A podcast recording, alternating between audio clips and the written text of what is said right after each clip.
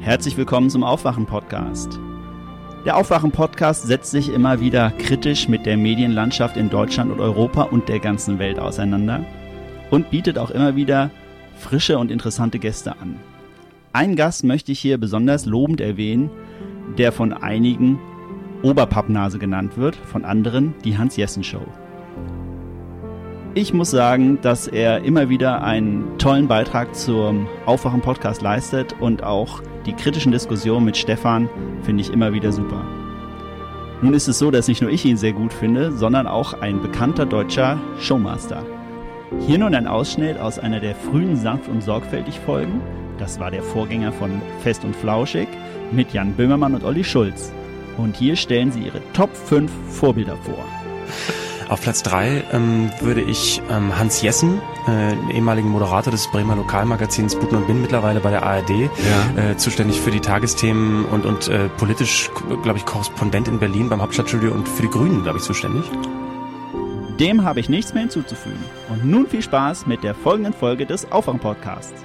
Und er wird präsentiert von Christian, Dankeschön, Christian und Dankeschön an Jan für diesen Text und diesen Ausschnitt von Jan Böhmermann und danke an Markus, Markus Nestele, der die Hans Jessen Suit zu seinem Geburtstag uns geschrieben hat und die ich da einfach mal drunter gelegt habe. Dankeschön, los geht's.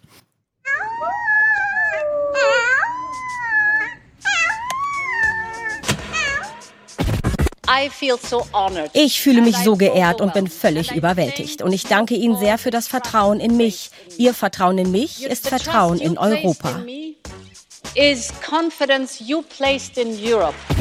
Exzellent, gute Frau, wird einen hervorragenden Job in Brüssel machen und Brüssel funktioniert.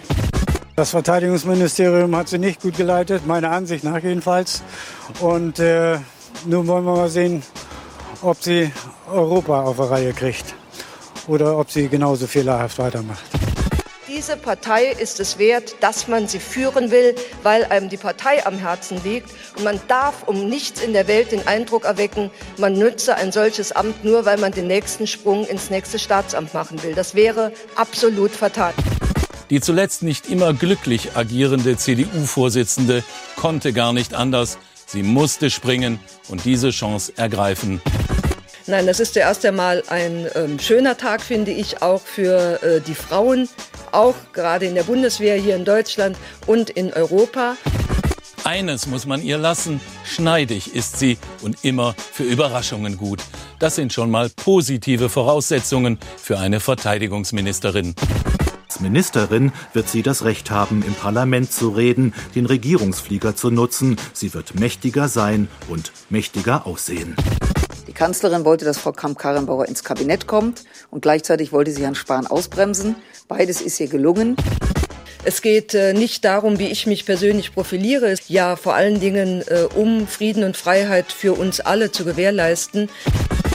Kanzlerin Merkel hat jetzt ihre Nachfolgerin im Parteivorsitz am Kabinettstisch und damit besser unter Kontrolle. Glückwunsch, Angela Merkel.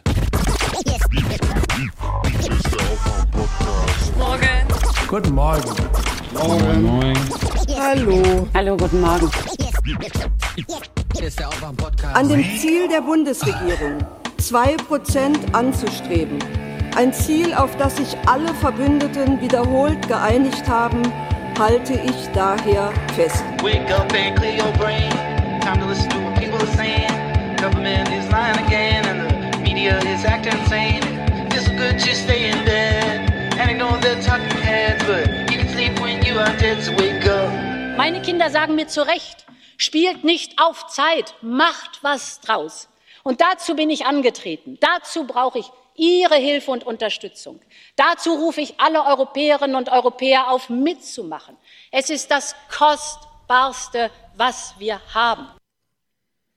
Stefan, sie will, dass du mitmachst. Ja, ich frage mich, wenn ihre mit. Kinder sie aufrufen, meint sie dann ihren Sohn bei McKinsey oder wie ist das gemeint gewesen? Ja, tu ja, endlich klar. was. Bring ja, mir Verträge. Ja. Aber erstmal guten Morgen an unseren neuen 40-jährigen Hans-Jessen 35 Guten Morgen. Guten 35, Morgen. ich verwechsel es. Ja. Jetzt keine Fake News, Hans ist 35 geworden. Mhm. Hast du gut gefeiert, Hans? Hab ich. Gut. Wie du wohl gut. weißt. Hast du meine Grüße auf Twitter mitbekommen? Ich habe mir gedacht, äh, wenn ja, ich dem Podcaster, ja, ja, der nicht podcastet, gratuliere dann am besten auf Twitter, wo er also umdreht, äh, oh, virulent immer. Ja, ja, ja, es, okay, es, es hat mich erreicht und ich fand mhm. äh, den Hinweis auf äh, Trumps Spiegelgespräche fand ich sehr hübsch. Ja. Hatte ich zwar schon irgendwann mal gesehen, aber vergessen gehabt, hat mir, hat mir richtig gut gefallen. Ähm, ja, vielen Dank auch für, äh, für das Böhmermann-Zitat. Der ist ja bekannt für seine ironischen Bemerkungen. Und, mm, ähm, mm, mm, Wie erkennst einer, du, dass, dass Böhmermann es ernst meint und nicht ironisch ist? Ich sage ja nur, dass er bekannt ist für seine ironischen Bemerkungen. Ja, aber wie und, erkennst du, dass er das ernst meinte, was er gesagt hat und nicht ironisch gemeint hat? Es gibt da ja erkenne, ein, ein Merkmal, wie man das erkennt. Ja, ähm, Auch Böhmermann, er, wie alle ja. tollen Leute im Fernsehen. Aha. Brüllen ihre Ironie raus wenn sie was ernst meinen, dann sind sie Ach plötzlich so. so ganz therapeutisch vorsichtig, ja. als würden sie mit ihrem noch nicht geborenen Sohn über irgendetwas reden, was vielleicht mal wichtig wird. Und genau in dieser Tonlage hat er das vorgetragen, um über seinen Gut.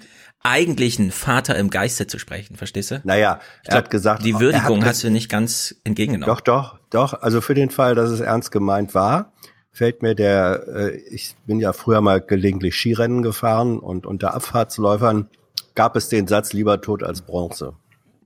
Aber trotzdem danke für den, für den dritten Platz. Was ich viel relevanter finde, ehrlich gesagt, war dieser äh, O-Ton von Kramp-Karrenbauer eben. Äh, mhm. Sie hat gesagt, das habe ich mir nochmal aufgeschrieben, an dem Ziel, zwei Prozent anzustreben, halte mhm. ich fest. Das bedeutet, sie strebt noch, sie will noch gar keine, sie will nee. noch gar keine zwei Prozent, sondern sie hält fest an dem Ziel, also sie hält daran fest, dass man irgendwann mal dahin kommen sollte, dass ja das Ziel, zwei Prozent anzustreben. Ja. Damit hat Kram Karrenbauer sich im Grunde offiziell verabschiedet, hier und jetzt, äh, von einer direkten zwei Prozent Zielsetzung. Ja, das ist doch quasi Ihre Variante von äh ja, die Planung ist in der Planung und wenn sie fertig ist, teilen wir sie mit. Ja, ja. auch bei AKK kommt es allerdings auf die Zwischentöne an, denn ich glaube, sie wollte so ein philosophisches Upgrade ja. anderen einhämmern. Wenn irgendwer zu ihr kommt und sagt, der Weg ist das Ziel, sagt sie, nein, das Streben. Ja, genau. Das, das also, Streben zum Ziel ist der Weg. Jetzt gibt's wahrscheinlich einige, die wieder meckern, äh, das ist doch irgendwie, das weiß ich doch alles schon, ja, aber für die Aufwachenchronologie war dieses Intro wichtig, weil äh, wir haben uns ja, verabschiedet vor zweieinhalb Wochen mit, okay, was passiert jetzt? Ja, die Hälfte des Podcasts war der Meinung, Uschi wird noch verhindert.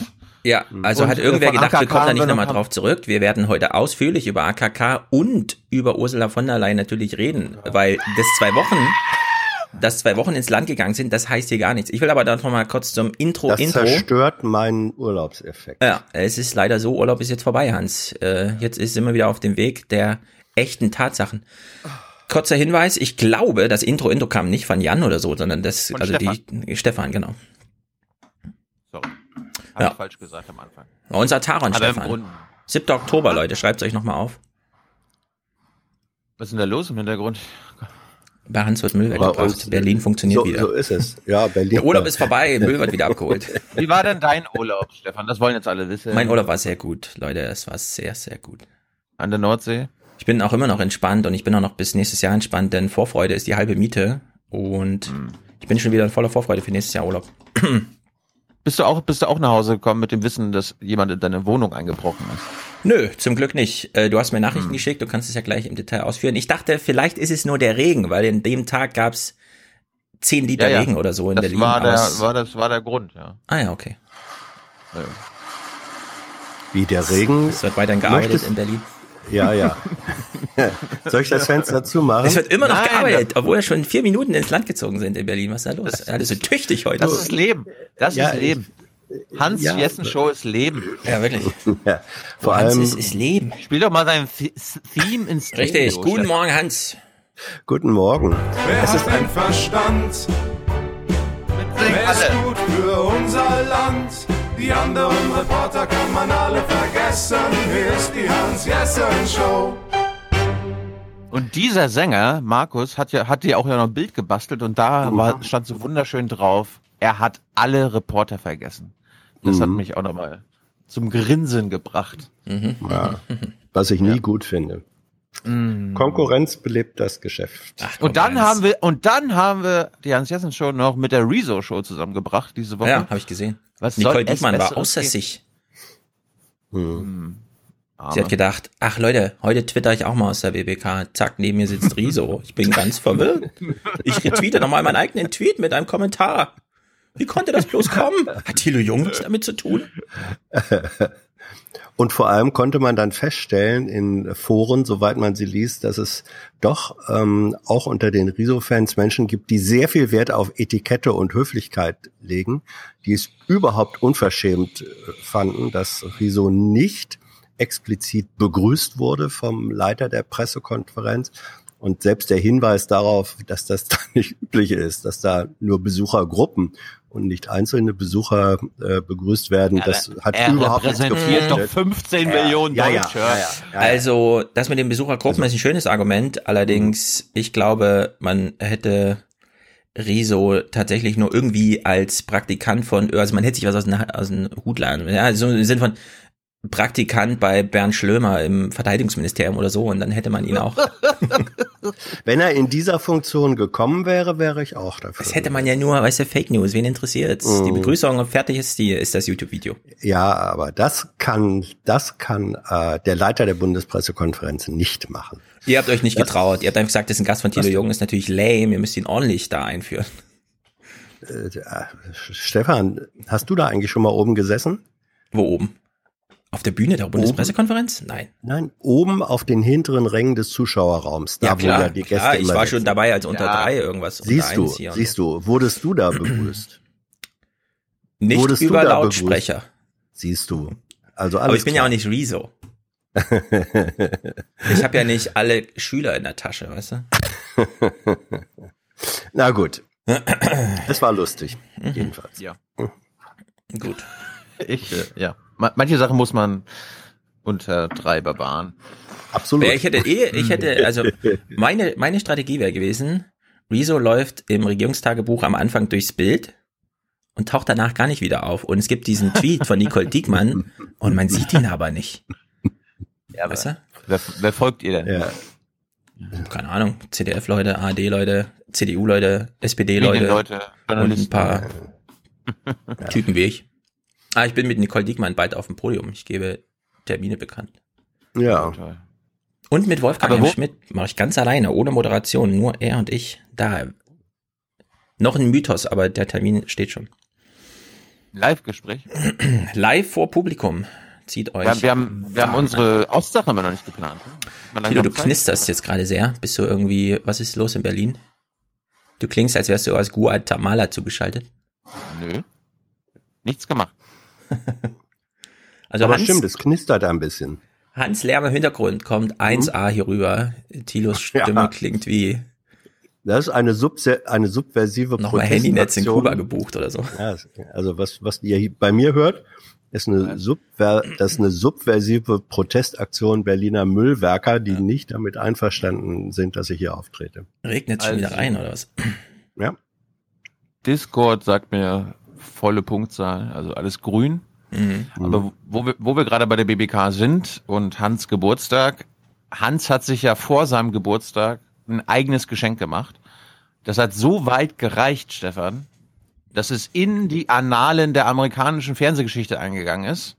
Hans, And the condemnation, the disgust aimed at the President of the United States isn't just global. I mean, isn't just local, it's global. Here's Canadian Prime Minister Justin Trudeau. I think the comments made were hurtful, wrong, and completely unacceptable. And I want everyone in Canada to know that those comments are completely unacceptable and um, should not be allowed or encouraged uh, in Canada. German Chancellor Angela Merkel had an even stronger criticism of the president's racist attacks on four American congresswomen. Sind Sie persönlich, und ich bitte um eine persönliche Antwort, fühlen Sie sich persönlich solidarisch mit den attackierten Frauen? Ja. Yes! Ich distanziere mich davon entschieden und fühle mich solidarisch mit den drei attackierten Frauen. Ah. The Hans. world is watching. Du hättest in deiner Frage gleich vier einbauen müssen, damit dir nicht dieser Fehler unterlief. Ist natürlich ein bisschen blöde. Allerdings, ich fand es ja auch sehr bemerkenswert. Ich würde allerdings sagen, es war nur ein Assist. So wichtig, dass Mützenich, wie heißt er mit dem Vornamen? Rolf? Rolf. Rolf. Rolf, Rolf Mützenich, stand ja dann im provisorischen. Paul-Löberhaus-Bundestag, nicht wahr? Und hat sich getraut zu sagen, im Weißen Haus sitzt ein Rassist. Als Fraktionsführer einer deutschen Regierungspartei. Und er hat sich das nur getraut, weil er sich direkt nach diesem Spruch, im Weißen Haus sitzt ein Rassist, umdrehen konnte zu Merkel, um ihr zu sagen, und deswegen danke ich Ihnen auch, dass Sie auf die Frage von Hans Jessen zugegeben haben, ja, man muss das jetzt mal ein bisschen anders betrachten. Im Weißen Haus sitzt jemand, der Menschen rassistisch beleidigt, woraufhin ich mich mit Ihnen solidarisch erkläre, woraus Mützenich den Schluss gezogen hat, sie sieht es genauso wie ich, im Weißen Haus sitzt ein Rassist. Dadurch hat sich das Mütze nicht getraut, glaube ich. Bestimmt. Worauf Christian Lindner gleich kam und meinte, kann ja alles sein, aber das ist jetzt nicht gut für die Beziehung, wenn wir die Wahrheit sagen. Es ist ein Rassist. Ja, das war, das war gar kein Rassismus von Trump. Das war nur eine Ah. Diskriminierung und da hat er in der Satzung halt. Äh, Ja, jedenfalls, äh, Hans, du hast mit deinem kleinen Ole, ole. Äh, Schmetterlingsflügeln auf deinem Rücken äh, wirklich den Ozean losgeschlagen. Denn selbst im Deutschlandfunk ist mittlerweile dieses zu hören. Es ist hier ein Präsident äh, zugange, der eben nicht nur rassistische Reflexe bedient aus wahltaktischen Überlegungen, sondern der tatsächlich ein Rassist ist. Oh. Hans, was hast du dir bei dieser Frage gedacht? Du hast jetzt die deutsch-amerikanischen Beziehungen zerstört. Bitte äh, War erkläre es dich. tatsächlich die letzte Frage, ja? In dieser Es PWK? war, ja, ja, es war die letzte Frage. Ähm, ja, äh, was mir dann aufgefallen ist, äh, hinterher in der Berichterstattung, ich war natürlich auch verblüfft, es ist ärgerlich, dass Merkel auf einmal mit sagte, mit den drei Frauen, Mhm. das war vermutlich ein freudscher Versprecher. ähm, Wieso Freudsch? An welche drei hat sie gedacht? Ja, sie hat an ihre Nein. drei gedacht. ja. Merkel, von der Leyen, Nein, AKK. Nein, das, das, das, das ist ja so. Also sie, sie wusste natürlich, äh, sie wusste im Kopf schon- irgendwo schon, es gibt vier Frauen, von denen sind aber immerhin drei in den USA geboren und Ach eine so, nicht. ja, und dann hat in der Antwort hat sich sozusagen die falsche Zahl ist ihr, weil sie mal wieder Ja. korrekt sein wollte, äh, in der äh, über die Zunge geschifft. Was in der Berichterstattung, also in der Printberichterstattung ähm, interessant war hinterher, da stand dann auf einmal, nachdem ein Journalist fälschlicherweise fragte, ob sie sich mit den drei Frauen Na, solidarisiere, da Hans, wurde sozusagen auf die Granate also musst du nicht werfen Fehler- jetzt. und nein, wenn das einer schreibt, ist ja okay, aber einer hat es geschrieben und dann tauchte es anschließend in ungefähr vier anderen Das muss, das Publikationen. muss ja dann auf. richtig sein. Dann Ja. muss es richtig sein, ja. Gestern, gestern, gestern wurdest du Hans-Jessen-Show genannt, ohne Anführungsstriche. Das ist, Ja. das ist Bedenklich. der Printjournalismus. Hans, ich würde sagen, Ja, ja. du nimmst das jetzt gerne auf dich von Merkel, einen Makel abgenommen und sozusagen Ja. auf dich. Die drei kommt jetzt halt von dir in ja, Gedächtnis, ja. aber Ich finde, wir sollten jetzt mal das Thema wechseln. Ja, aber du Meinst hast, du? du hast Ja. mindestens 20 Millionen Leute erreicht, äh, weil ich habe das ja in meinen Views gesehen, äh, Hm. Views von anderen. Also das ist doch die die meist, also die Frage mit dem meisten Umlauf in der Welt oder was? In deiner Das- 70-jährigen, Journa- äh, 40-jährigen Journalismuskarriere? Vermutlich. 35-jährigen. Und, ja, und von den, ja, von, und von den 20 Millionen haben es 19,999 zehn Minuten später schon wieder vergessen gehabt. nein, nein, nein, nein, nein, Und Hans, das äh, jetzt ist keine, auch nein, nein, gut nein, so. nein, nein, Aus. nein, nein, nein, nein. Ich spreche Hans, das immer wieder ab. dass Mütze nicht da im Bundestag steht, auch Ja. wenn es leider, guck mal, Merkel sagt drei statt vier. Dann tagt der Bundestag wo im Flur des Paul Löber aus. Es sind sehr viele Makel an dieser Geschichte zugegeben, aber sie ist nun mal da und Mützenich hat gesagt, ich traue mir jetzt, Trump einen Rassisten zu nennen, weil ich weiß, ich kann im nächsten Satz auf Merkel verweisen. Jetzt müssen wir mal wieder hier den Hans-Peter Friedrich in der ersten Reihe von dieser CSU-Pseudo-Fraktion da zu sehen, wie er so, das ist ja unerhört, ja. Also einen der äh, äh, Piep Politiker in Deutschland so ausrasten zu sehen, ist natürlich auch sehr gut. Wichtig Ich würde ist, gerne Hans, das Thema wechseln. Nein, Hans, du musst noch erklären, wie wir es geschafft haben, dass Merkel auch so antwortet. Weil es gab ja schon eine Frage vorher, wo sie sich Ja. gewunden hat. Erklär doch mal unsere Technik. Uh, Also es ist, die Ingenieure. ähm, Jawohl. Es ist so, dass Merkel dann, wenn man sie persönlich anspricht oder um eine äh, persönliche Antwort bittet, was in der Frage ja drin war, explizit, dann antwortet sie manchmal weniger formal und schematisch, ähm, als wenn man sagt, Frau Bundeskanzlerin, was halten Sie denn da und dafür? Also ich glaube, es war eine Mischung einerseits aus diesem explizit persönlich formulierten Approach und zum Zweiten dann äh, aber auch der Tatsache, dass natürlich äh, Trump ihr sowieso stinkt. Ähm, und zum Dritten hatte ich ja in der Frage, das war jetzt hier nicht zu hören, ähm, einige vorher zitiert, die wie eben äh, Trudeau und die, ähm, da war es die Premierministerin mhm. von Neuseeland, die sich explizit äh, von ihm distanziert hatten.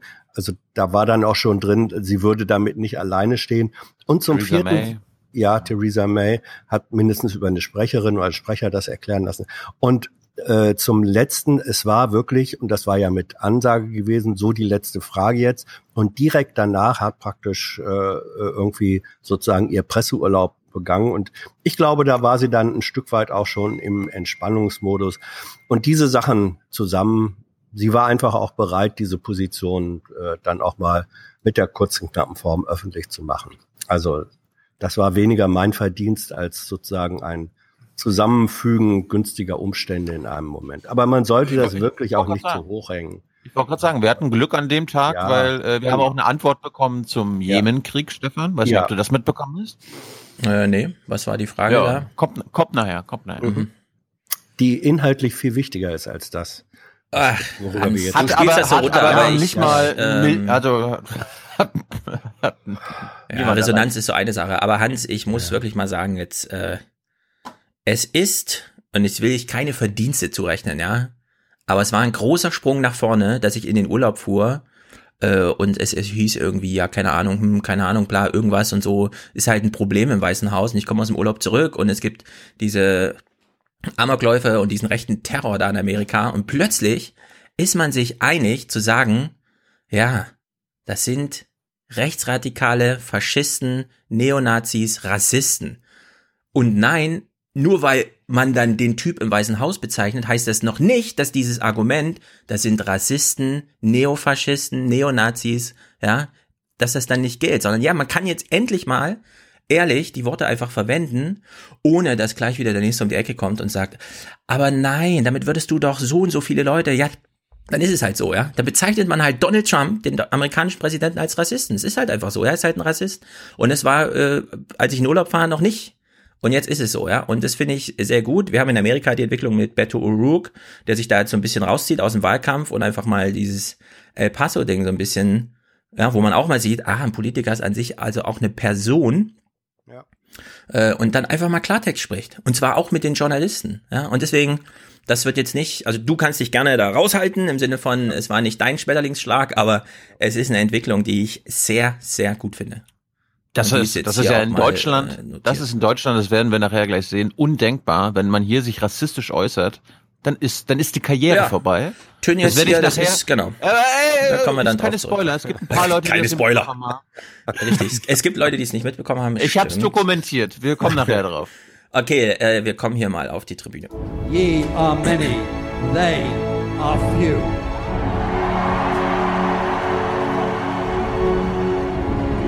Willkommen im 1% Club. Und, und Stefan Schulz und Oberpappnase Jessen. Glückwunsch, Angela Merkel. Ja. Glückwunsch. Oh, ich habe heute so schönes Glückwunsch eingesammelt für den Podcast. Ihr werdet äh, staunen nachher. Gab's dann, ga, gab's dann hm? Audio-Messages an Hans zu seinem Geburtstag? Äh, es gab eine, die konnte ich allerdings nicht mehr abrufen, wie einige auch, muss ich da noch was zu sagen, weil ich zu lange die WhatsApp nicht offen hatte und irgendwie werden die Nachrichten nur zwei Wochen gespeichert oder so und sind dann nicht mehr Was? auf dem Server verfügbar. Bitte fragen Sie Was? den Absender, ob er sie nochmal schicken kann. das habe ich noch nie gehört. Im Ernst? Ja, ja, muss man in WhatsApp zwei Wochen auslassen. Sehr gut. Ja, also eine ist tatsächlich verloren gegangen, Hans. Ist natürlich schade, aber da Hans hier einen auf Humble macht, mhm. Steigen wir in seine Freunde ja, ein und sagen, okay, schade, aber auch gut. Es ist schlimm ist das, schade. Schade auch für Deutschland. Ich soll übrigens nachfragen, äh, checkst du deine Signal-Eingänge auch? Wen sollst du das fragen? Hans? Hans, steckst du deine Signal-Nachrichten? Mich? Nein. Ähm, ja, weil, wir, weil wir sagen WhatsApp und Signal. Schreibst du ja auch. Äh, ja, uh, in Signal gucke ich manchmal auch rein. Mhm, okay. Es geht nichts verloren. Mhm. Außer jetzt, wenn WhatsApp was äh, nicht mehr zur Verfügung stellt. Allerdings, äh, jetzt bin ich gerade kalt erwischt, denn für die heutige Sendung oh. war so viele WhatsApp, dass ich tatsächlich nur WhatsApp durchgeguckt habe. Okay. Aber ich kann ja nachher nochmal bei Signal vorbeischneiden. Ist mir jetzt gerade nur eingefallen. So, 400 Euro Topscorer Christian als einziger Präsentator nach so viel Zeit. Wow. Was ist denn los? Also Christian ist natürlich sehr gut. Er macht kurzen Prozess, 400 Euro, Schwarzhörerschaft beendet durch Präsentation der Rückkehrfolge. Mhm. Ja, das passt da ganz gut, weil wir haben zig neue Schwarzhörer-Sounds mhm. bekommen von Markus. Äh, hatte offenbar genug Langeweile und Kreativität am Start, uns da was Neues zu geben. Ich drück einfach mal hier irgendwas, das passt doch zu Stefans letztem Konzertbesuch. Du zahlst nichts, nein, du bist ein Schwarzhörer, du willst nicht so sein. Spende jetzt sprich mir nach. Ich will kein Schwarzhörer mehr sein. Nein. Ah, sensationell. Ja. Ich habe im Urlaub gut. tatsächlich jeden Tag das Rammstein-Album gehört. Mindestens einmal. Meistens morgens und abends nochmal. Morgens leise, abends richtig laut. Also so laut wie geht mit den weißen Apple-Kopfhörern auf einem iOS-Gerät. Ich glaube, genau dafür ist äh, das gemischt worden. Ich weiß aber nicht genau. Kann auch sein, dass es für Audiophile war, aber Sensation, Markus. Ja, Haben wir noch einen Markus. so Rammsteinartigen? Danke. Nee, Rammsteinartig nicht, aber viele andere. Falls wir noch ein paar SchwarzhörerInnen dabei haben, kommst du das in den Genuss. Das ist ziemlich gut, das ist ziemlich gut. Patricia schickt 104 und 96 Cent mit Sommerpause zu spät, um um Hochzeitssegen zu bitten, aber nehmt gerne einen Schulzschen Segen zum Umzug von Birmingham, Birmingham nach Edinburgh am Ende des Monats wegen Arbeit und keiner Maßnahme. Oh, das ist gut.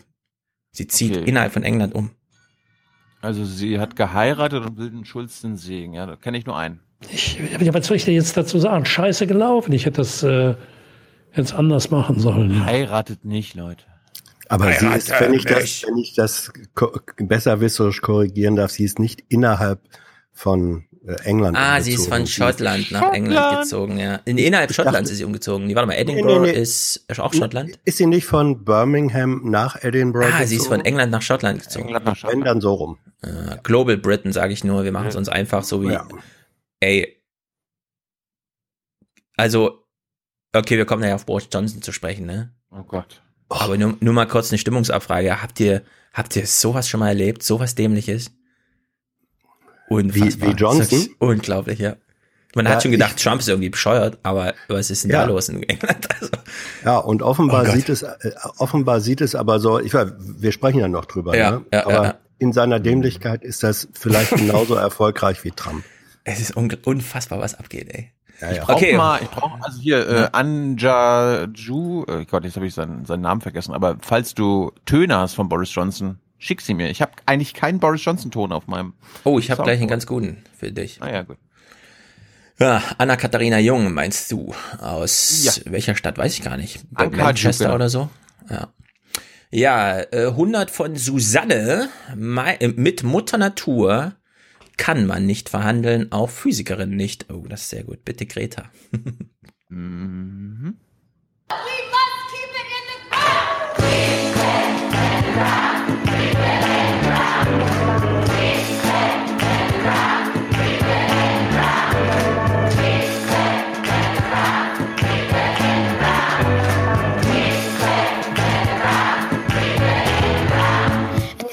solutions within this system are so impossible to find, then maybe we should change the system itself.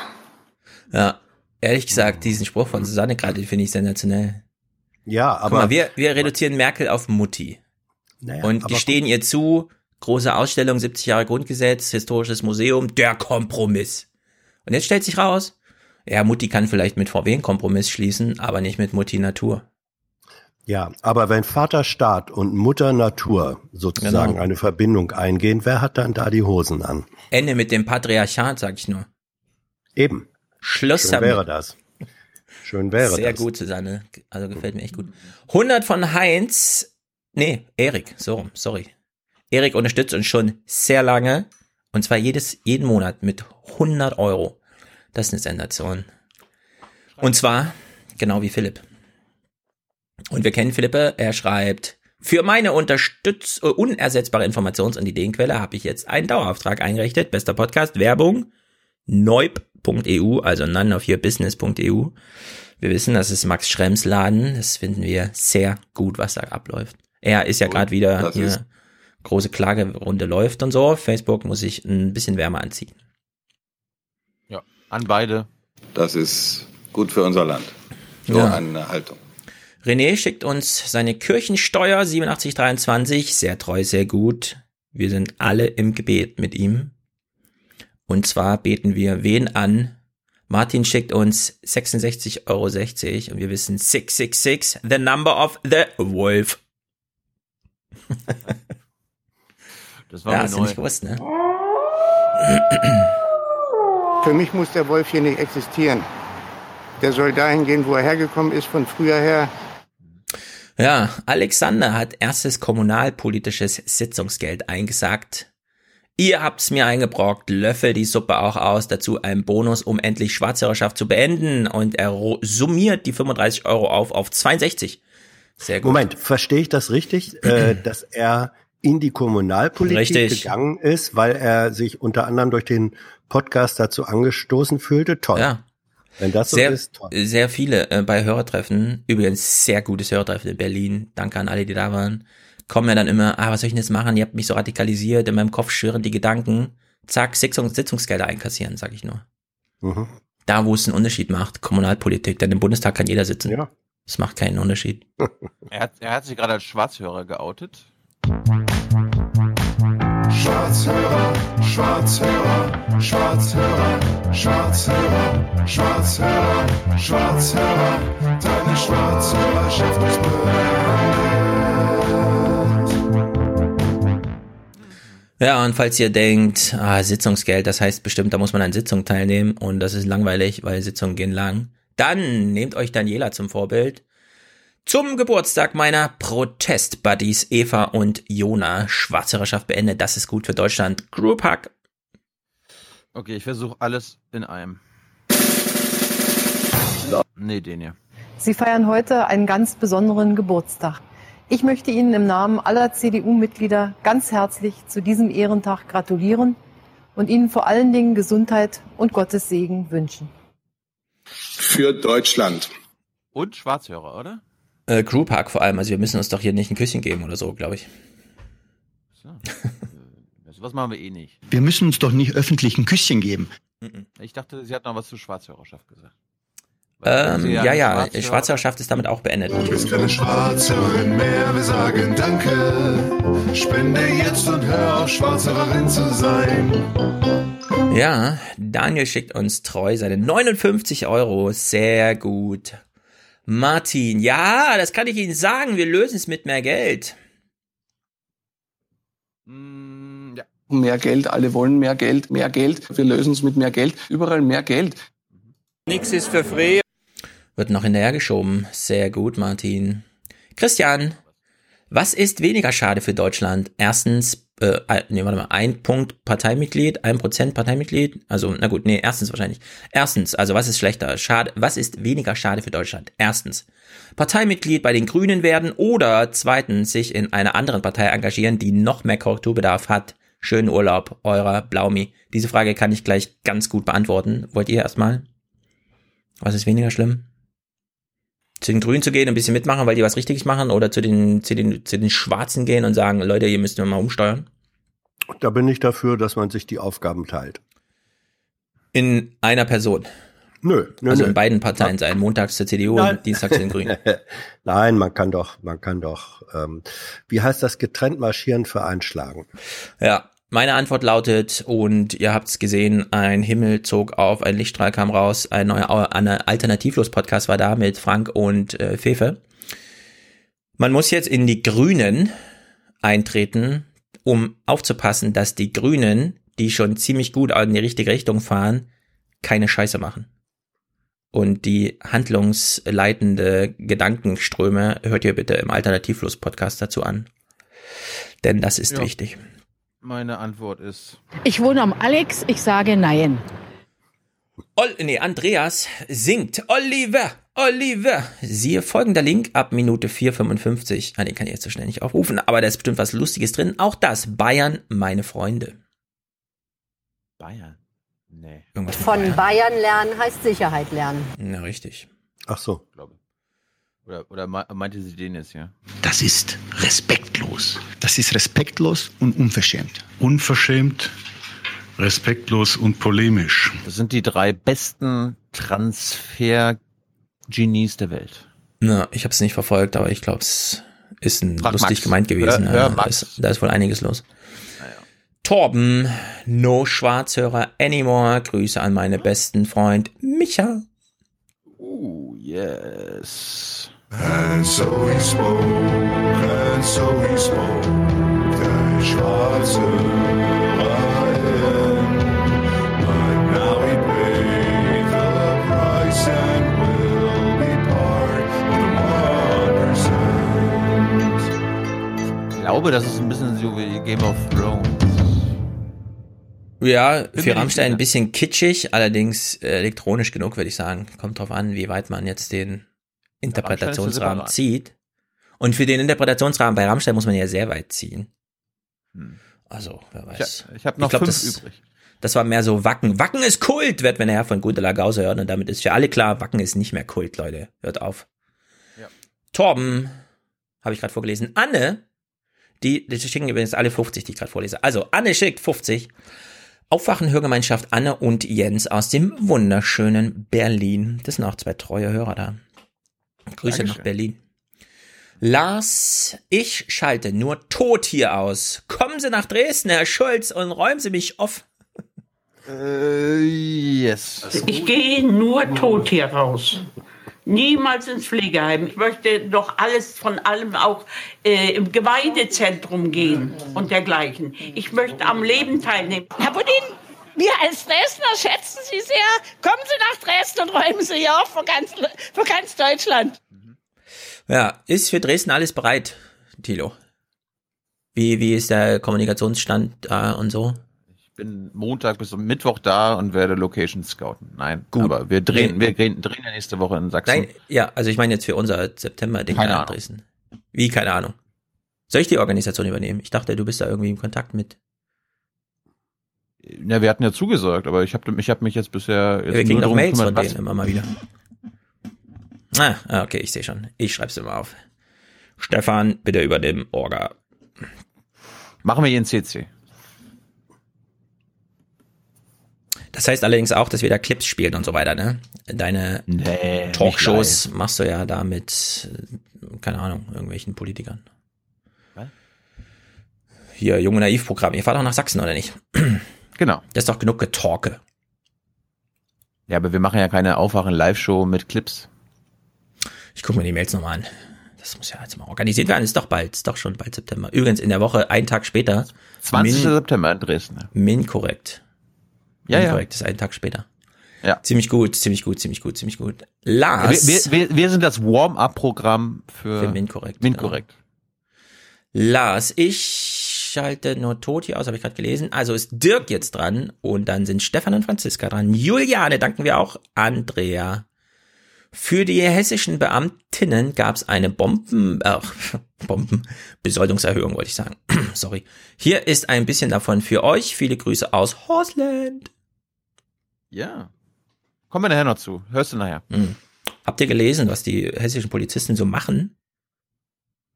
Hm, Wenn sie- Nazis verkloppen? Nee, wenn sie bei einem Helene Fischer Konzert waren. Hm, Datenschützen? Ja, setzen sich erstmal in den Dienstcomputer und gucken, wo wohnt denn diese Helene? Vielleicht besuche ich die mal. 58 Zugriffe auf ihr Profil, stellt sich raus, man hat Stichproben gemacht, ne? Jede 200. Abfrage am Polizeicomputer von Beamten musste begründet werden. Da sind lustige Begründungen wie Mickey Mouse aufgelaufen und so, woraufhin man sich den Beamten nochmal genommen hat gesagt, das ist hier ernst gemeint. Du musst uns erklären, Äh, warum du den Computer das- abfragst. Das erinnert mich, wir hatten doch vor ein paar Wochen diesen Clip aus MacPom. Wo Ja, warte, die- warte, die Pointe ist, es stellt sich raus, wenn man das alles hochrechnet Also oft von der 200 Stichproben, also jede 200 Abfrage ist, wird eine Stichprobe eingezogen. Kommt man auf 3,6 Millionen nicht, äh, äh, also erklärungsbedürftiger äh, Datenabfragen. In Hessen wohnen äh, wie viele Leute? Keine Ahnung. Jeder wurde hier einmal abgefragt. Und da steht nicht nur die Adresse drin, sondern auch, was weiß ich, hat der schon mal gekifft? Haben wir den schon mal irgendwie hier und so gesprochen? Liebe Polizei, Mensch, reißt euch doch mal zusammen. Na gut. Ja, da soll man, soll man mal sagen, Polizisten seien nicht äh, interessiert am aktuellen Geschehen. Die haben, Ja. die haben recherchiert. Ja. Und wenn ich jetzt sage, Ermittelt. ratet mal, was äh, Jenny daraufhin aus den Finanzämtern so schrieb, könnt ihr euch ungefähr vorstellen, ne?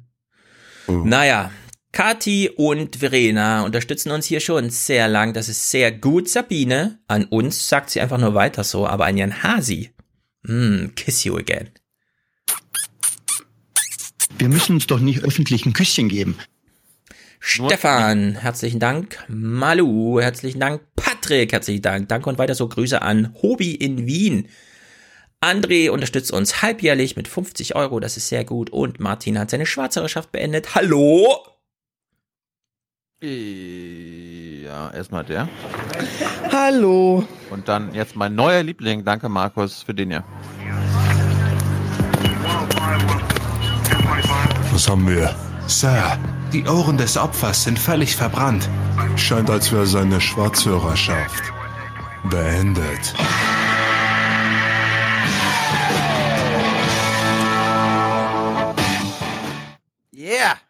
Ja, das ist wirklich sehr gut, Markus. Mensch. Yes, I. Ja, das sagen die Banausen, die Kenner sagen The Who. Ach so. Joshua, danke für den äh, Urleiwand-Podcast. Warte mal, danke für den UR-Leiwand-Podcast. Was meint denn der? Weiter so von Nora Leiwand, und Joshua. Leiwand, ist Öst, Leiwand ist österreichisch und heißt auf Deutsch sowas wie geil. Ach, urgeil. Das habe ich schon mal geschrieben. Da habe ich auch gedacht, ja, was heißt denn das? Genau, urgeil, der urgeile Podcast. Sehr Ich gut, glaub, liebe er ma- Twitter-Kommentatoren. Ja, er meint- ich weiß Bescheid. Er meint das ja. Ich finde das nur geil hier. Richtig. Michael, so 45 Mal aufgewacht über den Schnitt, bereut überhaupt nicht. Also hat er uns 45, 45 geschickt. Mhm. Es waren so 45 Euro über den Schnitt. Bereut? Na, überhaupt nicht. Wir haben Riesenrad gefahren und haben schön Puffjes gegessen. Ja, Tom, Kommentar in der Mail vom 23.07. Grü- Liebesgrüße aus Dresden. 23.07. Das kann ich ja gerade mal hier vielleicht on the fly. Das ist live, Leute. Das ist live. Ach, das ging bestimmt an den Aufwachen-Dings. 23.07. sagt er. Tom, ich lese. Auch ich habe es geschafft, die Schwarzhörerschaft hiermit zu beenden. Neben Geld habe ich euch auch einen kleinen Buchtipp mitgebracht. Der energetische Imperativ von Hermann Scher. Der ein oder andere kennt dieses Buch sicherlich schon. Aus meiner Sicht ist es ein Muss für jeden, der die aktuelle und hoffentlich bald bessere Energiepolitik verstehen will.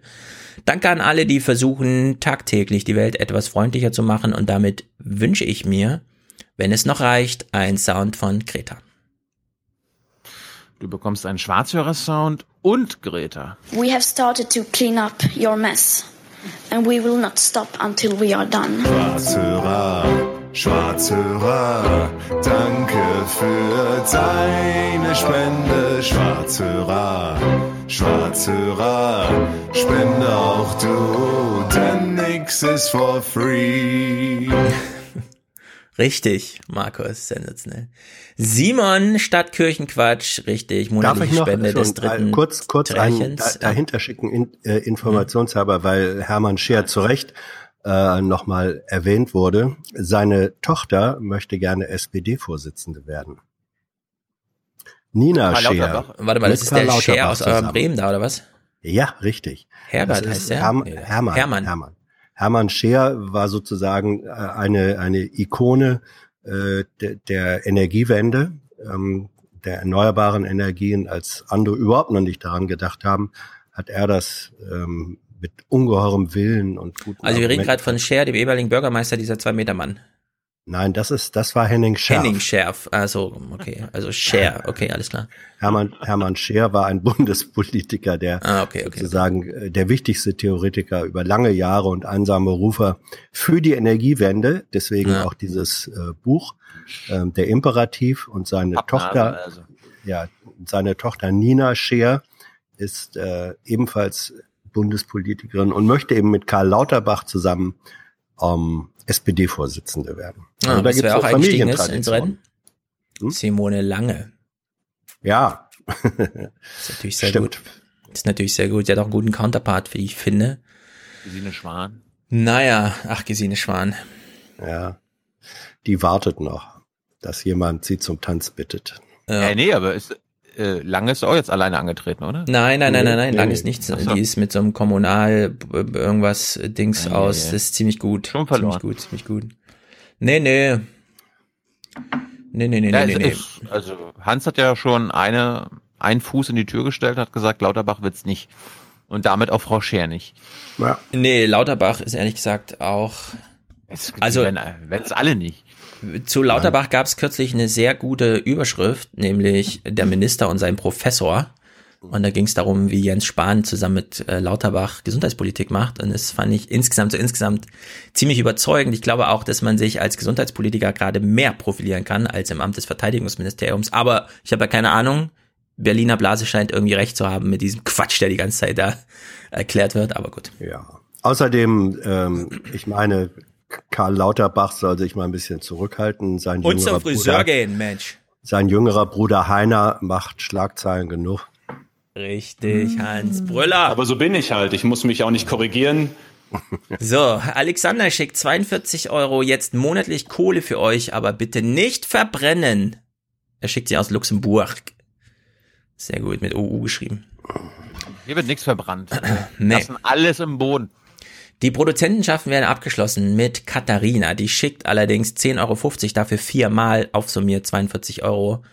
Katharina, wir können rechnen. Du bist ja auch Produzentin heute.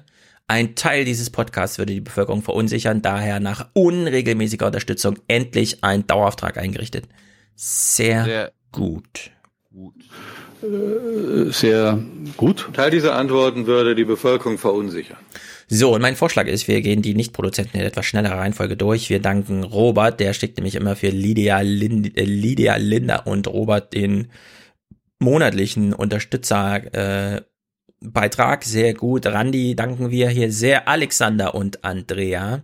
Marie, sehr gut. Julius, alles Gute für Leon zum Geburtstag, auf dass du noch viele Male aufwachst. Ah, das ist ein toller Wunsch. Ich hoffe, dass du noch viele, dass Gott will, ja, dass du noch viele Male aufwachst. Wäre sonst schade für Deutschland. Ein bisschen makaber, aber gut. Geburtstagssong muss sein, oder? Ja, mach. Happy Birthday to you. Bitte alle. Happy Birthday to you. Alles Gute zum Geburtstag ja, Hans, ich habe mal eine ernst gemeinte Frage. Geht mhm. vielleicht ein bisschen ins Persönliche, aber es interessiert mich wirklich sehr. Und ich meine es ganz ernst. Wenn man so wie du 35 Jahre alt wird und die Geburtstagsgrüße sind zum Teil so im Sinne von, ah, ich wünschte es, ich hoffe, es wären nochmal 35 Jahre, ja, also wo immer schon so ein Enddatum mit einprogrammiert wird, ist das irgendwie okay oder wie siehst du das?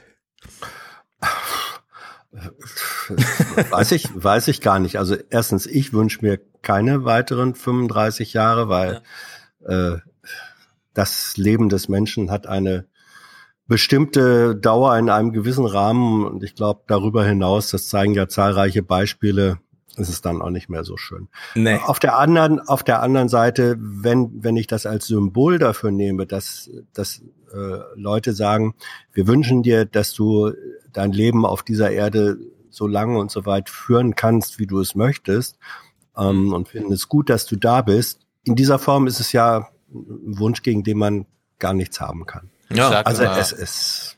Ich, ich wünsche ja. dir immer viel Glück auf dieser Erde und dann ja. auf der nächsten Erde kannst du machen, was du willst. ja, haben wir noch eine Erde? Da, kann, da kannst wir du Deutsche bräuchten ja drei. Ja.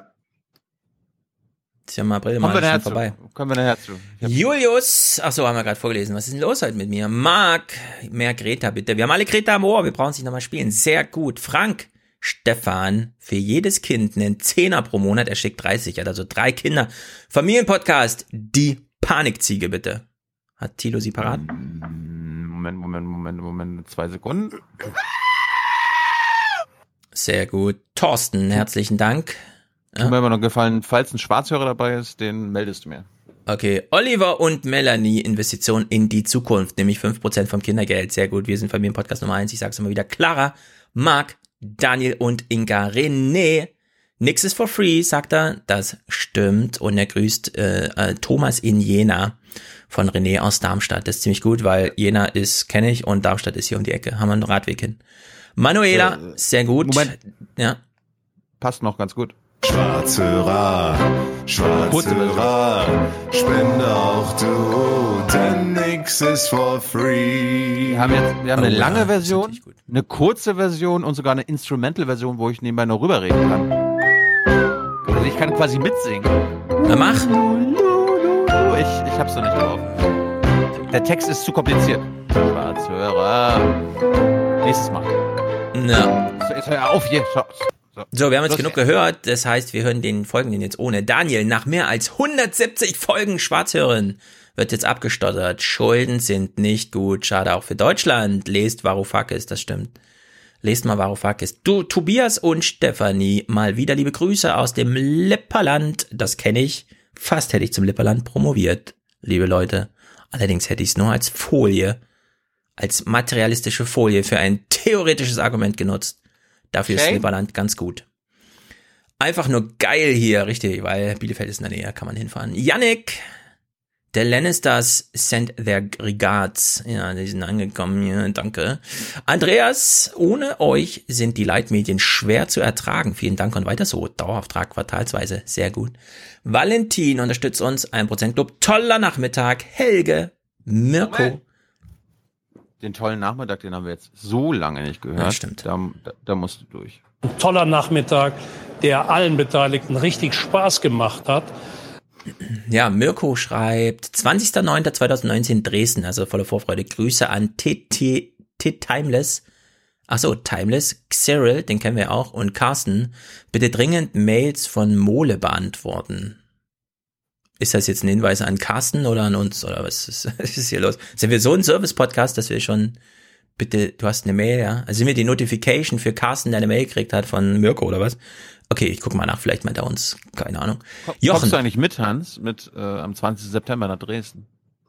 Wenn man mich einlädt. Hans, du bist eingeladen, wir quatschen auf der Bühne, wir haben keine Gäste, keine Clips, es wird ein Spektakel. Ich hoffe, da wird Dann gar gerne. nicht Tilos. Das ist ein Freitag. Ist ein Freitag? Ähm, Ja, glaub schon.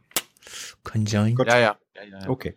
Die Veranstaltung heißt Hans Jessen Show mit Stefan Schulz und Thilo Jung. Richtig, ja. so machen wir das. Ja. 20.09. Jetzt haben wir ein Programm. Ich will keine Gäste haben, mit denen Tilo quatscht. Tilo will keine Clips haben, die ich spiele. Wir beide einigen uns auf Hans Jessen Show und ordnen uns als Wir brauchen, Beiwerk wir brauchen unter. einen Moderat. Stefan, du weißt doch ganz genau. Ja, ja. Ich wir würde dann- einen Moderator, der moderieren kann. Ja, ich würde ein paar Clips mitbringen. Sehr Raus. gut, da hast du meinen Raus. Segen. Aber bring keinen Gast mit. Nö, nö. Sehr gut, sehr gut. Ja, wir haben ein Programm jetzt. So macht man äh, äh, Programmplanung, liebe Programmdirektoren in den deutschen Ja, Sendern. die Planung ist in der Planung und wenn sie fertig ist, teilen wir sie mit. Jochen sagt, alles Liebe zum Geburtstag. Tobi wünscht die schon. Hometown, die ganze Stadt. Die Hometown. Ja. Komm, mach mal Claudia Roth, bitte. Es ist so schön, ja. immer. Happy Birthday to you. Bitte alle.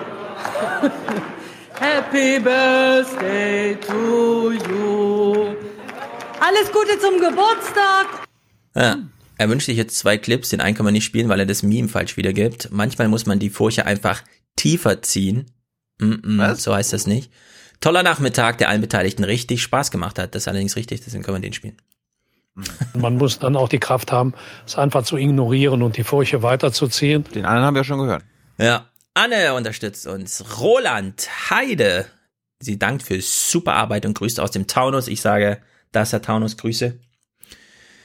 Jennifer, Johannes, David, Victoria, Katja, Siri. Dauerauftrag für gute und würdige Arbeit. Ne? Sehr gut. Jörn, Mirko, Marcel, Maren, Sebastian, Andreas, weiter so, Grüße ans Rudel, Patricia, Björn, Thorsten. Dauerauftrag für die Zukunft unseres Landes. Das ist gut. Kroni, nee, Sven, sorry, so. Nee, wir müssen ja der the Lonely Dot. Ja, sehr gut, er wünscht sich Markus. Ich wollte erstmal hier die Generation Hans einbinden. Ich glaube nicht, dass wir das verändern können, die Entwicklung. Die Zukunft muss man unterstützen. Ne? We connect the dots. Penner. We connect the dots. Sehr gut. Lars Christian, Daniel Peter. Ihr seid einfach sehr gut. Bringt mal was von Franz Josef Strauß. Nö, heute nicht. Sascha, Johanna, Claudia, richtig und wichtig für Tochter und Mutter, also Julia und Claudia, sehr gut. Und Josephine oder Josephine. Jetzt als Dauerauftrag Connecting the Dots, ihr Penner. Sehr gut. Das finde Ich dachte, das, das kommt alles gar nicht mehr. Connecting the dots, du Penner! Ja, und wir sind natürlich dankbar allen weiteren hier ungenannten und sagen, let's go Podcasting. For the many, for the many, not not the few. The few.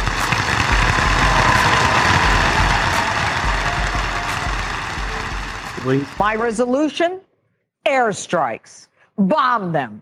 Bomb them. Keep bombing them. Bomb them again and again. Mhm. Übrigens, wenn wir schon über internationale Auswirkungen sprechen, wer hat gerade Ah, sich als kommst du gerade zurück auf deine heldenhaften Taten von vorhin, Nee, die du nee, abschließen eben nicht. wolltest? Sehr gut. eben nicht. Wer hat sich gerade, wer hat sich gerade als sehr prominenter US-Fan von Connecting the Dots geoutet? Na? Lass mich raten, ich weiß es, äh, ich komme nicht drauf, aber ich äh, weiß, dass du, Du was hast meinst. ihn Sag. vorhin zitiert. Du hast Ja, ihn sag, sag, vorhin sag, sag, sag, sag. Ey, ich weiß, ich weiß, ich weiß, ich weiß, ich weiß, ich weiß, ich weiß, ich weiß, ich weiß. Ich hab den Clip. Ich hab den Clip. Ich hab den Clip. Moment. Was? Was? Was? Ich hab den Clip. Ich hab den Clip. Ich hab den Clip. Ich hab den Clip. Ich hab den Clip. Beto O'Rourke summed it up when he offered this response to a question from a reporter about whether Trump could do anything to make things better. Is there anything in your mind that the president can do now to make this any better? Uh, what do you think?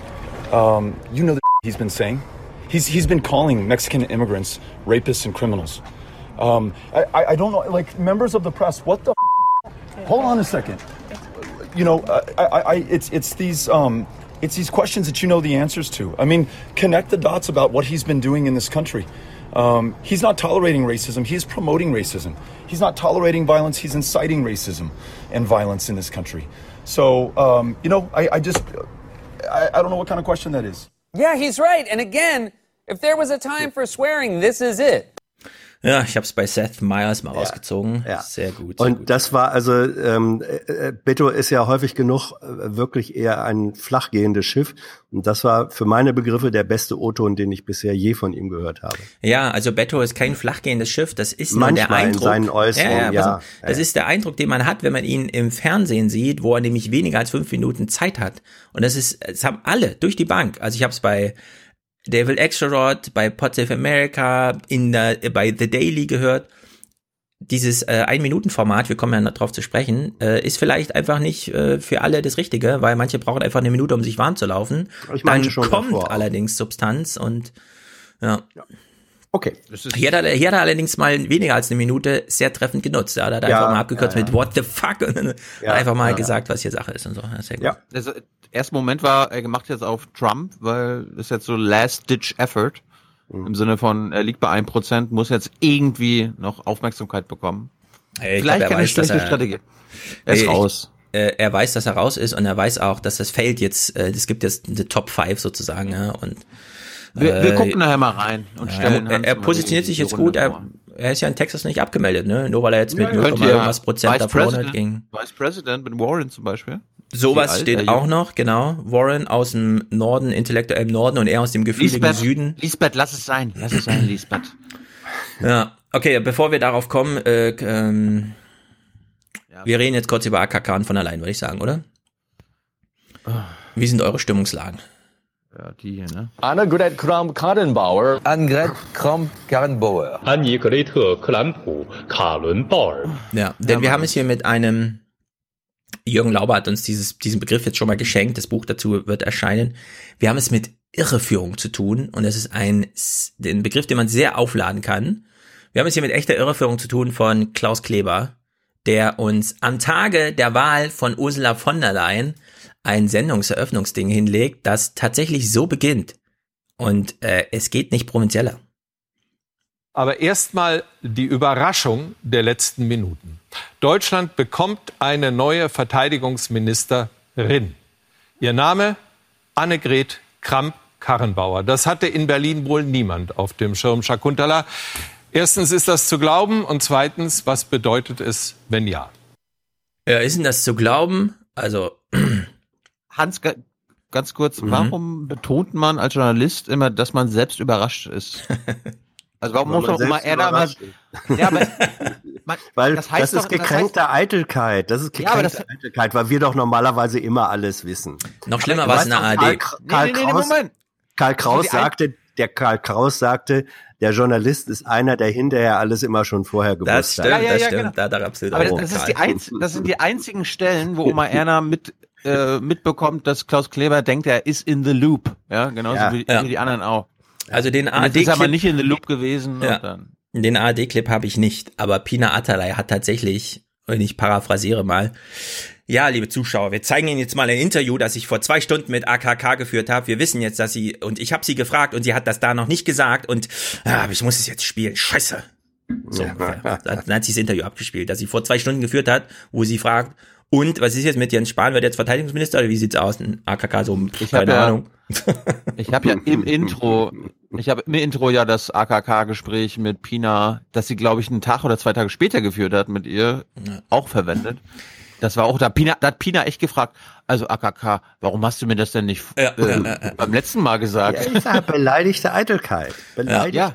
Wie, wie kommst du auf die Idee, dass du das CDU-Präsidium und Angela Merkel vorher äh, über deine Pläne informierst, anstatt live in den Tagesthemen? Wir wollen doch immer alles zuerst gewusst ja. haben. Jedenfalls, wir lenken mal zurück auf Klaus Kleber, denn ich fand es ungehörig, unanständig und überhaupt diese ganze Berichterstattung war unter aller Sau. Wir werden gleich einsteigen in die von der Leyen Berichterstattung, weil neue EU-Kommissionspräsidentin. Das ist an diesem Tage, und jetzt mal scheiß drauf, dass es eine Deutsche ist, ja, nicht Top-Thema gewesen im Heute-Journal, sondern. Überraschung, AKK rückt oh, ins Kabinett auf, wo man sich denkt, bitte, Klaus, vor allem unter dem Eindruck, den ihr jetzt noch nicht habt, den ihr aber gleich bekommen werdet, wenn Klaus nachher über von der Leyen spricht. Uh. Ja, da haben wir dann immer im Hinterkopf, aber Klaus, es war dir nicht mal Thema Nummer eins in deiner Sendung wert, ja? Was erzählst du uns hier gerade? Deswegen, wir sind jetzt mal beim Thema Nummer eins, AKK, ja? AKK rückt hier auf und Shakuntala Banerjee, oder wie heißt sie mit dem Nachnamen eigentlich? Ich glaube Banerjee. Banerjee wird immer gar nicht mehr gesagt, ne? Weil sich alle nur noch hier mit Vornamen und wir sind Best Buddies und so. Sie soll uns das jetzt mal erklären. Sie weiß, wofür sich äh, Klaus interessiert. Nur für, und wir sind ja gerade im Big Brother Zeitalter, ja, nur für das Gameplay der Politik. Das ist unglaublich. Und das, was sie da jetzt tut, ist also eine sehr machtvolle Geste. Ah. Sie greift zu und nimmt sich ausgerechnet das Ministerium, ähm, das am heikelsten äh, gilt und äh, bei dem man sehr hoch gewinnen, aber auch sehr hoch verlieren kann. Damit sitzt sie aber eben auch sehr sichtbar am Kabinettstisch und sie, ihr gelingt damit auch ah. noch etwas Zweites. Ne oh, es gelingt ihr auch noch etwas Zweites. Was Hans, könnte das sein? Bevor mhm. wir es weiterhören, das sind doch die gleichen Talking Points, die Reinhard Becker vor uns äh, vorhin im Intro gebracht hat. Überall, kann es immer, sein, das, kann ja. es sein, dass die CDUler äh, die Hauptstadtjournalisten wieder gebrieft haben oder alle die gleichen Sachen verschickt haben? Nein, nein, nein, das ist nee, alles Eigenlogik. Oder kommen, kommen die da von alleine drauf? Da kommt man von alleine drauf. Genau. Ja, aber warum? Weil sie ja, warte, warte, warte, warte, warte, warte, warte, warte, warte. Warum kommen die von? Guck mal, sie hat jetzt gesagt, AKK hat eine machtvolle Geste, sie sitzt jetzt mit am Kabinettstisch. So, ich würde mal sagen, Kabinett trifft sich irgendwie mittwochs oder so, keine Ahnung, außer es steht Klima auf dem Tableau, wie man so schön sagt. Da ist niemand sichtbar, ja. Äh, am Kabinettstisch gibt's keine Kamera, außer vielleicht mal am Anfang Fotografen oder so.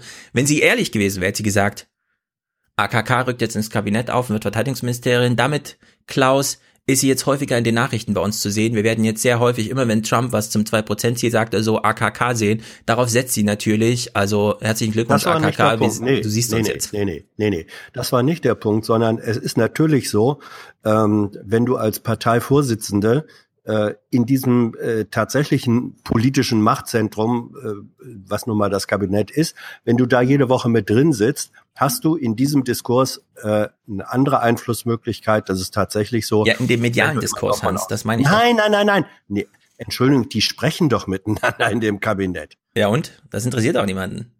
Doch, das ist für, das ist für, das ist für politische Positionsfindung, für die handeln doch auch aus. So ein Kabinett ist doch kein monolithischer Ja, Haufen. Also, aber ja. Und, wen und wer, wer sich, bitte? Nein, guck mal, Hans. Wen interessiert, welche Beschlussvorlagen und Erarbeitungsergebnisse aus dem Kabinett, äh, aus dem Ministerium ins Kabinett, ja, ob, ob das in von der Leyen vorträgt da oder KK kurz vorträgt, was die eigenen Mitarbeiter machen, ist in dem Fall ja egal. Hier geht's darum, wer ist denn medial präsent äh, als mit Minister in Nein, das ist, ja? das, das, das ist auch, das ist aber sekundär. Das ist sekundär. Sekundär. Es ist, doch, es ist Seit auch 30 relevant. Jahren ist sowas nicht mehr sekundär. Lasst euch doch mal ausreden, Mensch, hier frisch aus dem Äh, Es gibt ja Urlaub. noch einen zweiten Ja. Punkt. Wir können ja direkt, Ja. wir wissen ja genau, Moment. alle Ja, Zuhörer der- wissen, der was Hans sagen auch. will und was ich gesagt habe. Ich, ich möchte jetzt mal was einschieben. Das, Ja. wir jetzt, äh, das hatten wir auch vertwittert. Äh, wir sind ja Fan von Jay Rosen. Twittert. Weil Jay Hans, Rosen. Ja, ja, richtig. Der hat das Gameplay-Argument gemacht. der hat doch äh, auch eine Zeit lang in Deutschland verbracht, letztes Jahr im Mhm. Sommer, hat auch einen, einen großen Artikel darüber geschrieben. Und ich zitiere ihn jetzt mal. Er hat der Republik in der Schweiz ein Interview gegeben. Mhm. Und Hans, du kannst dir mal überlegen, ob das auch auf die deutsche Medienlandschaft zutrifft. Ich zitiere.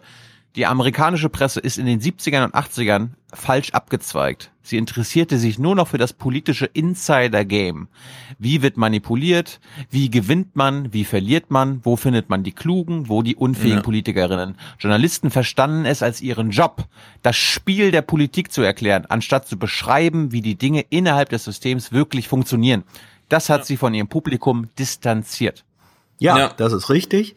Das ist richtig. Das hat, äh, soweit ich die amerikanische äh, Medienlandschaft verfolgen konnte, äh, ist das da in noch viel deut radikalerer Form als bei uns äh, passiert. Es passiert, es ist passiert und passiert äh, allerdings äh, auch durchaus bei uns, ist doch überhaupt kein Zweifel.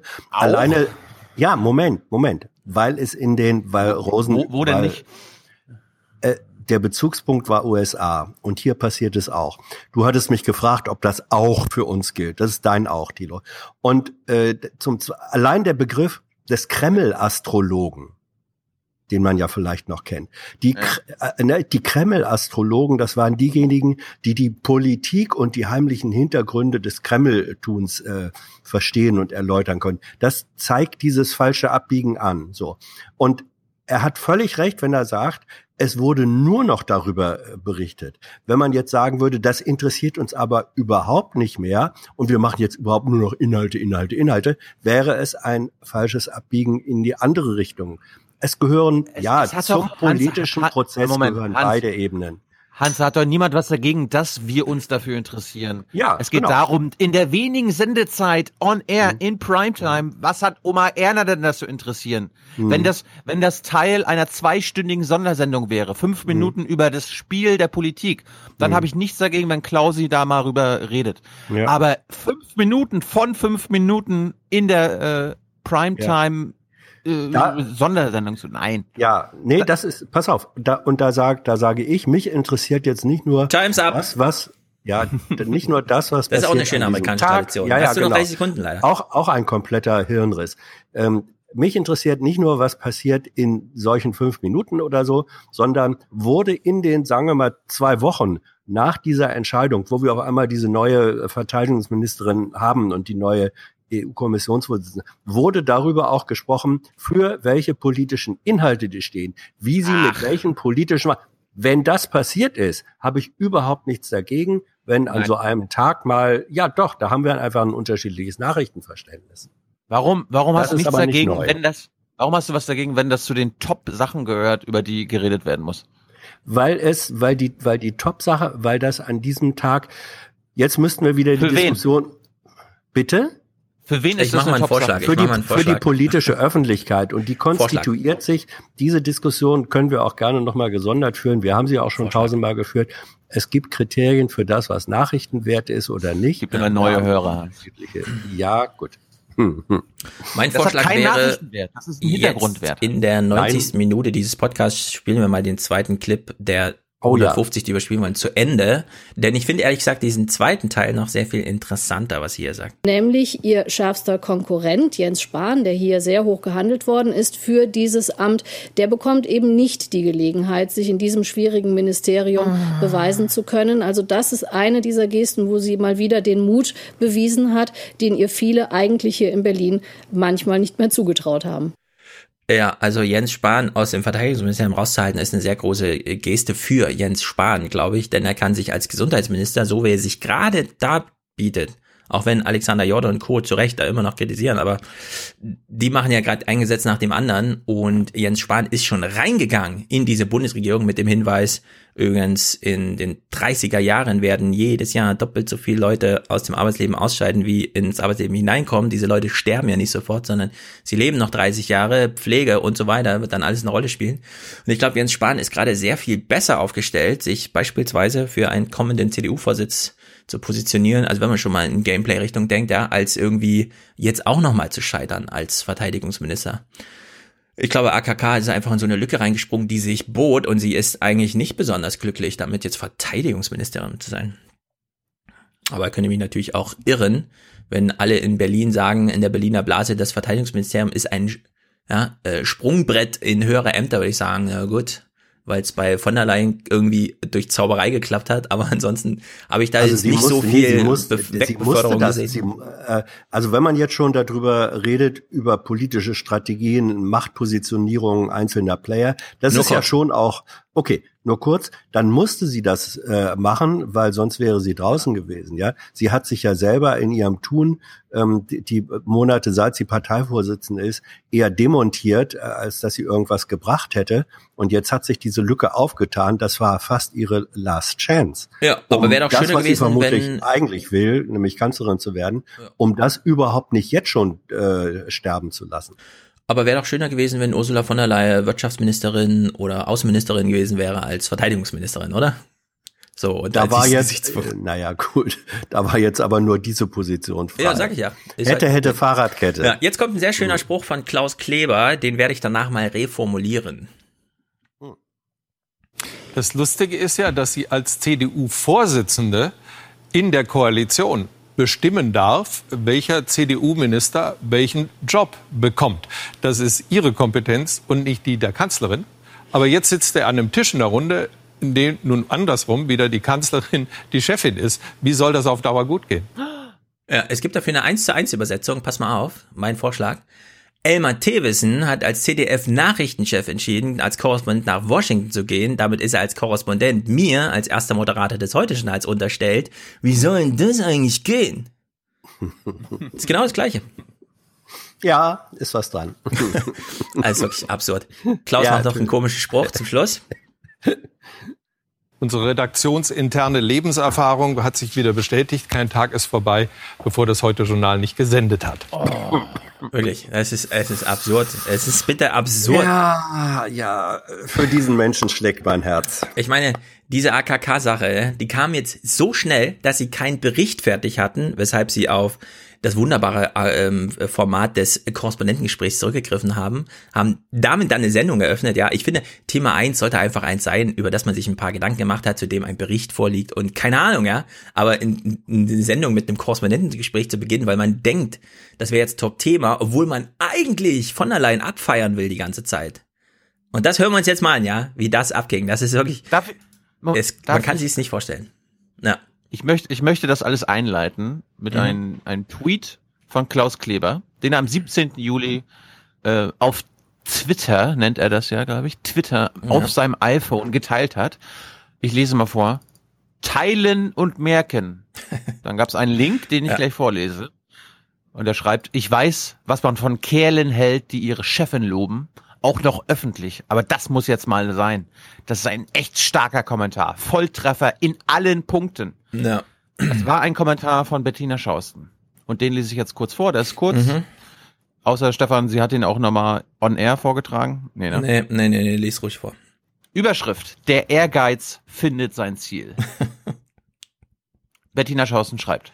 Tatsächlich. Ursula von der Leyen hat das Rennen gemacht. An die Spitze der EU-Kommission. Als erste Frau, als Deutsche, fast ein halbes Jahrhundert nach der Hallstein-Kommission. Sie, deren politische Karriere in Deutschland schon auszulaufen schien. Und zwar wenig glanzvoll. Berateraffäre, Beschaffungschaos, immer ohne Chance auf die Kanzlerschaft. Vor Jahren schon gescheitert mit dem Wunsch, Bundespräsidentin zu werden. Eine unvollendete Karriere aus Gründen. Ihr Ehrgeiz immer zu offensichtlich, das Lächeln zu eisern, das Herzblut zu taktisch eingesetzt. Doch nun hat der Ehrgeiz sein Ziel gefunden und wird wirkt plötzlich gerechtfertigt. Als, als hätte sie Jahre auf nichts anderes gewartet, hat von der Leyen ihren Moment genutzt und plötzlich passt alles zusammen. Ihre Biografie, ihre Professionalität und ihr Geschlecht und ihr Ehrgeiz. Von der Leyen ist eine gute Wahl für dieses Amt. Sie schafft neue Chancen für ein angeschlagenes Europa. Die Deutsche mit dem Segen aus Paris und äh, Budapest, äh, das kann Brüssel die dringend nötige Dynamik bringen. Schade und peinlich, dass die deutschen Sozialdemokraten das nicht erkennen konnten. Wer hoch auf die Palme klettert, sollte besser wissen, wie man wieder runterkommt. Und das Ende. Die neue Präsidentin muss nun zeigen, was sie kann. Tempo machen, durchlüften, anpacken, was die Kommission angeht, integrieren, was das Parlament angeht, das bei diesem Wahlgang verwundet wurde, aus, auch aus eigener Hand. Oh. Pflaster kleben reicht dann nicht. Das weiß Frau Dr. von der Leyen, die vor einem bisher nie eine Scheu, äh, die vor einem bisher nie eine Scheu hatte, vor einschneidenden Operationen. Ursula von der Leyen, ihr Ehrgeiz darf sich nun in Brüssel bewähren und sie muss einen Titel ausfüllen, den bisher eine andere, den bisher eine andere trug. Wichtigste Frau Europas. Ja. Also ich finde, Hans, das ist, das ist ein kritischer, ist ein kritischer Kommentar der stellvertretenden Chefredakteure, mit dem ich nicht gerechnet hätte. Ich dachte, das ZDF würde, würde so die neue Deutsche an der Spitze abfeiern, aber dass die sich so kritisch mit der auseinandersetzt. Ja, ja, man soll aus seinem Herzen keine Mördergrube machen. Ja. Andererseits soll man aus seiner Mördergrube kein Herz machen. Aber Hans, warum spart man sich so, so eine Abfeierer nicht? Also man will immer, man will immer mit allen möglichen äh, Mitteln verhindern, dass man hier sowas sagt, ne? Also jetzt, jetzt mal ehrlich, Staatstragend, wie kommt ihr auf diese Vokabel? Und dann bringen sie uns immer und immer wieder Beispiele mhm. an.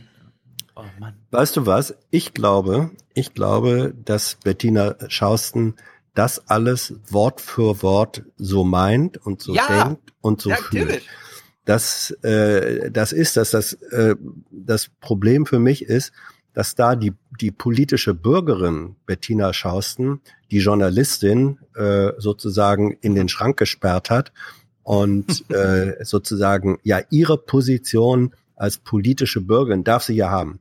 Äh, das hat aber, das hat aber, finde ich, mit journalistischer Abwägung, Kritik. Man kann ja zu dem Ergebnis kommen in einem, in einem Kommentar, war eine gute Wahl äh, äh, oder eine gute Entscheidung, steckt eine Chance drin. Aber ich finde nicht so. Und den Ansatz, wenn man da schon analytisch äh, rangeht, dass von der Leyen das geworden ist, also man Boxer würden sagen, das war ein Lucky Punch. Ökonomen würden sagen, da steckt viel Windfall Profit drin. Ähm, aber äh, jetzt so zu tun, als sei das der verdiente Sieg äh, einer Strategie, wo endlich Gottes das belohnt wird, war schon, ja, Gottes Entscheidung. Das ist ein, das, ich finde, das ist ein nicht äh, ein, ein weder journalistisch noch analytischer okay. Ansatz, sondern da hat eine politische Bürgerin ihr Herz geöffnet und uns daran teilhaben lassen. So. Hans, hast du gerade nicht zugehört? Klaus Kleber hat auf mhm. Twitter geschrieben, das ist ein echt starker Kommentar. Volltreffer ja. in allen Punkten. Ja. Das ja. heißt, Klaus Kleber ist derselben Meinung. Ja und? Dann sind das zwei politische Bürger, die diese Meinung haben. Ja, also Journalismus sehe ich da drin auch nicht. So, jetzt, ähm, wir ziehen jetzt mal die historischen Tatsachen klar, bevor wir jetzt gucken, was Klaus Kleber hier angerichtet hat. Ursula von der Leyen wurde mit zehn Stimmen Vorsprung gewonnen. Die polnische Peace-Partei hat 25 Stimmen eingebracht, von denen wir wissen, auf Befehl aus Warschau, ja, zentralistisch durchgepeitscht, sind diese 25 Stimmen an Ursula von der Leyen gegangen. Wäre die Peace-Partei nicht überzeugt worden, hätte Ursula von der Leyen diese Wahl nicht gewonnen und wäre nicht Kommissionspräsidentin geworden. Können wir uns darauf einigen? Ja, das ist John Lennon und Yoko Ono, Give Peace a Chance. Wo, so, diese Peace-Stimmen, wie kamen die zustande? Und wenn wir bei Connecting the Dots sind, wo kamen denn die äh, Befehle aus Warschau her? Genau, wo kamen die her? Ihr wisst Bescheid. Mhm. Also Merkel Paul Ziemiak ist nach Warschau hingefahren, hat er irgendwie Pendeldiplomatie gemacht, keine Ahnung, immer zwischen Telefonhörer Merkel und den Chefs da der Peace-Partei, ja, und dann wurden da irgendwelche Deals gemacht, keine Ahnung, also die Peace-Stimmen gab es nicht kostenlos, ja, politisch, das kann man, glaube ich, mal festhalten. So, und jetzt hören wir mal, wissend, ja, dass es hier Deals im Hintergrund gab und kurz vor knapp, ja, auf jede einzelne Stimme kam es an und es waren halt vor allem diese Peace-Stimmen auch. Hören wir mal, worauf Klaus Kleber so Wert legt, was er glaubt, warum es zu dieser erstaunlichen Wahl kam. Schauen wir den eigentlichen Tag noch an, den Tag der Wahl, der Tag von Straßburg. Er hat heute Morgen mit einer Rede der Kandidatin von der Leyen begonnen, die wohl die Wende brachte. Ja. Die wenigsten hätten vermutet, dass in ihr, Ursula von der Leyen, eine solche Rede steckt. In drei Sprachen, sich. umfassend, sachlich, werbend, mit Versprechungen in fast alle Richtungen gespickt. Und doch trennten sie am Ende nur zehn Stimmen von einer Niederlage. Dieser Tag hätte um Haaresbreite auch anders ausgehen können. Also Was ich habe ich hab jetzt verstanden, Europaparlament. also unabhängig davon, ich habe jetzt verstanden, dass Klaus von der Rede überzeugt wurde und wenn er Abgeordneter gewesen wäre und noch unschlüssig gewesen wäre, hätte er ihre Stimme Ja. gehabt. Klaus versucht uns gerade zu, äh, äh, zu verkaufen, ja, dass Ursula von der Leyen mit ihrer Rede, und wer hätte gedacht, dass in diesem zarten Körper so eine Power steckt, ja, die Peace-Partei, und zwar alle 25 Abgeordneten überzeugt worden sind. Das ist Irreführung, das ist auch Fake News und das kann man so auch nicht einfach äh, produzieren als Nachrichten. Ich glaube, das, nee, ich glaube, das ist Selbstbetrug. Oh, Selbstbetrug, okay, alles ist, durch die Bank, ja. Äh, So, und jetzt, Klaus fängt mal an. Äh, Und wir es hören- ist, und es ist ein Stück weit auch psychologisch das, was man Identifikation mit dem Sieger nennt. Richtig, das, das ist vielleicht No. ein ganz wichtiger Punkt, den wir No hier mal markieren shit. müssen. Also, jetzt, jetzt mal ehrlich, staatstragend, wie kommt ihr auf diese Vokabel? Also Klaus ist gerne dabei, sich mit Deutschen zu identifizieren. Was, da ist ein Bus verunglückt, war ein Deutscher an Bord, keine Ahnung, ja, das ist immer ein Top-Thema. Aber wenn die Deutschen auch noch Sieger sind, ja, dann ist natürlich doppelt, doppelt. Das ist das doppelte Herz in seinem, ja. Deutsch und Sieger, das ist ja unglaublich. Ja. Klaus steigt jetzt mal ein, indem er uns gleich zu Beginn seines Berichts mal erklärt, indem er uns das einfach darstellt, weil es spricht ja für sich. Ja, diese Rede hat die Leute überzeugt. Am Morgen liefert die Kandidatin eine Bewerbungsrede voller Pathos und Leidenschaft für Europa ab. Für Europa. Meine Kinder sagen mir zu Recht, spielt nicht auf Zeit, macht was draus.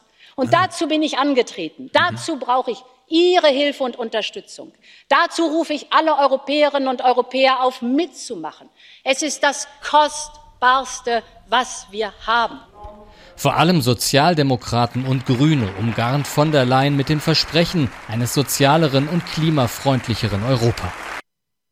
Ja, Mhm. also wenn sie mir das jetzt versprochen hat, dann, dann wird das ja so kommen. Ja, oder? also wie lange hat sie da gesprochen? 40 Minuten, 11 Uhr morgens oder was? Und das waren jetzt die Ausschnitte, von denen Klaus Kleber denkt, Stefan Leifert, ja, mach das mal da rein, das fand ich am besten. Das überzeugt dann auch meine Hörer, weil ich sagte denen vorher, es war eine geile Rede. Und ehrlich gesagt, mit diesem ganzen Trump-Scheiß da und so, ne, es gibt ja gerade diesen Trend, einfach mal wieder ein paar Obama-Reden zu hören.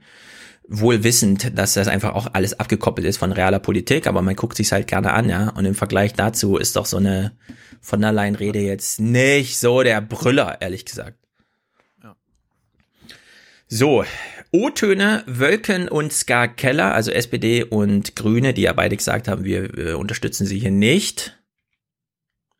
War eine sehr knappe Mehrheit und bei dem schlechten Programm, das sie innerhalb von wenigen Tagen zusammengezimmert hat, wundert mich das auch überhaupt nicht. Das Programm konnte nicht überzeugen und macht einmal mehr deutlich, es hätte hier ein Spitzenkandidat, eine Spitzenkandidatin gewählt werden müssen. Für die Grünen gab es zwar ein paar große Überschriften, aber nichts Konkretes, obwohl wir ja die ganze Zeit klar gemacht haben, wir entscheiden auf der Grundlage von Inhalten, von ganz konkreten Vorschlägen. Und äh, das war aus unserer Sicht eben überhaupt nicht gegeben.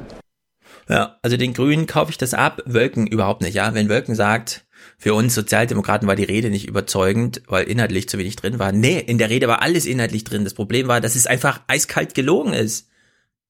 ja, wie jede gute politische Rede, völlig abgekoppelt von irgendwas, hat sie halt einfach so Punkte runtergerattert und dann nochmal, ja, ich habe es jetzt hier schriftlich zu Protokoll und so, keine Ahnung, das arbeiten wir jetzt ab. Also, äh, ja, das kann man jetzt fünf Jahre lang überprüfen, wenn man die Ausdauer hat, was davon abgearbeitet wird, aber die Rede ist jetzt schon vergessen. Ja, und das Wölken dann sagt, ja, die Rede war nicht, in der Rede steckt da alles drin. Also an der Rede kann es wirklich nicht gelegen haben, dass man da, ja, man glaubt ihr halt einfach nicht, würde ich mal mehr sagen, weil, ja, man will halt auch mal wissen, welche Deals wurden jetzt mit der Peace-Partei da zum Beispiel gemacht. Ja, was sie konterkariert denn beispielsweise inhaltlich jetzt die Rede. Naja, jetzt kommt jedenfalls äh, das, was mir hier wichtig ist. Klaus Kleber spricht mit der neuen Kommissionspräsidentin Ursula von der Leyen. Allerdings weiß ich nicht genau, wie er sie jetzt anreden muss. Muss er jetzt schon Royal Highness oder Miss- sowas sagen? Ja, Miss keine Ahnung. President elect. Ja, er verstolpert so ein bisschen diesen Redeeinstieg und er vergisst auch, wie sie heißt. Einen schönen guten Abend nach Straßburg, Frau, Rats, äh, Frau Kommissionspräsidentin ins B. Guten Abend, Herr Kleber, ich grüße Sie. Ja, und sie Ja, ganz ich locker, mein- guten Abend. Wir hatten an dem Abend auch eine Interviewanfrage gestellt. Sie haben sich schweren Herzens für Klaus Kleber entschieden. Ja.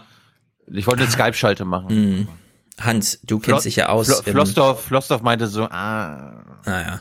Ich, ich glaube, Klausi hat noch fünf Millionen mehr ältere Zuschauer als du, Thilo. Übrigens hat Kurze Zeit, kurze Zeit später, Herr Flossdorf seinen äh, zu aller Überraschung in der Bundespressekonferenz erklärt, dass er in Zukunft nicht mehr als Sprecher des Verteidigungsministeriums dort auftreten wird, Aha, sondern, sondern? Sondern sein äh, Dienstsitz äh, sich völlig verblüffend nach Brüssel verlagern Ah. Er hat Kann sich er also verabschiedet, er ohne dass Ja, natürlich, natürlich. Also Flossdorf begleitet von der Leyen seit, ich weiß nicht, zehn Jahren mindestens, egal welches Amt sie Kindergarten. immer hat. Seit ihrem Er- Kindergarten. Flossdorf ist sozusagen ihr, ihr äh, persönlich angewachsener Sprecher. Und es, wenn man auf eins tausendprozentig hätte wetten können, dass, wenn sie es wird, dass er es dann auch wird und nach Brü Brüssel geht. Und so war es dann. Ja. Gut. Trotzdem eine Frage an Hans. Randbemerkung, Thilo. ja, hm. Ein, ein Ton und damit verabschieden wir Flossdorf aus diesem Podcast, glaube ich, wahrscheinlich für immer. Äh, auch deswegen ist das richtig und wichtig. Du bist der Einzige, den ich hatte. Ja. Hans. Mhm. Äh, einen Gesprächspartner zu begrüßen und ihn nur beim Titel anzusprechen und den Namen nicht zu nennen, geht das? Doof. Ich finde das immer ein bisschen. Nee, eigentlich nicht. Äh, eigentlich, ich weiß nicht, ob er Das hat er hat er im Satz, nee, nee, hat er im Satz vorher den Nein, Namen nein, nein, nein, nein. Es war oder einfach, So? Ja, ja. Äh, der Bericht endet halt, er dreht sich so Ja, rum ja, und ja, sagt, okay. äh, also, äh, Frau Rat, äh, Kommissionspräsidentin. Ins ja, B. Also er hat Fällt sich da, er hat sich da vermutlich irgendwie, in, äh, es sollte besonders äh, äh, besonders geckhaft, geschmeidig, äh, intelligent wirken, Ja. ähm, ein bisschen spielen damit, dass sie ja jetzt eben President elect ist und so, und dann hat das verstolpert. Ähm, Ist uns allen schon mal passiert. ist uns allen schon mal passiert. Ja, aber ich finde, hier ist Ja, irgendwie, ich es ist ja nicht so, dass er jetzt äh, also eine, eine Anstrengung im Gehirn braucht, um ihn den Namen aufzurufen. Der ist ihm ja eigentlich Ja, ja. präsent, ja, den kann er einfach so abrufen. Naja, jedenfalls, Klaus Einstiegsfrage, wer hätte es gedacht? Es war verdammt knapp. Hätten Sie nach dieser Rede nicht ein paar Stimmen mehr Vorsprung Oh. erwarten dürfen? Ja. Fühlen Sie sich beleidigt vom Europaparlament? Wie ist denn das? Äh, Sie hätten noch viel mehr verdient für diese tolle Rede, die Sie gehalten haben. Ja. War es dafür nicht ein Sie bisschen waren, knapp? Sie waren bis vor anderthalb Wochen niemanden in irgendeiner Weise bekannt als Europäerin oder als Kandidatin für irgendwas. Und Ja. Ja, und sie steht ja nun da und sieht schon, in welche Richtung dieser Bericht geht und denkt sich, danke für die Zusammenarbeit, Klaus. Da setze ich gleich mal ein Ausrufezeichen dahinter. Ich glaube, die Rede heute ist sehr, sehr wichtig gewesen, um überhaupt die Mehrheit zu Ja. gewinnen. Nein, es war Ziemiaks Besuch, Ursula, den die Angela für dich eingeleiert hat. Es war nicht deine Rede. Also ja, jetzt jetzt äh, mache ich da Oder aber AKK. schon noch mal den, pass auf, den Blick von der von der anderen Seite auf. Erstens, ich war, ich habe diese Rede ja auch gesehen, ihr vermutlich auch oder vielleicht. Ähm, es war nicht ganz selbstverständlich, dass es hinterher Standing Ovations gab und durchaus aus verschiedenen Teilen äh, des Parlaments. Das heißt, es war für die Verhältnisse von von der Leyen als Rede war es war es eine der, Ja, der besseren. dafür So, gerne Applaus, das, Hans. Gerne ne? Applaus Darf- dafür. aber so, sie sitzt das- da Pool, also Ja. Profis gegenüber. Die lassen sich doch Ja, nicht von so einer Rede irgendwie und so. Ach, Ähm, Na, Standing Ovations gibt's von denen, die dich eh unterstützen, die dann hoffen, mit ihrem kleinen Ja. äh, Gestus auch nochmal die anderen zu überzeugen. Ja, ja, aber, aber wenn man geguckt hat, welche Fraktionen das waren, das waren nicht nur diejenigen oder nicht nur aus den Fraktionen, wo es klar war, dass sie sie unterstützen. Und ich weiß nicht, ha- hast du mal mit äh, Europaabgeordneten, und zwar nicht den besonders Prominenten, gesprochen? Ich war da ein paar Mal und das sind zum Teil ähm, erstaunliche Persönlichkeiten, die tatsächlich, die die auch ein bisschen anders funktionieren äh, als Politiker äh, bei uns. Es gibt da wirklich Menschen, die lassen sich von so einem Moment dann auch auf einmal hinreißen. Und du hast natürlich recht. Ohne die äh, Peace-Stimmen wäre das nicht, äh, funkt, hätte das nicht funktioniert. Aber man kann auch sagen, äh, vielleicht hätten ohne diese Rede noch nicht mal die Peace-Stimmen ausgereicht. Ja, aber das, das ist ja genau der Punkt, bei dem ich sage, das ist total Schnuppe. Entscheidend dafür sind diese Peace-Stimmen. Ohne, egal wie, also gut, sie hat halt eine tolle Rede gehalten. Keine Ahnung, wenn, ähm, Sie war, es- sie war wenn- eine ihrer besseren. Wenn Toll, eine Sems, tolle ja, es kann ja Rederin sein, dass nie. recht hat. Guck mal, Nie. Hat Ja, danach ja. gesagt, äh, wenn ich äh, nicht vorher in der Werbeagentur gearbeitet hätte, hätte ich mich auch von sowas mitreißen lassen, aber ich bin halt Ja. Profi und weiß Bescheid, das ist ja alles Ja. scheiße, ja. Das ist halt eine politische Rede, keine Ahnung, was das mit Realität Ja. zu tun hat. So, wenn es halt, ich weiß auch, dass im Europaparlament sehr viele Leute noch in T-Shirts und Turnschuhen und so rumrennen, weil sie irgendwie, keine Ahnung, wie in dieses, äh, man, an dieses Mandat kamen. Aber faktisch ist es doch jetzt so, sie hat diese tolle Rede gehalten, okay, gut, aber die Rede alleine hat nicht gereicht. Wir Richtig. müssen diese 25 Peace-Stimmen abziehen. Ja, so, die Rede ja. hat nicht gereicht. Dass es Ja. jetzt gereicht hat, okay, man Ja. kann sich jetzt sehr auf die Rede fokussieren, aber mir geht's um die 25 Fie- Peace-Stimmen. das ist, Weil das ist das Eigentliche, um das es jetzt gehen sollte. Natürlich, natürlich. Darüber, äh, im Übrigen haben wir genau diese Frage auch in der Bundespressekonferenz, in der Regierungspressekonferenz gestellt. Wie war das eigentlich, äh, diese, diese Deals da mit Peace und so? Und ich weiß nicht, war das nicht auch in äh, eine ne Frage an Merkel äh, in Ja. ihrer Sommerpressekonferenz, wie das eigentlich war und so? Und da hat sie dann auch rumgeeiert. Der Punkt Nee, ist, nee, nee, nee, das war schon, das war schon recht konkret. Äh, ja, weil aber sie hat dann gesagt, wie sehr sie das bedauert, dass die Polen nicht bedient worden sind. Genau, es wurde Ja, ihnen im Gegenzug versprochen, ein Vorsitz Ja, in einer ja, ja, wichtigen, in einem, einem wichtigen EU-Ausschuss. Ausschuss. Ja, ja, genau. Ja. So und wie sehr sie das bedauert, dass das nicht zu, äh, zustande gekommen ist. Ja, Also. das ist äh, ja, so war's. Ja, ja, ich will, ich will es nur noch mal ein, ganz klar markieren. Man kann, man kann sich hobbyhistisch, wir haben ja schon äh, vorhin Mhm. festgehalten, Klaus Kleber ist ja nicht in der Rolle des Journalisten, sondern in der Rolle des begeisterten Bürgers, der im Fernsehen ein tolles Erlebnis hatte und so. Man kann sagen, Ursula von der Leyen hat eine tolle Rede gehalten ja, und ein paar Stimmen gingen auch darauf, aber ohne diese 25 Peace-Stimmen wäre sie nicht Kommissionspräsidentin und die hat sie nicht mit der Rede errungen. Ja, sie hat dieses Amt Stefan, nicht aus richtig. Eigenleistung durch diese Ja. Rede, sondern zugeschustert durch Merkels Ja, Deals und das so weiter. ist, das ist ein, das ist ein berechtigter Blickwinkel. Nur nicht Ich weiß, dass es Gegenstimmen gibt, aber ich würde dich trotzdem Nein. gerne abkürzen, um einfach zu sagen, Das hat doch, der wichtige Punkt ist mir das, was Klaus jetzt dazu sagt. Ja? Na, Welchen Fokus Klaus jetzt legt. Ja. Denn Ja, Klaus, hat Klaus legt nicht den Fokus auf die trotzdem 25 noch mal- Stimmen, sondern Ja, ich sag, ich sag nur trotzdem noch mal, es hätte auch sein können, Ja. dass trotz der 25 Stimmen es nicht reicht. ja, haben wir doch verstanden. genau, das hätte noch ja zusätzlich passieren können. Genau, ja, ja, ja, ja, ja, ja. Ich will jetzt wissen, ob äh, Klausi das Oma Erna erklärt hat. Ja, genau. Also ich, es gibt diese 25 Peace-Stimmen, die ausschlaggebend waren. Und jetzt hören wir mal Klaus, der seine Anschlussfrage stellt. Bis zum Schluss ging es darum, die Mehrheit tatsächlich zu überzeugen. Sie haben das geschafft mit einer atemberaubenden Rede, vollgespickt mit Versprechungen. Eine europäische Außenpolitik, die eine Mehrheit gegen die Minderheit beschließt. So, er referiert jetzt mal so ein bisschen aus der Rede. Ja, wir fragen uns mal, äh, damit hat sie jetzt Peace überzeugt? Ja, also nur so als dem. kann, gibt es bisher nicht. Praktisch ein Recht für das Parlament, Gesetzesvorhaben anzustoßen, gibt es bisher nicht. Eine gemeinsame europäische Arbeitslosenrückversicherung gibt es bisher nicht. Einen europäischen Mindestlohn auch nicht. Und Will er Regierungssprecher werden oder Kommissionssprecher? Vielleicht. eine Verpflichtung für den Kontinent Europa bis 2050 klimaneutral zu sein, gibt es auch nicht. Können Sie das denn realistischerweise überhaupt auch nur anpacken? Ja, das ist doch richtig und es soll das Programm für die nächsten fünf Jahre in der Europäischen Union sein. Aha, aha, aha. Also er erzählt alles Mögliche auf, ja.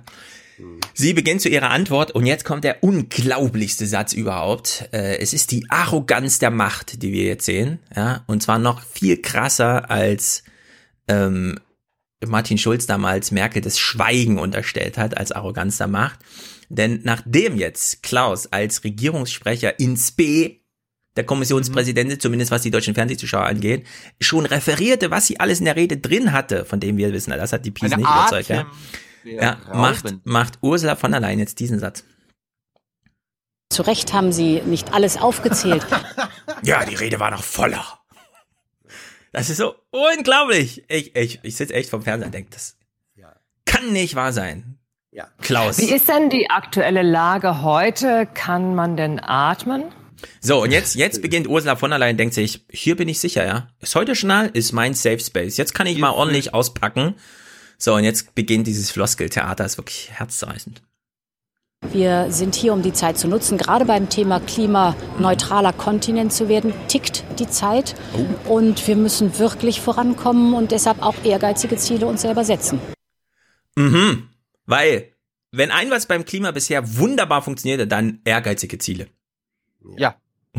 Also man muss, Also, man muss da Klaus. jetzt, man muss da jetzt mal sagen, ähm, sie ist jetzt wieder absolut in der Rolle und in der Strategie, Genau. die sie als ähm, Familienministerin und als Arbeitsministerin gehabt hatte. Sie ist relativ gut darin, eine Performance zu machen, wo, wo sie eine Art tollen verbalen Aufschlag macht und dann folgte, und das kann man historisch Nichts. nachfragen, dann folgte eher relativ, äh, relativ wenig. Nee, es folgten Und Skandale das- und äh, ja, Kram. So, und, und dass das ihre Qualifikation ist, ihre Fähigkeit ist, sozusagen in der Situation äh, äh, sich so zu präsentieren, unbestritten. Ähm, und das Journalist, die journalistische Schwäche ist eigentlich, dass Kleber diese Historie in dem Moment überhaupt nicht auf dem Schirm hatte, zumindest nicht abgefragt hatte. So in seiner in seiner Aufzählung steckt ja sogar, wenn man es andersrum gemacht hätte, ein sinnvoller journalistischer Ansatz, ja, indem man sagt, liebe Frau von der Leyen, Sie haben mir das versprochen, wir haben das versprochen, Sie haben das versprochen, das ist doch völlig unrealistisch. War das nicht eine Schaufensterrede? Sie bauen doch eigentlich drauf, dass man das in drei Jahren alles vergessen hat. Mhm. Also wenn man, wenn man, wenn man sozusagen gesagt hat, ja, du kündigst hier was an und natürlich ist deine Strategie äh, dahinter auch, dass du ein paar Leute, die noch nicht so ganz genau wissen, ähm, die willst du mit, mit herholen, willst dich hier als engagierte Europäerin präsentieren. Aber wirklich, wie realistisch ist denn das? Hans. Und vor dem Hintergrund dessen, das hätte man, das hätte man mit mehr journalistischer äh, Distanz durchaus machen können. Aber Doch er hatte nicht diese am- Distanz nicht. Aber nicht an diesem staatstragenden Abend. Das Ja, das war eine ein historischer Tag für Deutschland, Hans. Ja, der, ja, der, ja. Das wird ein neuer Feiertag. Erste Ja. deutsche Kommission. Der 16. Juli 2019. Wir wissen alle, wo wir waren. Im Urlaub. Und Ursula von der Leyen wurde. So, also, Ursula von der Leyen, ja. Kriegt jetzt doch mal einen kleinen Knüppel zwischen die Beine geworfen, aber wer denkt, Was? Kommt jetzt etwa die Ein Schießpartei Staats- ein- plötzlich ein- vor in, in den Fragen von Klaus? Nee, Klaus stellt eine andere. Viele widersprechen der gegenwärtigen Haltung der CDU in der Koalition. Äh, ist das nicht ein Stück Ballast? Ja, viele ihre Ziele widersprechen doch der GroKo. Ist das nicht ein Ballast? Ursula von der Leyen, wie gesagt, Safe Space heute Journal antwortet so. Und wir wissen alle, wie Oma Erna darauf reagiert. Ich, selbst ich, ich meine, ich bin Mhm. nicht Seibert, ja, aber selbst ich könnte wahrscheinlich mir irgendwie noch zusammenhämmern, dass selbst im Koalitionsvertrag und ihre Worte irgendwie dann doch zusammenpassen. Ja, also wenn es um das Rhetorische geht, da ist doch scheißegal, wie es in der Wirklichkeit aussieht. Also das ist eine, das ist eine dankbare Frage. Ja, also pass mal auf, wie Ursula von der Leyen jetzt auf die Frage antwortet, ob denn nicht, äh, dass es ein Problem sei, dass ihre Ziele sehr vielen GroKo-Zielen widersprechen. Ach nein, im Gegenteil. Ach nein. Ach nein. Ach nein, im Gegenteil. Schick mir So. das mal als Ton, den will ich haben. Ja, Ursula macht jetzt einen kleinen Spruch. Ach nein. Unsere Umwelt wartet nicht, sondern sie leidet und wir müssen mit großer Geschwindigkeit besser werden auf diesem Feld. Mm. Die Umwelt ist so ein Feld, weißt du, so ein politisches Feld unter anderen. Da müssten wir jetzt auch mal besser werden. Ja, Autoindustrie ist nicht alles. Wir müssen jetzt auch mal Umwelt. Das hat sie, das hat sie ja vor ein paar Monaten auch immer schon gesagt. Die Moore warten Ja. nicht. So, Die jetzt, müssen, ja, genau. die müssen bekämpft werden. Jetzt kommt ein großer Moment, denn wir werden gleich Markus Preis hören, wie er die Frage nach Unterstützung aus Ungarn und Polen stellt. Klaus traut sich kurz es anzusprechen. Wenn alles nach Plan gegangen wäre, dann wären nicht Sie heute gewählt worden, sondern ein Sozialdemokrat, Franz Timmermans. Das haben Länder um Ungarn und Polen herum verhindert, weil er zu sehr auf Rechtsstaatsprinzipien pochte. Diese Länder haben dann am Ende im Rat auf Sie gesetzt. Haben die sich in diesem Punkt mit Ihnen gewaltig verrechnet? So, es ist über Bande, ja. Äh, Der Timmermans wurde ja von denen verhindert, ist das nicht ein bisschen und so? Hätte man auch mal, welche Zugeständnisse haben sie gemacht, ja? Ist ja die Frage. So, diese Frage steht jetzt im Raum. Wie ist Ihre Antwort? Es ist unglaublich. Für mich war wichtig Hat das Signal, ich bin eine überzeugte Europäerin, die proeuropäischen Kräfte will ich gewinnen. Hier ist mein Programm, schenkt mir das Vertrauen. Und das ging an alle. Ja, es ging halt an alle, wisst ihr? Damit habe ich die Frage beantwortet. Mein Angebot, ich bin Europa, ja, das ist ja ihr Angebot, ging an alle und damit auch an die und damit hat sie auch die Ungarn jetzt mitgemeint und damit ist das Thema abgeschlossen. So, jetzt zwei wichtige Sachen. Äh, Thilo muss sich beeilen, denn gleich beginnt ein Quiz. Wir hören mal zu welchen Themen. Klaus stellt eine Frage. Wenn Sie am 1.11. antreten, liegen zwei ungelöste, festgefahrene Brocken auf Ihrem Schreibtisch. Das eine ist Brexit mit oder ohne Vertrag.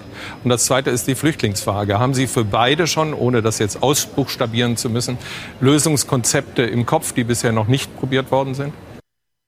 Ja, haben Sie Lösungskonzepte im Kopf, die noch nicht ausprobiert worden sind? Selbst wenn, ja, das ist so, äh, 80 Millionen Bundestrainer, haben Sie Ideen, die der Bundestrainer nicht hatte? Ja, aber und, ist auch egal. So, zum Thema Brexit sagt sie folgendes, es, im, man könnte sich im Grunde ausdrucken und an die Wand nageln, es ist so schön formuliert. Ich finde für uns sehr, sehr wichtig als Europäer. Brexit, wie immer er stattfindet, ist nicht das Ende von etwas, sondern wie wir den Brexit machen, entscheidet darüber, wie unsere zukünftigen Beziehungen so. zum Vereinigten Königreich sind. Und das Alles müssen klar. gute sein, denn sie sind wichtige Nachbarn für uns. Hm, wer hätte es gedacht? Wer hat das nicht gewusst? Danke, Klaus, dass du uns diesen Informationsdienst nochmal lieferst. Jetzt Quiz. Jetzt beginnt wieder die Aufwachen-Quizshow. Heute mit Teilnehmer Hans Jessen Show. Und Thilo Jung. So, wir haben jetzt die Antwort zum Thema Brexit gehört. Wir wissen, sie antwortet mit Floskeln. Sie hat jetzt 22 Sekunden Zeit, die sie sich nimmt zum Thema Migration. Ich nenne euch jetzt acht Floskeln und ihr nennt mir danach die Zahl, was ihr glaubt, wie viele dieser Floskeln sie einbaut. Okay? In 22 Sekunden. Alle. Ich gehe die Floskeln mal durch. Alle. Ja, Prozess ist festgefahren. Floskel Nummer zwei. Das ist meine Aufgabe. Floskel Nummer drei. Für Vertrauen werben. Floskel Nummer vier. Neuen Schwung reinbringen. Floskel Nummer fünf. Einzelne Themen als Gesamtkonzept auf den Tisch legen. Nächste Floskel. Zu versuchen, nach vorne zu kommen. Siebte Floskel. Das Thema wird uns noch weiter begleiten. Und achte Floskel. Gute Lösungen finden. Alle. Okay, Tilo Also pokert hoch und sagt alle. Ähm, immanent, immanent sind alle drin. Ähm, wenn du sagst Floskeln. Also ich meine ganz explizit damit diese meinst du Floskeln. ganz, ganz, ganz äh, äh, Wortgetreu wie vorgelesen. Wortgetreu wie vorgelesen äh, schwanke ich zwischen äh, Tilo und sage aber mal sechs, um eine Abweichung zu haben. Sechs. Okay, Tilo sagt eigentlich- acht, du sagst sechs. Eigentlich bin ich auch eher bei acht. Okay, Auflösung. Und beim Thema Migration, ja, der Prozess ist festgefahren und das ist genau meine Aufgabe. Ähm, für Vertrauen zu werben, neuen Schwung reinzubringen, die einzelnen Themen, die ich jetzt in der Tat nicht durchdeklinieren werde, äh, als Gesamtkonzept auch ähm, auf den Tisch zu legen und zu versuchen, nach vorne zu kommen. Denn dieses Thema wird uns auch weiterhin begleiten und deshalb müssen wir gute Lösungen finden. Ja, damit hat Tilo gewonnen, denn er hat Ja, acht ja. straight gesagt und du hast gesagt, Ja. vielleicht sechs oder acht. Naja, ähm, pass auf. Und äh, ja, ist einfach langweilig. Darf ich, darf ich den Quiz sozusagen umdrehen äh, und eine Zusatzfrage, also sozusagen äh, mit Ausgleichsmöglichkeit stellen? Wer war der Herr, der im Hintergrund von von der Leyen äh, eben vorbeiging und jetzt von ihr verdeckt wird? Ähm, Moment, da müssen wir glatt nochmal. Hören wir uns das Floskeltheater nochmal an. Ja, der Prozess ist festgefahren und das ist genau meine Aufgabe. Ähm, für Vertrauen zu werben, neuen Schwung reinzubringen, die einzelnen Themen, die ich jetzt in der Tat nicht durchdeklinieren werde, äh, als Gesamtkonzept auch ähm, auf den Tisch zu legen und zu versuchen, nach vorne zu kommen. Denn dieses Thema wird uns auch weiterhin begleiten und deshalb müssen Ah. wir gute Lösungen finden. Ist der Bütikofer so dick geworden? Nee, wer ist das? Ja. Das war Bütikofer? Das war Bütikofer. Ach du großer Gott. Ja. Okay, ähm, Leute, äh, äh, manche, ich, ich mache ihn mal ins Bild so ein bisschen. Moment, um Moment. auf den Tisch zu legen und Moment, zu versuchen, Moment. nach vorne zu kommen. Denn dieses Thema wird uns auch weiterhin begleiten und deshalb Okay, also für alle, die zuschauen, da hinten läuft jemand. Äh, der Bütikofer gehört zu den Grünen. Die Grünen zeichnen sich dadurch aus, dass sie gerade so eine Verschränkung versuchen aus individueller Lebensführung und Planetengestaltung. Das fällt nämlich zusammen, wenn man gesund für sich lebt, dann ist auch der Planet gesund. Und ich habe letztens ein Gespräch geführt, dabei sind so einzelne Kalkulationen durchgemacht worden. Mm, Ein Kilo, ein Kilo Menschenfleisch bedeutet 7000 Kilogramm. Und ich weiß, viele sagen jetzt wieder Fettshaming und so weiter, aber ich glaube, wir müssen jetzt mal drüber diskutieren. Also, ein Kilo Menschengewicht sind 7000 Kilogramm. Das heißt, wenn man 7000 Kilogramm zu, äh, 7000 Kilokalorien zu sich nimmt, ohne gleichzeitig den Verbrauch, man hat immer einen Verbrauch, also man müsste so 10.000 und einen normalen Tag. Also Kilojoule oder was? Nee, Kilokalorie. Äh, Ich meine nicht die moderne Form Kilojoule, sondern ich meine noch die etwas althergebrachte Form der Energieanzeige Kilokalorie, die sich Ja. allerdings durchgesetzt hat im Gespräch. Das So, ist also- ungefähr das, was ein Tour de France-Fahrer am Abend äh, einer langen Etappe zu sich nehmen muss. Richtig. Diese Frau, die jetzt diese transkontinentale 4000 Kilometer in 10 Tagen gefahren ist, die hat pro Tag 8000 Kilokalorien umgesetzt und nicht so viel gegessen. Das heißt, sie hat abgenommen. Jan Frodeno hat so 5000, 6000 Kalorien am Tag. Michael Phelps hat immer so 8000. Also, wenn man einen normalen Tag hat als 100 Kilo Mensch mit 3000 Kilokalorien Verbrauch durch Rumsitzen und was man so und gleichzeitig 10.000 Kalorien zu sich nimmt, wiegt man ein Kilo mehr. Und man muss jetzt durchrechnen, wir hatten ja schon mal diese Rechnung, Kalorien, die müssen ja irgendwie hergestellt werden. Ja? Also man macht Nahrung in pflanzlicher Form, dann braucht man zehnmal so viel, um daraus tierisches zu machen und so weiter und so fort. Und solche Menschen wie Bütikofer, und es ist kein Fettshaming, sondern es ist die Kalkulation, die wir im 21. Jahrhundert jetzt machen müssen, hat ungefähr 350.000 Kilokalorien zu viel. Die müssen, äh, sie sind irgendwo hergekommen. Bütikofer hat Kalorien zu sich genommen. Er ist ungefähr zwei Nigerianer wert. Rechnung.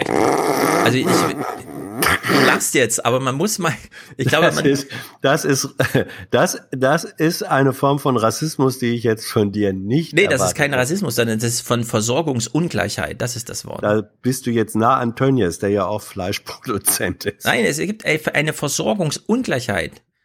Der typische Äthiopianer kann gar nicht so ein Übergewicht ansammeln wie Bütikofer. Äthiopia. Äthiopier.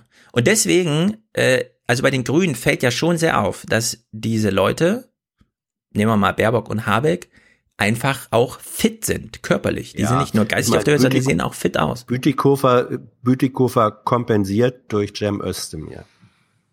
Richtig, man kann natürlich jetzt so eine Gruppenkalkulation machen und sagen, der eine zu wenig, dann zu viel.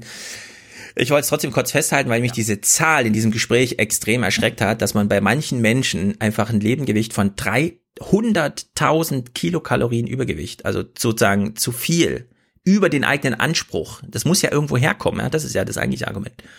Wollte ich nur kurz markieren, wir sind hier im Aufwärm-Podcast, da haben wir keine Angst vor sowas, ja. Äh, Man kann jetzt durchaus mir Fettshaming und so weiter, aber die Rechnung ist, glaube ich, wichtig für perspektivisch 15 Milliarden Einwohner auf diesem Planeten oder wie auch immer.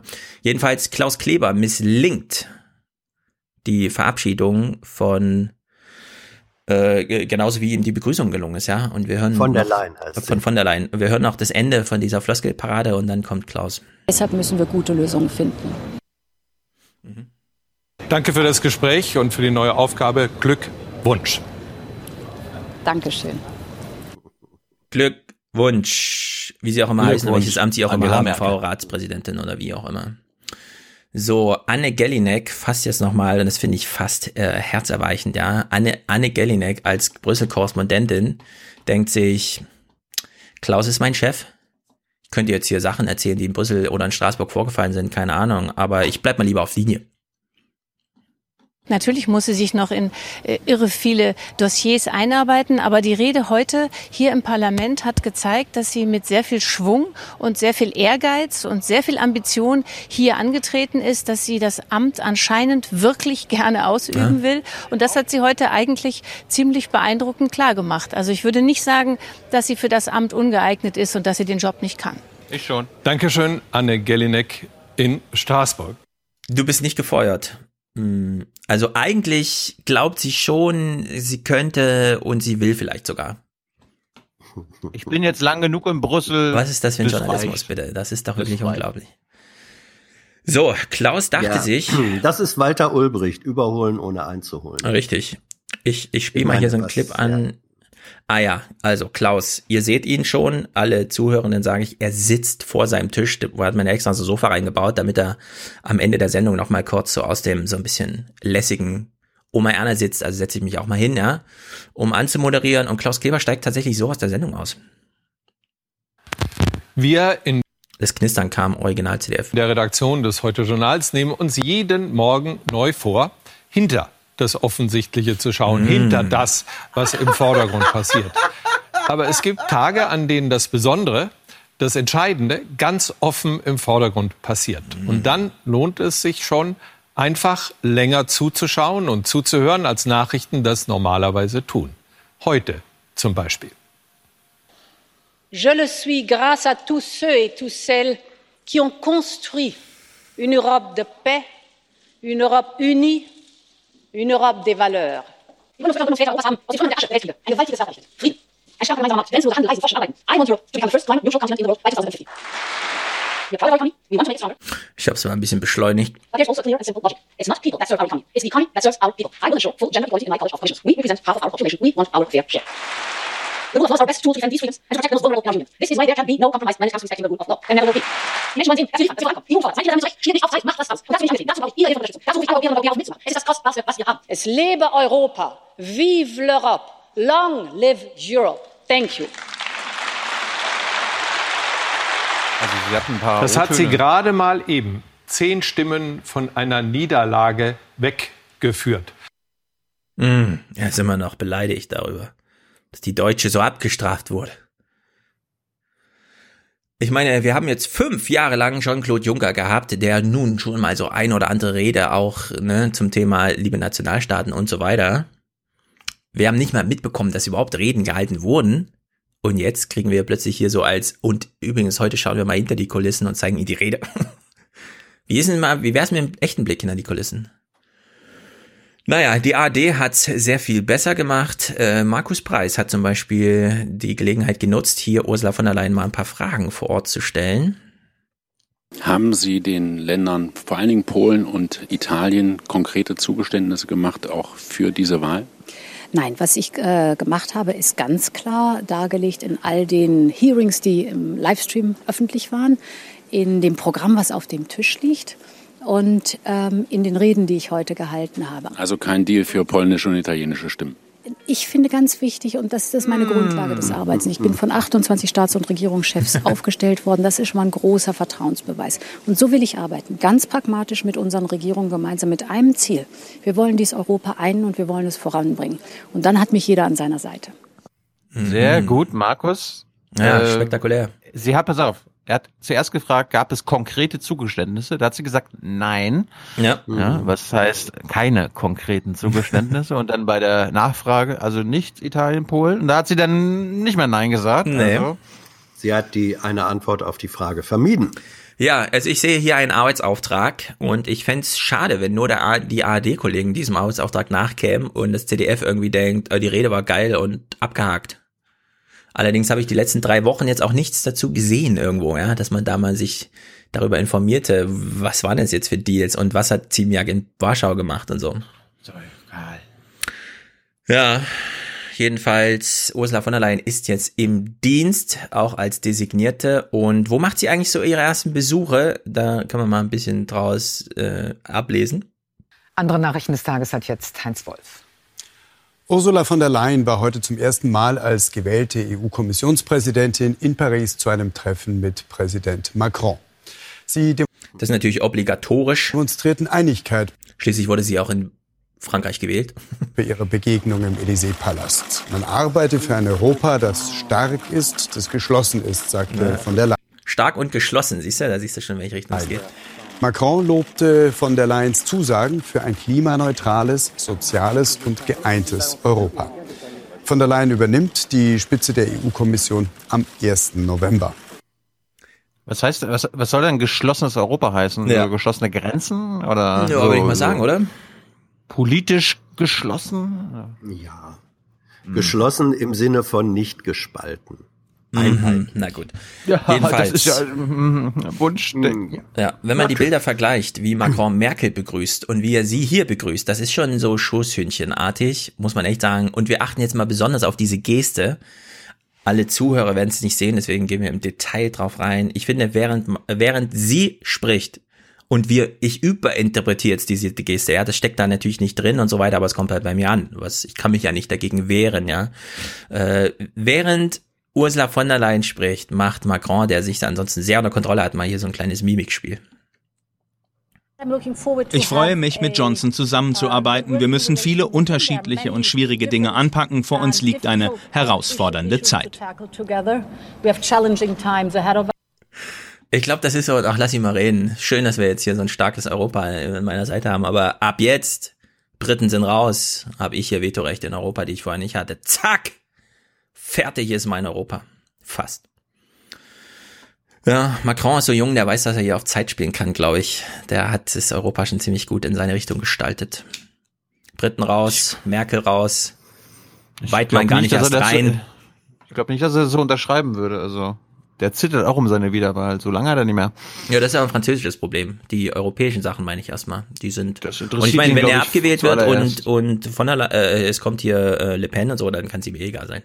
Naja, also äh, Macron hat ja nicht ohne Grund äh, dafür gesorgt, dass sie es wird. Das hm. äh, von der Leyen war ja sein Vorschlag. Und äh, er wollte auf jeden Fall, er wollte weder Weber noch Timmermans aus unterschiedlichen Gründen. Noch Weidmann. Von, äh, genau, noch Weidmann. Für ihn ist von der Leyen äh, sozusagen die ideale Kandidatin weil sie, weil, weil er eben weiß, dass sie sozusagen diese Fähigkeit hat, über die wir vorhin schon gesprochen haben, äh, verbal sich, sich halbwegs liberal, äh, scheinbar hoch engagiert, aber in den Punkten dann eben doch unverbindlich, aber sich gut zu inszenieren. Und das, und er braucht, er braucht äh, eine deutsche äh, Position mit ihm zusammen in Europa, sonst kann er sich selbst auch nicht inszenieren. Und von daher ist, ist unter den ganzen Möglichkeiten, ähm, von der Leyen für Macron äh, die ideale Beifahrerin, no. die ideale Beifahrerin. No. Und äh, deswegen ist er da, glaube ich, höchst zufrieden. Höchst ja, er ist ein Top-Scorer. Wir haben das beim letzten Ja. Mal schon durchdiskutiert. Leider hörst du die Podcasts nicht, in denen du nicht beteiligt bist, Hans. Ja, das geht Aber- aber, nicht nur mir so, Stefan. Ich habe es als Macrons Meisterstück bezeichnet hier von der Ja, Leyen. Er hat sie nicht vorgeschlagen, sondern er hat nur den Vorschlag aufgegriffen. Es Ja, stand ja im. Raum, sie zum Außen, Außenbeauftragten zu machen. Da hat er gesagt, hm, die können wir doch als Kommissionspräsidentin nehmen. Und damit hat er Merkel Schachmatt gesetzt, weil da sagt sie nicht nein. So macht man Zweiter sowas. Besuch von, Mac äh, von. Wo ist sie hingefahren? Aha. Über die Verteilung von Flüchtlingen innerhalb der EU beriet die künftige EU-Kommissionspräsidentin von der Leyen in Rom mit Ministerpräsident Conte. Sie warb für eine neue Lastenverteilung und einen neuen Migrationspakt, ohne diesen näher zu definieren. Conte forderte erneut eine Entlastung Italiens als Erstaufnahmeland. Ja, schöne Kurzmeldung, die mir überhaupt nichts darüber berichtet, was da ablief, aber gut. Danke, Gundula Gause. Sie hat sich doch danach auch noch im, äh, in Warschau vorgestellt, äh, mit Orban getroffen. Also vielleicht hat sie Ja, sich ja. erstmal bei allen, bei allen bedankt, die sie gewählt haben. Die Mhm. Italiener, die Faschisten, die Ungarn, die Polen. Naja. Ja, ja, jetzt ist sie jedenfalls da und wir werden, glaube ich, fünf Jahre lang nichts aus Brüssel hören, was auch irgend, für irgendwen Relevanz hat. Naja, das ist im Grunde atmosphärisch und von der Selbstinszenierung her so ähnlich wie ähm, ihr Beginn als Verteidigungsministerin. Und dann haben wir doch auch mehrere Jahre lang was von ihr gehört. Ja, in diesem Amt. vor Nicht allem- immer unbedingt das, was sie gerne hätte. Ja, richtig. Dass man Richtig. hört. Also ähm, da, das ist auch ein Minenfeld, in dem sie sich da jetzt bewegt. Ich finde, das kann noch spannend werden, wenn man gut hinguckt. Hm. Gut, da äh, machen wir einen Übergang hier zu Amerika und schließen das Thema Europa ab mit Boris Johnson. Der hat nämlich eine neue goldene Ära ausgerufen. Jacob Rees-Mogg ist der für Parlamentsfragen zuständige Minister. Er liebt Boris Johnsons Plan, die EU am 31. Oktober mit oder ohne Abkommen zu verlassen. Es ist ein Versprechen auf blühende Landschaften. Es besteht eine gute Chance, dass wir 2050, und ich habe vor, dann noch weiter hier zu sein, wenn auch nicht unbedingt im selben Job, dass wir 2050 auf diese Zeit zurückblicken als den Beginn einer goldenen Ära. Das ist so krank, ehrlich gesagt, mir fehlen die Worte, was soll man sagen? All in, er geht all in. Also das ja, also es, ich habe neulich, ich muss mal gucken, ob ich das, ob ich das noch finde. Ein ziemlich guter Artikel, der das analysiert hat, könnte man dann vielleicht verlinken. Ähm, Johnson ist inhaltlich völlig scheißegal, ähm, was er da Absolut. sagt. Das kann heute so und morgen so sein. Sein einziges Ziel ist, äh, an der Macht zu bleiben. Äh, also die Macht zu kriegen, das hat er geschafft, und an der Macht zu bleiben. Und da juckt ihn auch überhaupt nicht, wenn dieses, äh, wenn der Hard Brexit jetzt bedeuten würde, dass es Neuwahlen geben muss. Ähm, vermutlich kalkuliert er ein, dass er bei Neuwahlen sozusagen als der ganz große Sieger dabei äh, rauskommt, was keine, unwahl, kein, keine unwahrscheinliche Kalkulation ist, weil UKIP nach einem harten Brexit keine Rolle mehr spielt. Und unter Umständen fährt er jetzt Europa mit vom blutigen Folgen auch für die britische ähm, Wirtschaft, Bevölkerung, soziale Situation an die Wand, weil ihm das in seinem Kalkül nutzen kann, ähm, Boris gestärkt an der Macht zu bleiben. Das ist Äh, ein also ja, UKIP spielt schon lange keine Rolle mehr und Ja. die Tories stehen trotzdem nur bei 8%, weil die ähm, Brexit-Partei jetzt mit 35% da drin hängt. Ja, ja, und aber die, muss man erstmal irgendwie besiegen. Ja, ja.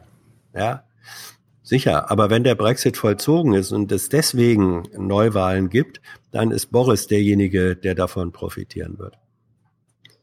Also es ist Mhm. eine, es ist eine perfide, es ist eine per, perfide persönliche Machtstrategie, ähm, in der die Interessen von Bevölkerungsmehrheiten die allergeringsten Rollen spielen. Ja. Let's go to West. Nee, let's go, nee, go West. Dingsterbums. Wollen wir das, wollen wir das abhandeln, ja? Machen wir. Kommen wir ja nochmal zu Deutschland zurück. Mhm. Ähm, ja, wir haben ja ein Versprechen abgegeben. Wir gucken uns jede Debatte der äh, Präsidentschafts-, nee, Präsidentinnenkandidaten an. Nee, Mhm. Präsidentenkandidatinnen, so. Ja. Und die zweite Doppeldebatte war am 30. und 31. Juli. Und äh, ich glaube, du hast ja auch geguckt, oder?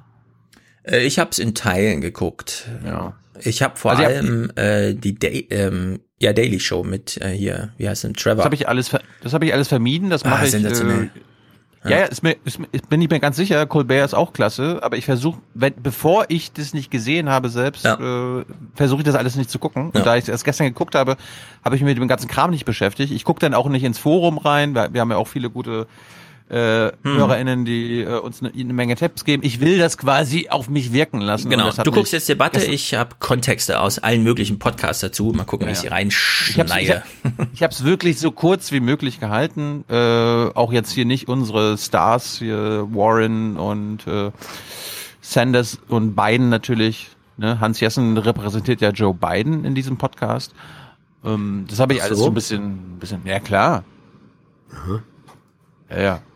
Da bin ich nicht ist- deiner Meinung. Ist dir, ist dir noch gar nicht klar. Ah, ist klar. Nee. Also nee. wir, wir fangen mal mit einem neuen Gesicht an, der ist bei der ersten Debatte, den es noch nicht gab, weil er noch nicht angetreten ist. Das war Steve Bullock. Hallo Steve, stell dich mal vor. I'm a progressive, emphasis on progress, and I'm running for president to get stuff done for all those Americans Washington has left behind. Mhm. Juhu, der Governor von Montana.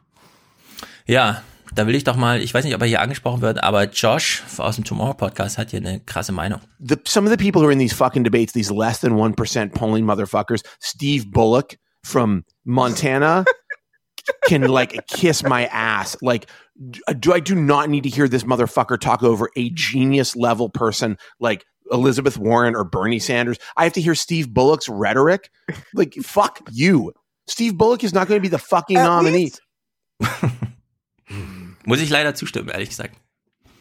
Das war auch das Letzte, was wir von ihm heute hören werden. Ja. Ihr habt nichts verpasst.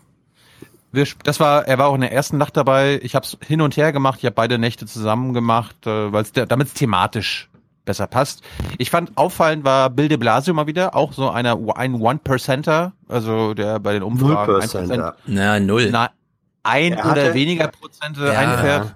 Ja, ja. Also Colbert hat so einen Ausschnitt gehabt, es gibt Umfragen, wo er nicht Ja. mal eine Stimme bekommt. Also Deswegen, das ist nicht das einfach nur ich mit 0%, 0%. sondern manchmal sogar Ja, ja. null Der ist Votes. der, er, Ja, ja. Oder er ist der Bürgermeister von New York fucking Ja, City. ja. Also, Da ist allerdings, da ist er krass gewählt worden, ne? Also New York Ja, hat er ja. echt einen Rückhalt. Gut.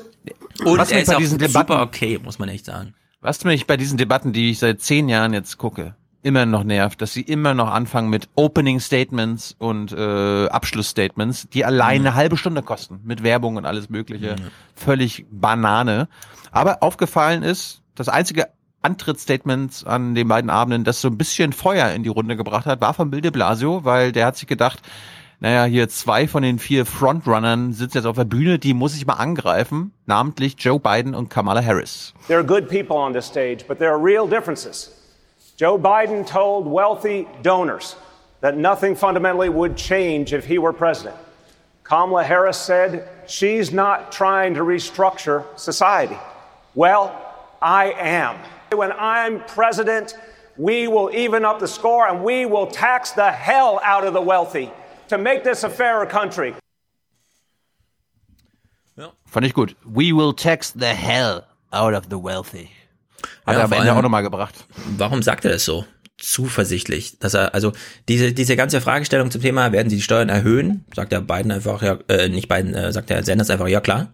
Warum trauen die sich das mittlerweile? Weil die Umfragen das wiedergeben. Ja, weil sie wissen, dass sie, dass sie das sagen müssen, weil sie sonst gar keine Chance haben, äh, wenigstens Leute aus dem äh, äh, A, das liberale Lager und das linke Lager äh, für sich einzunehmen.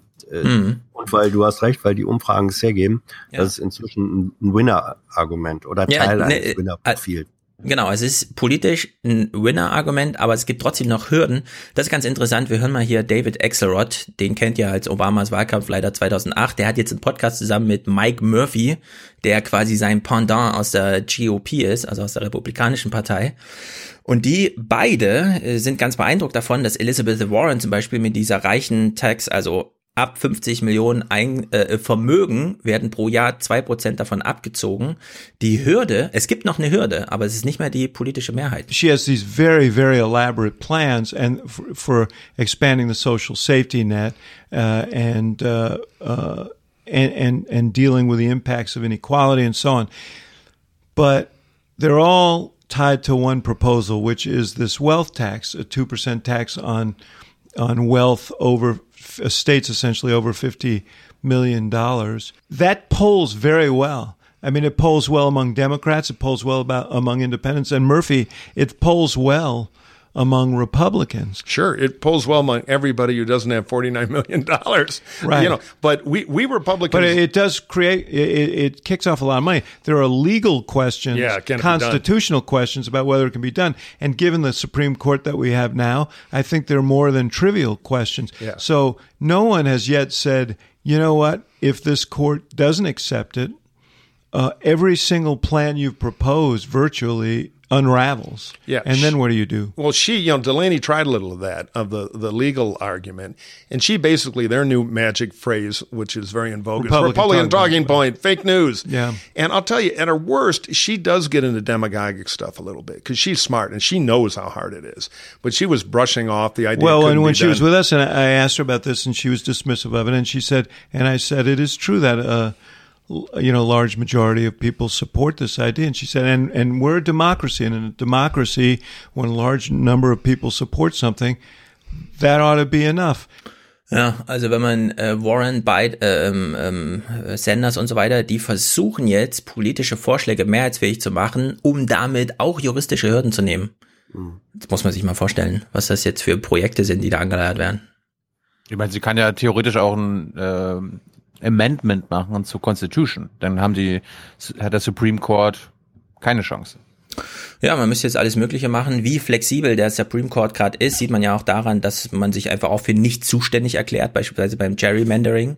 Da hat der Supreme Court einfach gesagt, nee, da haben wir gar keine Zuständigkeit, um da die Prakt Praktiken der Republikaner zu schützen, die eben auf Bundesstaatenebene gemacht werden.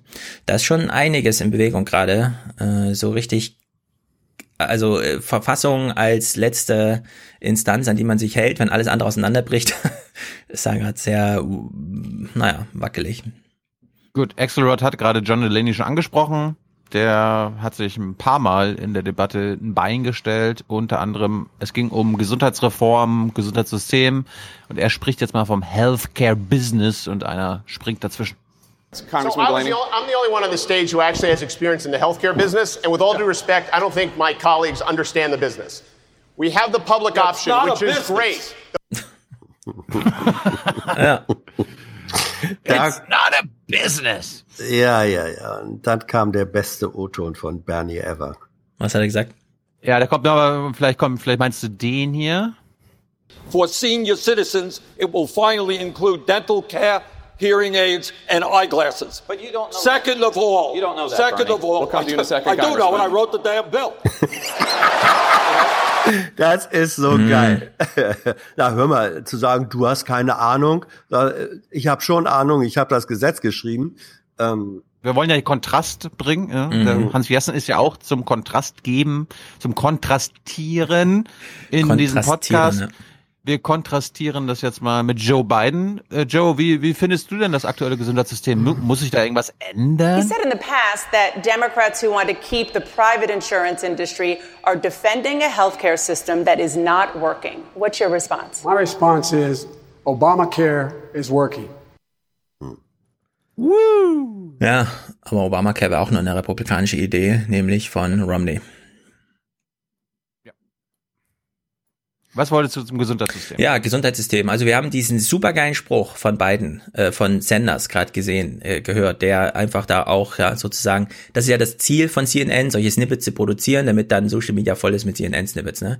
Wenn man allerdings in die Nachberichterstattung, und wir hören hier mal Pod Save America, also John Favreau, der olle Redenschreiber von Obama und so weiter, die reden mal darüber. Hatten jetzt eigentlich bei Healthcare, was ein schwieriges Debattenthema ist, weil es da so viel Streit gibt, obwohl die Einigkeit, dass man hier einen Gegenentwurf zu den Republikanern hat, so deutlich ist, dass man sich da gar nicht streiten muss, ja, weil am Ende ist jeder Plan besser als kein Plan, wie die Republikaner da vorschlagen.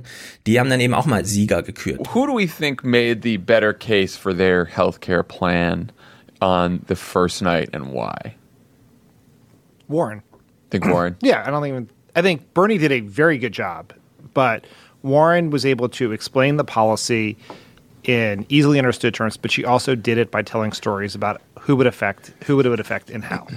Yeah. I think she also, her point, she kept coming back to the point about insurance companies and what everyone really hates about insurance companies, which is you're filling out all this paperwork, you're calling them 50 times to try to uh, get something paid for.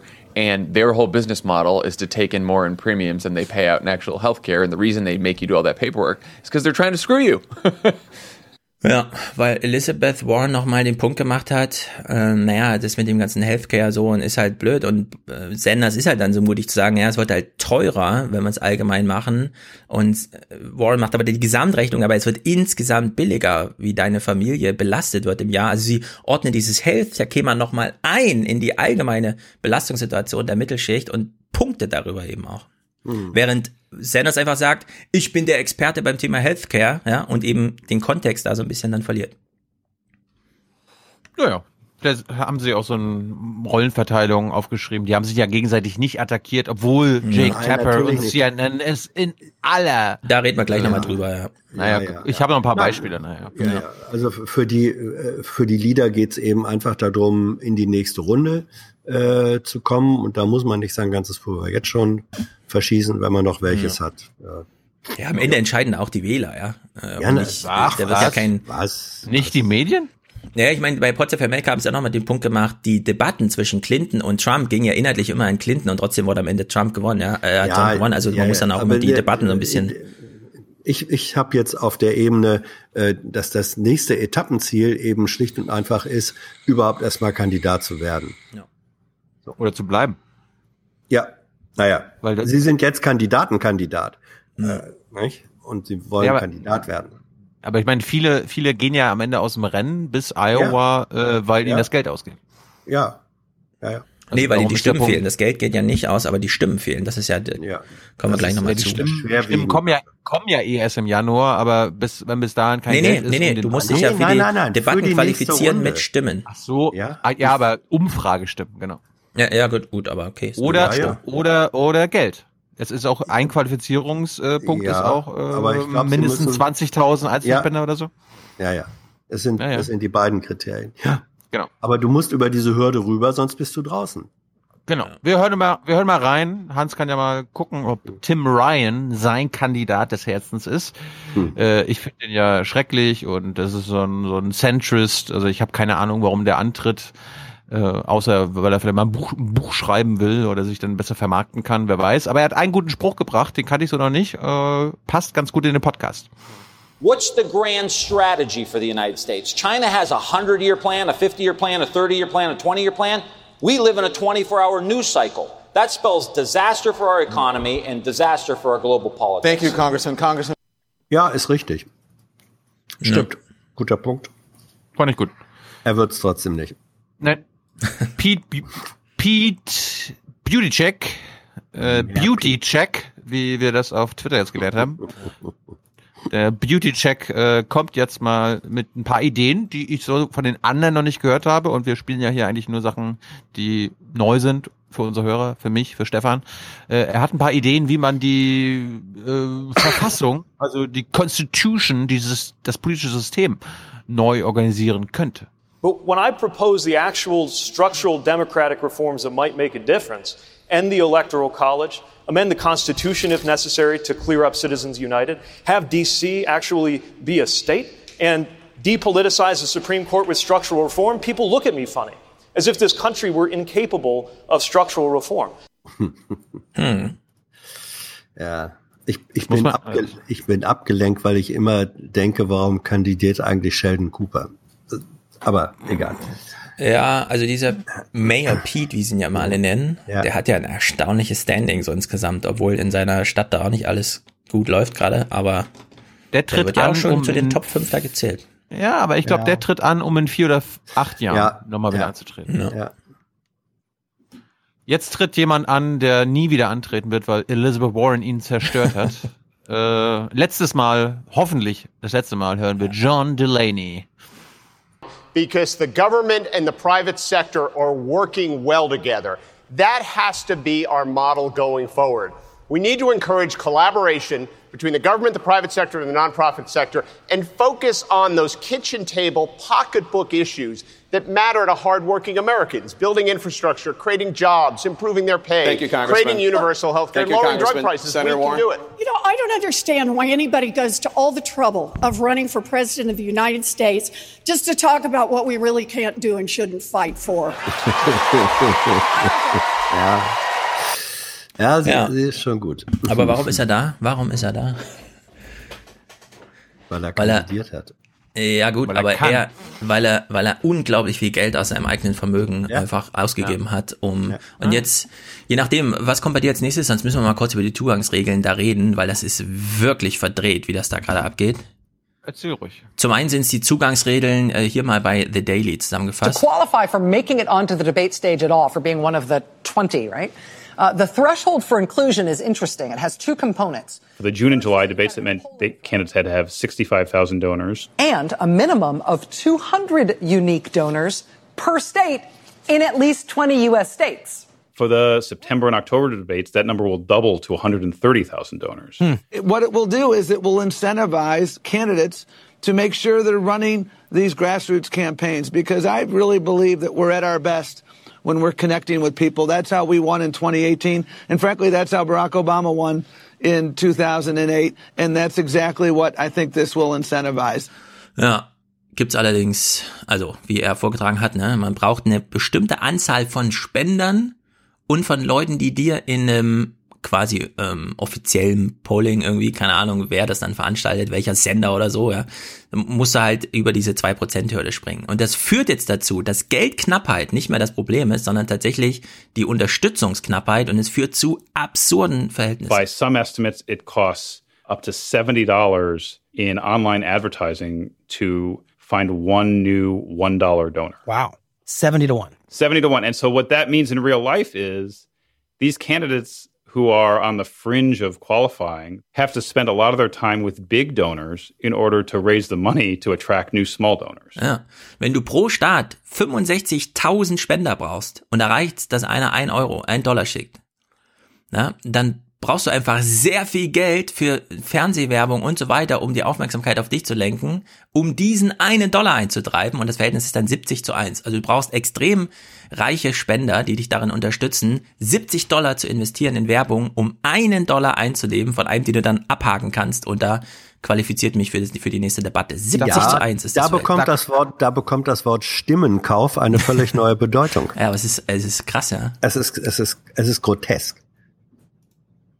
Es ist die, die Idee, die im Grunde richtige Idee, die dahinter steckt, nämlich zu sagen, äh, ihr müsst schon mal zeigen, dass ihr nicht nur selber wollt, sondern dass es Menschen gibt, die euch unterstützen, die wird durch diese Form der Monetarisierung äh, komplett ähm, auf den Kopf gestellt. Ja, aber Ad es ist eben geführt. für die Top 5 ist es genau das richtige Modell. Aber Ja, für die aber- 15 anderen ist es halt pervers, ja, weil die sind Ja, quasi nur noch Das ist der Zwang hoffen zur darauf, Geldverbrennung. Ja? Genau, die hoffen dann darauf, dass sie bei Rachel Maddow noch mal ins große Ja, Fernsehen ja. kommen, damit sie dann die Aufmerksamkeit für die kleinen äh, Battle-Dinger da haben und so. Da ist es halt absurd. Deswegen muss das Feld jetzt auch schnell eingedämmt werden, sonst nimmt dieses groteske Theater da einfach, geht da immer weiter. Passiert ja auch. Ja, ja, die nächste Debatte wird ja nur noch eine dann. Da, da wird's pervers. Gut, äh, Talking Points, die bei allen sehr beliebt waren, habe ich mal zusammengefasst. Successfully confronting endless war and climate change. An economy that's not working for everyone. Endless war, climate change. Ich sag hier, was die demokratischen Wähler hören wollen, damit sie vielleicht bei der nächsten Umfrage meinen Namen sagen, damit ich auf 2% komme. Ja. Hm, hm, hm, hm. Apropos Climate Change, dazu kommen wir jetzt. Äh, Ich fand ganz geil, mein, mein, so ein heimlicher Favorit, der natürlich keine Chance hat, Jay Inslee, der Governor of äh, Washington State, also da wo, ne, wie war das? Nordwesten, Westküste, nördlich Fast von Kalifornien. Jay Inslee hat äh, mal Joe Biden konfrontiert, fand ich super. Look, we have these deadlines are set by science. Mr. Vice President, your argument with, is not with me, it's with science. And unfortunately, your plan is just too late. The science tells us we have to get off coal in 10 years. Your plan does not do that. We have to have off of fossil fuels in our electrical grid in 15. Your plan simply does not do that. I've heard you say that we need a realistic plan. Here's what I No, I believe. didn't say that. Here's what I believe. I believe that survival is realistic, and that's the kind of plan we need. Would there be any place for fossil fuels, including coal and fracking, in a Biden administration?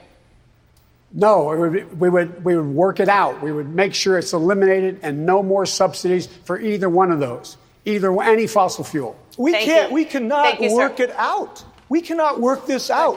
The time is up. Our house is on fire. We have to stop using coal in 10 years. Tja. Die ganze, das, also es geht ja über zwei Stunden, so eine Debatte. Ganze zwölf Minuten hat man sich fürs Klima genommen. Es wird aber eine Also eigene die- Debatte bei CNN geben, nur zum Thema Klima. Richtig. Ja, aber ich hätte, ich würde mir ja wünschen, dass es genauso lange mal ums Klima geht wie um Gesundheitsreform um Außenpolitik, ähm, Migration und so weiter. Zugegebenermaßen ist, ist Gesundheit bei den Amerikanern ein sehr wichtiges Thema. Ja, aber das sollten die Wichtigste auch ist im Detail ist diskutieren. tatsächlich das Klimathema. Ja, deswegen kriegen ja eine Gerade eigene Debatte, ist ja auch ganz gut. Ja, ja. Ja, aber ich finde, das sollte immer das wichtigste Thema in jeder Debatte sein. Ich bin ja, bin ja vollkommen bei dir. Ja, Wir kommen doch noch- wenn, wir kommen- wenn die Leute, wenn die Leute nicht wissen, wie sie ihren Arzt bezahlen sollen, wenn sie krank sind und sie das in den Ruin treibt, da ist äh, der Hemd, das Hemd dann situativ auch näher als der Rock. Das ist schon eine spezielle Situation in den USA. Ja. Aber egal, muss, muss man nicht vertiefen. Gut, dass du jetzt nicht gebrüllt hast, weil Tim Ryan beschwert sich jetzt mal über Bernie Sanders. We got to ask ourselves a simple question. What do you do with an industry that knowingly, for billions of dollars in short term profits, is destroying this planet? I say that is criminal activity that cannot be allowed to continue. Thank you, Senator Sanders. Congressman, your response. Well, yeah, I would, I would just say, I didn't say we couldn't get there till 2040, Bernie. You don't have to yell. I mean, all I'm saying is, all. Oh. Naja. Oh. Ich habe irgendwie versucht, Kirsten Gillibrand, auch eine der unter 1%er in der Ja, die Runde. ist so langweilig. Ja. Hat sich ja viel vorgenommen, war ja äh, mal der Liebling von Stephen Colbert. Kann man hier auch mal sagen. Aber schon lange her. Egal. Guten Morgen, Hans. ähm, ja, das ist doch der Aufwachen-Podcast, oder? Richtig, richtig, Ich, ich finde aber ganz gut ihre Logik und das, äh, da können unsere Fridays for Future Leute ja auch mal zuhören. Ne? Die haben ja gerade einen Kongress hinter sich. Äh, ich finde ihren Spruch, was sie zu JFK, also was sie von JFK mit einbezieht, eigentlich ganz gut. And so the truth is, we need a robust solution. When John F. Kennedy said, I want to put a man on the moon in, next, in the next 10 years, not because it's easy, but because it's hard, he knew it was going to be a measure of our innovation, our success, our ability to galvanize worldwide competition. He wanted to have a space race with Russia. Why not have a green energy race with China? Why not have clean air and clean water for all Americans? Why not rebuild our infrastructure? Why not actually invest in the green jobs? That's what the Green New Deal is about. Also, äh, die Chinesen sind schon in diesem Wettlauf. Das haben wir Deutschen mitbekommen, als es da hieß, plötzlich 8% müssen die Autos, also dürfen nicht mehr mit Verbrennungsmotoren fahren. Man Ja, muss die- die den Wettlauf halt nicht mitmachen, liebes Amerika, aber der läuft schon. Ja, ja, deswegen sagen wir, warum sollen wir nicht, sie hat ja recht, wenn sie sagt, warum sollen wir nicht in diesen Wettlauf reingehen? Ja, genau. Äh, ja. Warum soll man nicht endlich auch mal aus dem Startblock kommen, Ja, wirklich. sozusagen? Die anderen laufen Also, schon. Das ist ein Horse Race, was ich unterstütze. Ja, Ja. natürlich. Das wäre was für Uschi von der Leyen. Ursula, du sagst, äh, wir Ja. sind in 2040 auf dem Mars, äh, nee, sag einfach, 2040 sind wir, äh, stoßen wir keinen CO2 mehr aus. Ja, aber du ich hast weiß, ja- Ich weiß noch nicht wie, Mhm. aber wir schaffen das. Das Also Warren hat es ja im ersten, in der ersten Debatte schon aufgegriffen. Und als sie meinte, die grünen Technologien werden Schlüsseltechnologien, die wir in Amerika halten müssen. Ne? Also sie hat es nochmal strapaziert, nicht nur Horse Race mit denen, sondern wir müssen es uns von denen wirklich zurückholen. Ne? Und da hat sie sozusagen diesen, nicht, Ja, wir könnten ja mal mit China so einen Wettlauf machen, kann. sondern zack, ja, zum Beispiel ist ja ein legitimes Argument, ja, gerade für Amerikaner, dass man halt irgendwas verkaufen will.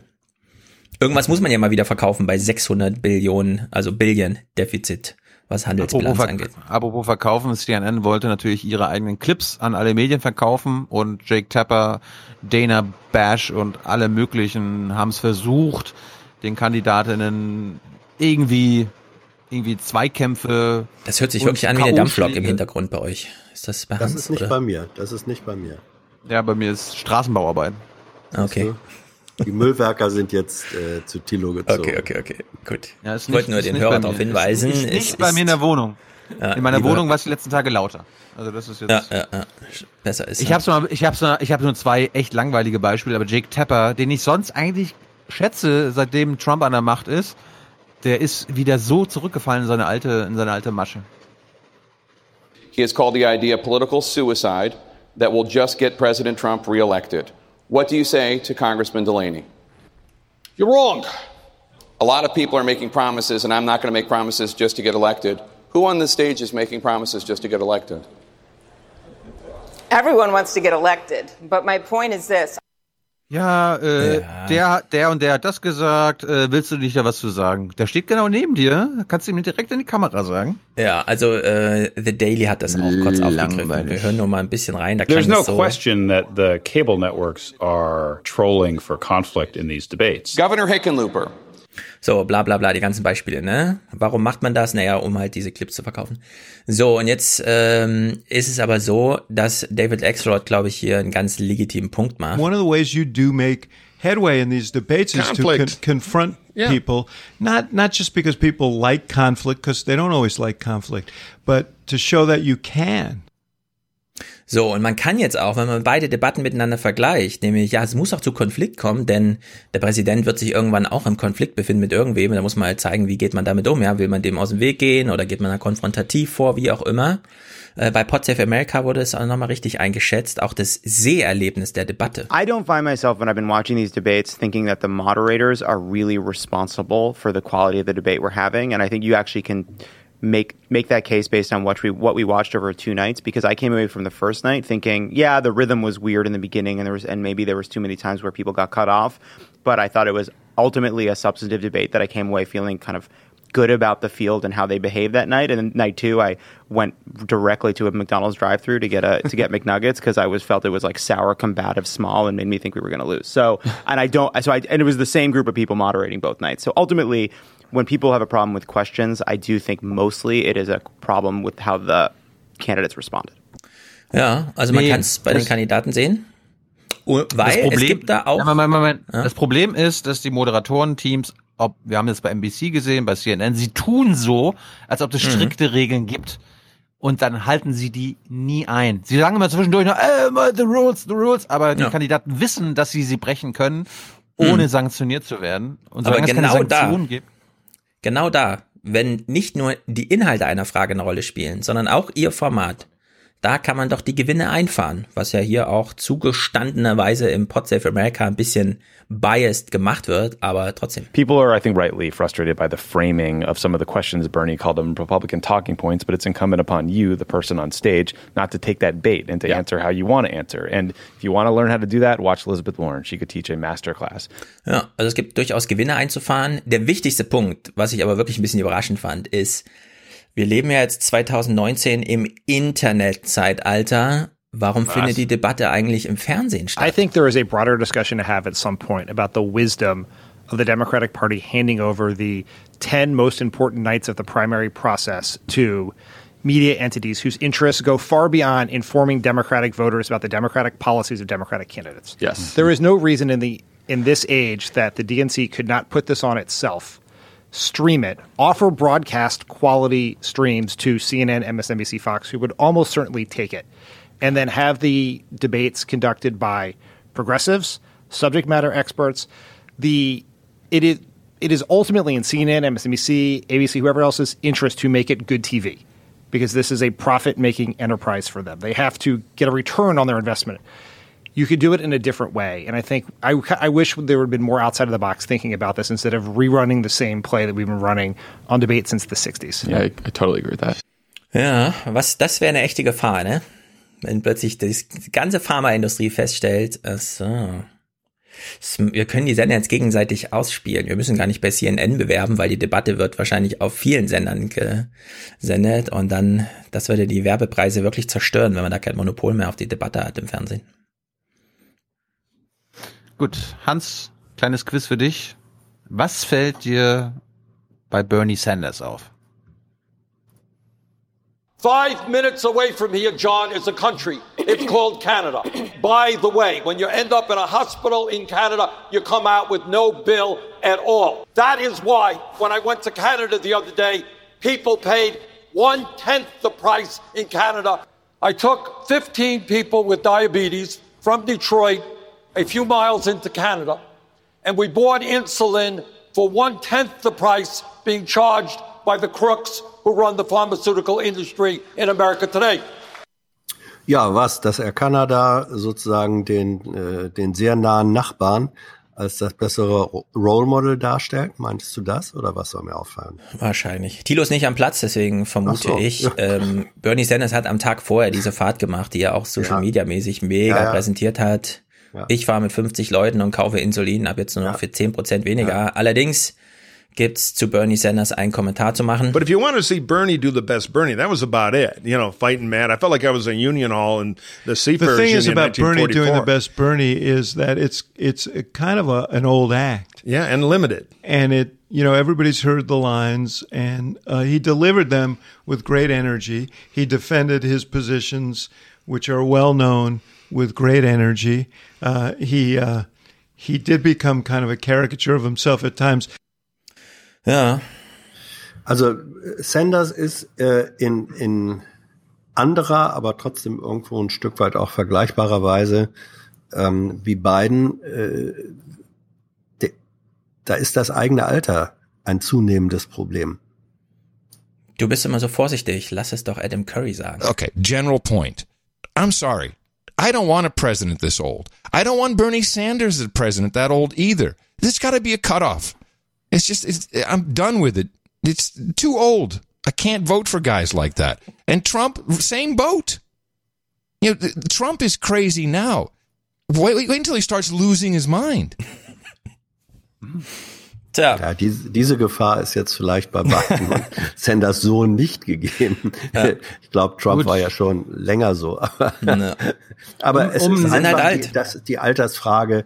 Die Altersfrage wird für, für Sanders und Biden äh, zum zunehmenden Problem, wobei zu befürchten ist, dass am Ende trotzdem Biden da das Rennen macht bei den äh. Demokraten. Nein, nein, nein. Nee, nee, nee, Biden ist Ich schon raus. W- Wartet mal ab. die Wette, die Wette hier im Podcast war, bis Ja. Super Tuesday ist er nicht mehr dabei. Ja, ja, Biden ist dieses Ja, Jahr ja. noch raus. Er wartet nicht mal bis Februar. Nee. Wartet mal ab. Dass Axelrod und Co. Äh, Sanders jetzt langweilig finden, das sollte man aus politischen Gründen natürlich auch nachvollziehen. Was Ja. ich nur sagen werde und will, Sanders wird noch kommen. Der muss jetzt gerade nichts äh, machen. Er, er hat, äh, als wir die Debatten mit Hillary geguckt haben, da kann er inhaltlich ganz anders und das wird er auch noch machen. Er muss gerade, genauso wie Warren und Biden, nur Mhm. keine Fehler machen. Und darum Ja. wiederholt er einfach seine Talking Points. Äh, wir warten ab, was, wie sich das entwickelt. Aber ich glaube, wenn es nach, wenn es nachher für die Leute, die da zu entscheiden haben, sagen, was ist denn jetzt? Wir haben hier Sanders und wir haben Biden, dass dann viele sagen, ach, dann nehmen wir doch lieber Warren. Ja, aber die sind alle über 70. Alle. Ja, aber bei Warren Ja. fällt es nicht so auf, denn ich stimme Ja. zum einen hier Mike Murphy zu, dem alten GOP-Hasen. Well, I think we're now, thank goodness, after 14 hours, it seems like, of debates and analysis, we're at the end of the beginning of this race because we've now seen him under pressure a couple of times. To her credit, and to some Republican delight, Elizabeth Warren has put herself in a pretty early commanding position. It's now a race to me that appears may well boil down to Elizabeth Warren and somebody, and the fight is on to be that somebody. I think Biden, who was on thin ice, is back alive, but still a little wobbly. Yeah. Ja. Und der wichtigste Punkt für mich ist, ja, Warren ist auch 70 Jahre, aber, und das hören wir jetzt mal ein bisschen länger. So kommt sie aber nicht. Gefühlt genau, ist sie- sie kommt gefühlt nicht ist sie so 55. Rüber. Das ist wirklich erstaunlich. I erstaunlich. saw Elizabeth Warren after the uh, after the de- debate on uh, Tuesday night. She was on the CNN set, and uh, first of all, I must say, two hours and forty five minutes. She was on that debate stage. This was probably one in the morning when she showed up on our set, and she stayed for half an hour. Like they they thought she was going to leave. And uh, Anderson Cooper talked to me. So, what do you think about what Senator Warren said? So I start responding, and she doesn't leave. And then we get into a colloquy, and Yeah. Van Jones gets into it, and we're all questioning her. And she she was happy as a clam. I think she would have stayed there till four in the morning if Well, I we. bet she knew she did well. And you know that candidate adrenaline that hits when they think they're winning, they turn into killing machines. They just keep going. Yeah, but you know the thing that's interesting to me is she's seventy years old. Yeah, no, I got seventy years old, I- and she's only six years younger than Joe Biden. But somehow, she doesn't seem old. Yeah. she seems energetic and vigorous, and that that's going to come into play here down the line. I, I think, to her credit, and you know, she's one of my least favorite Democratic politicians ideologically, but she believes her stuff. I think she couldn't be more wrong. I think she's dangerously wrong. But she has a passion for it that it, it's kind of like what they tell you in screenwriting that when you write a villain, write the villain to always think the villain's a hero. She believes in what she's doing. She's out there slugging and she feels it working. And Yeah. she has the stamina to keep going. She showed it. And again, after two debates, she won the first night's debate. And you can argue by being better than what we saw in night two, she arguably kind of won tonight as well. Das ist eine Kampagne Und es- nicht von dieser Welt. Ja, es kommt noch, es kommt noch Folgendes dazu. Also sie hat wirklich die jüngere äh, Anmutung. Ihr gefühltes Alter ähm, ist 10, 15 Jahre jünger als äh, Biden oder Sanders. Und ähm, sie sowohl Biden als auch Sanders ähm, schleppen ihre ihre Vergangenheit mit sich rum. Die waren schon mal was. Nicht? Ähm, es, Bernie Ja, Sanders für, war der für, den einen ist das ein Vorteil und für den Ja. anderen ist es ein absoluter Nachteil. Na, für beide, für beide ist es ein Nachteil.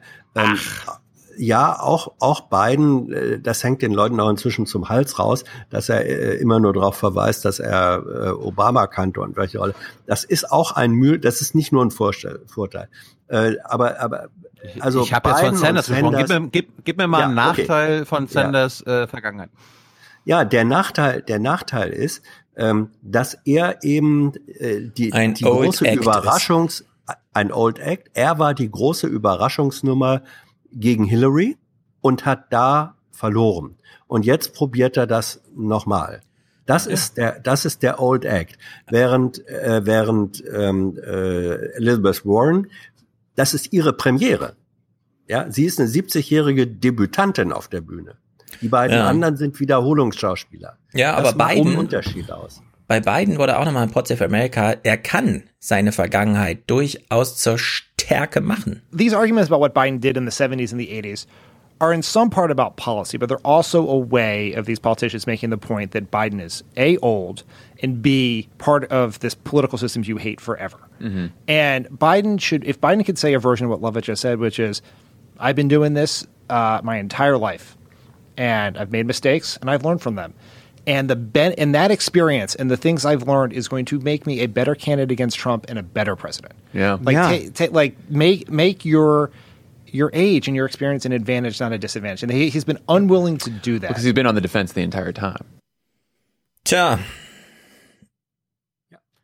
Warrens Vorteil ist, dass sie erst seit gefühlt zehn Jahren in der Politik ist. Sie kam ja erst nach der Finanzkrise wirklich äh, in die Rolle. Sanders ist seit 30 Jahren dabei, aber mhm. hat halt einen fast, sage ich mal, makellosen Record. Also an hier, ich kann euch zeigen, dass ich seit Jahrzehnten meinen Überzeugung treu bin und Biden, das ist halt genau das Gegenteil. Der hat nur, der hat eine Menge Scheiße äh, an seinem Record hängen. Nicht nur, weil er Vizepräsident war. Aber dazu kommen wir gleich. Ja, wir machen jetzt mal ein bisschen weiter. Ich will die Debatte einfach abschließen. Die war nicht so spannend. Äh, was immer alle bringen, ist natürlich irgendwelche äh, Anekdoten, Freunde. About how to best provide that health care. Now, I want to have a chance to tell the story about my friend Addie Barkin. People can't wait. I've got my friend uh, Nicole out there whose son was actually died trying to ration his insulin. And I'd like to finish talking about Addie. Kommt immer wieder. Oder irgendwelche Verwandten oder meine Mutter oder meine Oma oder mein Vater. Ist, ist typisch. Jetzt hören wir mal, äh, es war das Thema Afghanistan-Abzug. Ähm, und da hören wir jetzt gleich mal äh, den Beauty-Check. Beto Hickenlooper, ja, das ist unser Favorit hier im Aufwachen-Podcast. Äh, Cory Booker, Tulsi Gabbard, Andrew Yang und Joe Biden. Was sagen Sie, wann müssen die US-Truppen aus Afghanistan abgezogen werden? Will you withdraw all U.S. service members by the end of your first year in office? We will withdraw. We have to. In your first year? Yes, I would in my first term in office. I mean, we have troops in over 400 different locations around the world. Most of them are small, they're peacekeeping, they're not greatly at risk. We're going to have to be in Afghanistan. Look at the progress that's happened in that country. And so I will bring our troops home, and I will bring them home as quickly as possible. But I will not set during a campaign an artificial deadline. to bring our troops home within the first year in office because they shouldn't have been there this long. I would bring the troops home, I would de escalate tensions with Iran, and I would start investing our resources in our own communities. I opposed the you. surge in Afghanistan. This long overdue. We should have not, in fact, gone into Afghanistan. Obwohl er auch wieder dafür gestimmt hat, aber naja. Ein Thema, was an dem Abend nicht äh, außenpolitisches Thema war, war Iran. Das haben sie ein paar Wochen vorher bei der ersten Debatte noch ganz groß gemacht. Bilde Blasio hat es versucht, trotzdem in die Debatte zu bringen, wurde aber von den Moderatoren abgewürgt. We still Let's didn't talk about- Iran. thank you, please. We didn't talk about Iran. Please. We're on the march to war in Iran right now, and we blew Please, by it. Mayor, the rules. Please follow the I rules. respect the rules, but Mayor, we have to Mayor, stop thank you this very march much. to war in Iran. We're, we're and the going on, Democrat and we're going Party to talk has about to another stand up subject. Mayor, thank you very much. I appreciate that. Das Fernsehen, hier gibt's Regeln. Ja. Und Elizabeth Warren musste sich jetzt mal rechtfertigen. Ja, Jake Tapper, so was ist denn mit dir los? Wir haben hier, wir sind die größte Atommacht der Welt. Wir wollen eine atomfreie Welt zur Not. Wie kannst du es dann als US-Präsidentin nicht wollen, dass wir gegebenenfalls zuerst mit unseren Atomwaffen angreifen? Und am Ende kommt nochmal Steve Bullock. that the U.S. will never use a nuclear weapon unless another country uses one first. Now, President Obama reportedly considered that policy, but ultimately decided against it. Why should the U.S. tie its own hands with that policy? Because it makes the world safer. The United States is not going to use nuclear weapons preemptively, and we need to say so to the entire world. It reduces the likelihood that someone miscalculates, someone misunderstands. I wouldn't want to take that off the table. I think America's strength, we have to be able to say that. Ah ja. Ah ja, das sind äh, die geschichtsvergessenen Idioten, die nicht, ge- die nicht mehr wissen, wie sie gewonnen haben. Ja? Bernie macht einen großen Fehler bei der Außenpolitik. Hans, äh, das wirst du sofort erkennen. Er kümmert sich um die United Nations. What we need is a foreign policy that focuses on diplomacy, ending conflicts by people sitting at a table, not by killing each other. Was? As President of the United States, I will go to the Uni- United Nations Was? and not denigrate it, not attack the UN, but bring countries together in the Middle East and all over the world to come to terms with their differences and solve those problems peacefully. The United Thank you, States has got to, cannot be the policeman of the Thank world. you. Tja, ja. Well mm-hmm. spoken. Dann war das Thema Abschiebungen in der zweiten, am zweiten Abend großes Thema. Äh, Obama hat in seinen ersten zwei Jahren mehr Menschen aus Amerika abgeschoben als Trump bisher. Das sagen die Zahlen. Und äh, Biden wurde dann auch dazu gefragt, ob er da irgendwie was dagegen hatte. Und dann gab's äh, im Publikum ein paar, ich schätze mal, Aktivisten, Aktivistinnen, die ihn gestört haben. Would the higher deportation rates resume if you're president? Absolutely not, number one. Number two, everything landed on the president's desk locus. I found that Julian, excuse me, the secretary, we sat together in many meetings. I never heard him talk about any of this when he was. Please be respectful. Please be respectful in the crowd. Please continue, Mr. Vice President.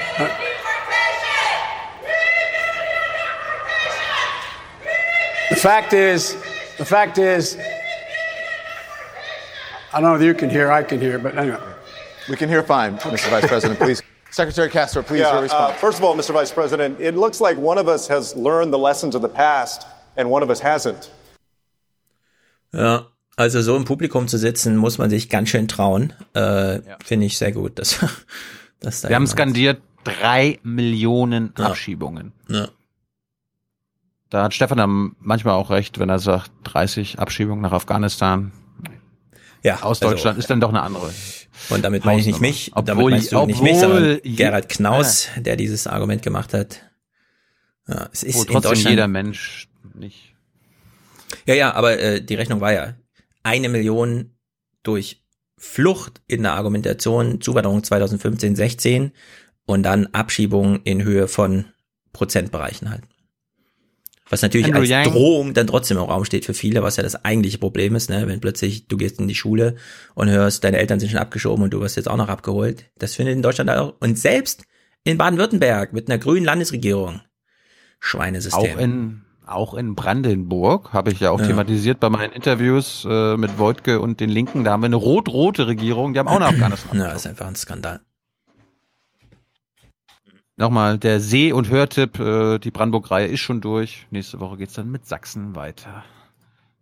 Ähm, Andrew Yang ist ja bis eigentlich nur bekannt dafür, dass er der Einzige ist, der ein quasi ein Grundeinkommen den Amerikanern verspricht. Jeder erwachsene Amerikaner soll 1000 Dollar pro Monat bekommen. Hat aber dann doch nochmal, nachdem er immer wieder dasselbe sagt, äh, über Immigrants in Detroit. And if you go to a factory here in Michigan, you will not find wall to wall immigrants. You will find wall to wall robots and machines. Immigrants are being scapegoated for issues they have nothing to do with in our economy. Thank you, Mr. Yang. Andrew Young hat die eigentliche Yang. Das Yang hat das eigentliche Thema diskutiert. Es ist das Outsourcing in die Maschine und nicht in irgendwelche Billiglohnländer. Das, davon ist Amerika nicht mehr betroffen. Die Welle ist durchgerollt, durch Europa auch. Aber das, das hat, das nehmen die anderen Kandidaten alle überhaupt nicht auf das Thema. Nö, wird ja auch vom Fernsehen nicht aufgenommen. Äh, Andrew Yang hat sich schon qualifiziert für die September-Debatten. Wir werden ihn also wiedersehen. Er wird mehr Redezeit bekommen. In der ersten Debatte hat er nur zwei Minuten und 36 Sekunden gesprochen. In dieser viel mehr. Mal gucken, ob er es noch schafft, da ein bisschen, weil er sitzt auf dem Wespennest. Das muss man eigentlich so sagen. Da mal gucken, ob er es noch losgetreten bekommt. Spätestens in bei der nächsten Wahl wenn dann auch nicht mehr Trump und so im Raum steht, sondern wenn es dann um wirklich andere Sachen geht, dann ist sind solche Typen mittendrin in der Diskussion. Apropos, wir sind beim Thema Immigration. Biden spricht das mal vom Kirschenpflücken. This country can tolerate a heck of a lot more people. And the reason we're the country we are is we've been able to cherry pick from the best of every culture. Immigrants built this country. That's why we're so special. Ja, da hat sich ja grob in die Nesseln gesetzt. Also er meinte, nur wer tolle Abschlüsse hat, soll kommen. Und dann alle zu ihm meinten, naja, was ist denn das für ein Auswahlkriterium, du Idiot, du hast ja gar keine Ahnung. Zu Recht. Äh, ansonsten, Hans hat es ja schon angedeutet, äh, es gibt, wenn er angegriffen wird, Joe Biden, immer eine Ausrede. Äh, wieso? Ich bin doch Obama. The fact is that we're talking about things that occurred a long, long time ago. And now all of a sudden, you know, I, I, I find it fascinating. Everybody's talking about how terrible I am on these issues. Barack Obama knew exactly who I was. Ja, ihr liebt doch alle Obama. Ja, nee, und da, Obama. Nein, nein, nein, nein, nein, nein, nein. Da gab's Nein, nicht. aber es ist, Ja. ja. Es gab einen wunderbaren Tweet, den Autor kenne ich gerade nicht, als er meinte, hier, Obama hat mich schon aus Gründen ausgewählt. Die richtige Antwort ist ja, der Grund war, wir wollten der rassistischen weißen Minderheit in Amerika einen schwarzen Präsidenten verkaufen und dafür brauchten wir einen wie dich. Und das war auf dem Punkt, genau so musste man das formulieren. Das ist sehr gut, ja. Ja, aber sein, sein, seine Verteidigung ist mal, ja, ihr könnt mich ja kritisieren, aber ihr liebt doch alle Obama und Obama hat mich geliebt. Ja, also könnt ihr mich auch lieben. Kamala Harris und Biden Ah, haben warte, die Antwort von Cory Booker hast du nicht?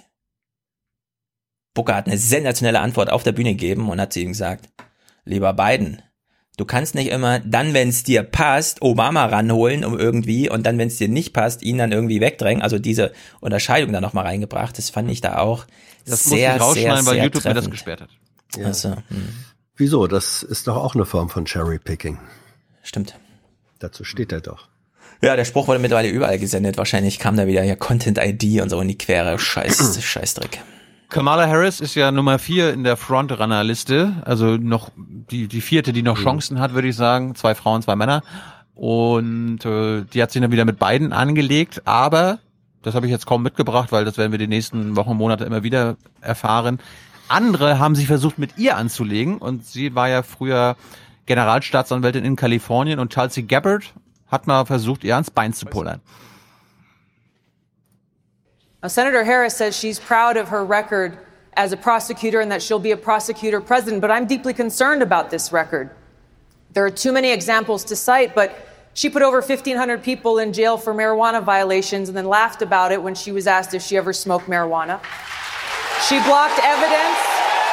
She blocked evidence that would have freed an innocent man from death row until the courts forced her to do so. She kept people in prison beyond their sentences to use them as cheap labor for the state of California. And she fought to keep Thank you, cash bail system in place that impacts poor people in the worst kind of way.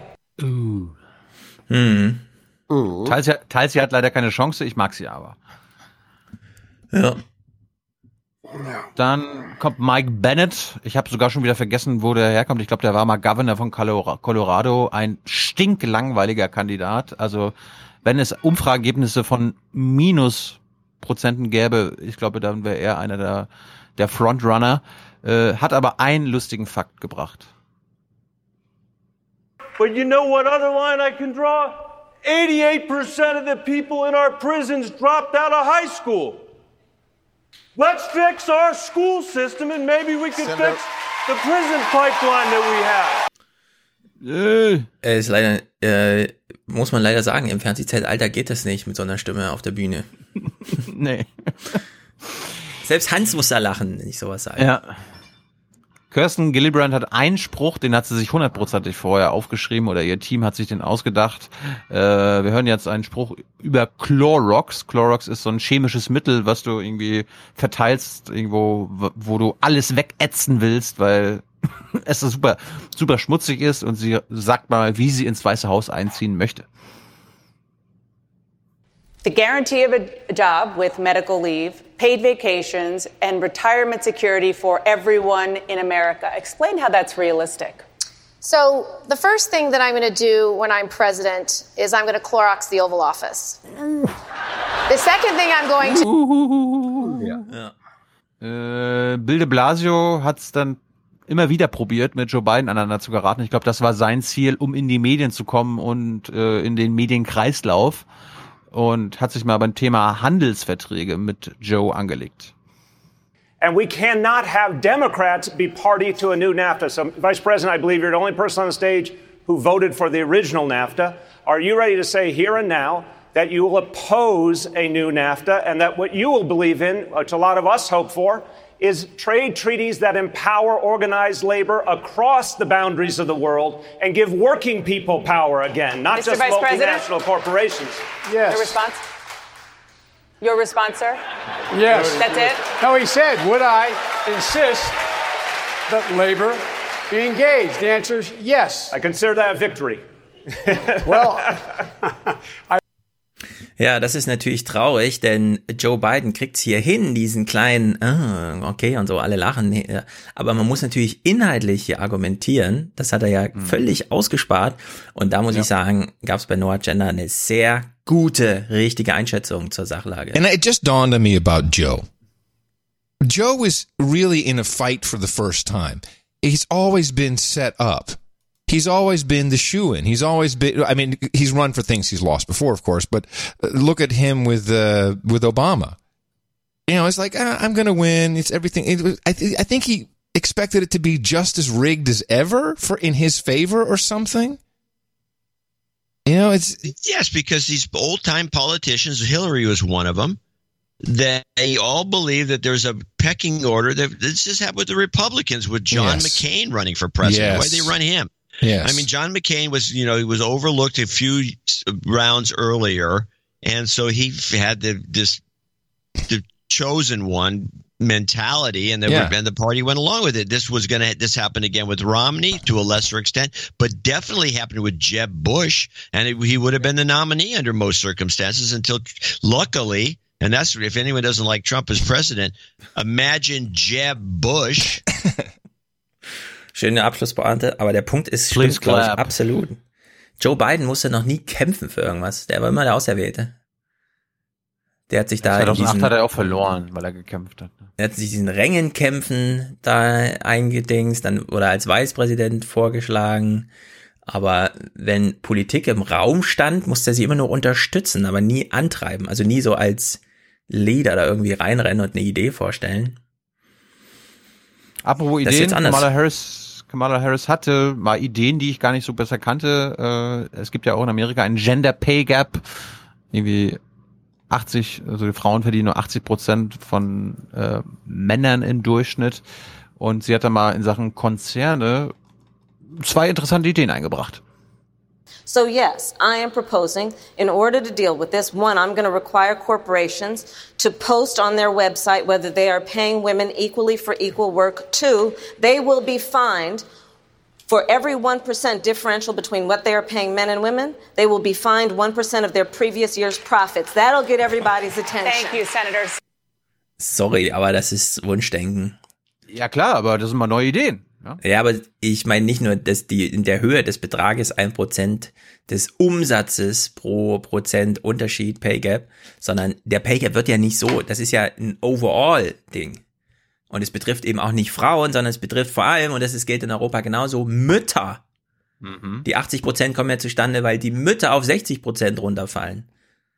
Und viele dieser Mütter, die arbeiten gerade gar nicht oder haben und fallen in die Statistiken rein, weil sie irgendwie da Teilzeit, da übergangsweise und so weiter. Aber man, ich glaube nicht, dass man heute zu VW gehen kann und dort einen Ingenieur und eine Ingenieurin und bei denen den Gehaltsunterschied wenn er überhaupt dokumentierbar ist in der Art und Weise, weil die Jobs sind schon gar nicht miteinander zu vergleichen. Also in der Hinsicht wunderbarer Moment für CNN und für die angeschlossenen weiblichen Augen, die das so sehen und dann in Applaus verfallen. Aber das geht leider an völlig vorbei an dem eigentlichen strukturellen Phänomen, das sie hier thematisieren ja möchte. Mag ja sein. Ich habe es als neue Idee aufgefasst und darum mal hier in unsere Runde mitgebracht. Ja. Äh, Julian Castro, angeblich einer der Gewinner der ersten Debatte, hat trotzdem immer noch nur ein Prozent der Umfragen. Äh, ein Soundbite habe ich von ihm auch mitgebracht zum Thema Impeachment.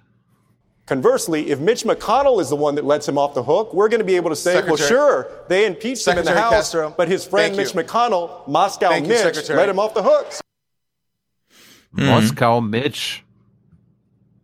Den hat er sich aufgeschrieben. Ein, eine Favorite von mir war ja Marianne Williamson, ja, die gar nicht in diese Runde passt, ist keine Politikerin, war noch nie Politikerin, aber ich finde sie so herzerfrischend frisch. Und äh, ich habe ein paar Sachen von ihr rausgeschmissen, weil ich aber jetzt nicht so viele Clips mitbringen wollte, aber einen habe ich mitgebracht. Es, sie hat einfach mal so zwischendurch in die Runde geworfen. Ey, ich frage mich hier, ist das, sind das überhaupt Demokraten auf der Bühne? People here tonight. I almost wonder why you're Democrats. You seem to think there's something wrong about using about using the instruments of government to help people. That is what government should do. It should all policies should help people thrive. That is how we will have peace, and Thank that is you. how we will have prosperity. Thank you, Ms. Williams. Ja. Mehr zu ihr hast du nicht? Nee. Ähm, hast du was von Cory Booker? Okay, dann spiele ich mal kurz einen Clip, denn ähm, Marion Williamson hat dich ja nicht nur beeindruckt, äh, weil Als sie so ein bisschen aus, ne? äh, genau, weil sie Aber- aus der Rolle fällt, sondern weil sie auch auf der Bühne steht und sagt, worum es eigentlich geht. Menschen leiden und dieses Leiden ist abzustellen. Politik ist eine Methode, aber es gibt viele und warum nicht wirklich mal diesen, wenn auch nur aus der Religion bekannten und etablierten Grundbegriff des Zusammenlebens, Liebe, Nächstenliebe, wie auch immer, ja, einfach mal fruchtbar machen für irgendwas. Und sei es nur eben auf Debattenbühnen.